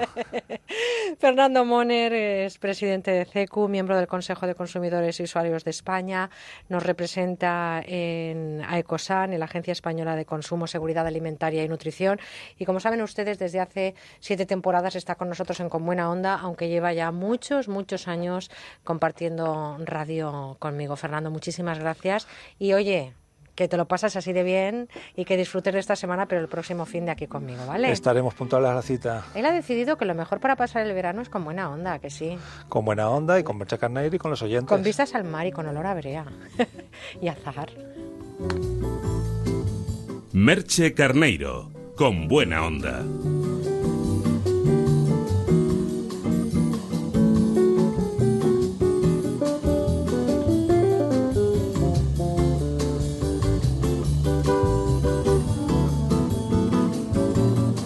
¿Quién es? ¿Cómo suena? Saben que me gusta siempre despedir eh, cada programa con esa música que yo escucho y hoy les propongo eh, que, nos vayamos de forma diferente. Nos vamos con una mezcla magistral de sonidos. Son eh, sonidos brasileños, angoleños y de Cabo Verde. Es la reina de la fusión musical y una de las referentes de la música kizomba, un término además que les cuento que proviene de la lengua kimbundú y que significa fiesta. Es hija de angoleños, pero está muy, muy, muy ligada a Cabo Verde y algunos de sus trabajos los ha logrado en el lenguaje criollo. No se ha olvidado que hay que cantar también en inglés para triunfar en la música y hoy precisamente esa música que comparto con ustedes tiene un color diferente. Se llama Chelsea Santel y así suena Aigüe.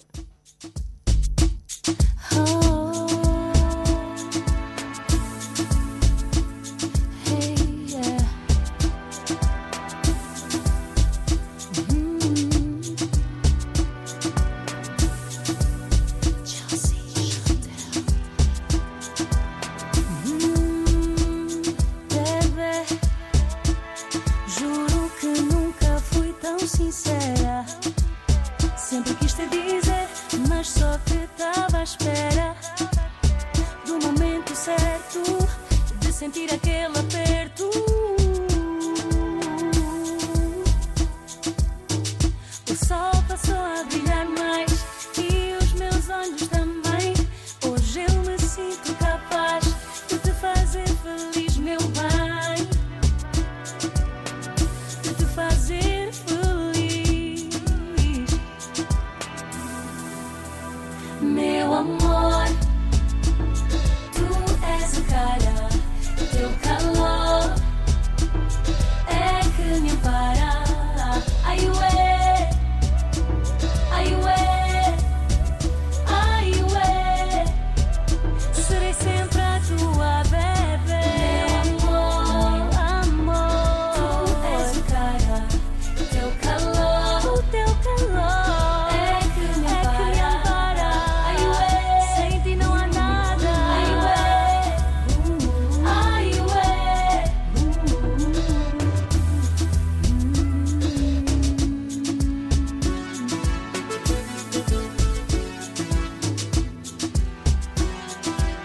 Estamos ya despidiendo las cuatro horas de un recorrido que comenzaba a las 8 de la mañana y que cerramos no con un adiós, sino con un hasta pronto, hasta mañana.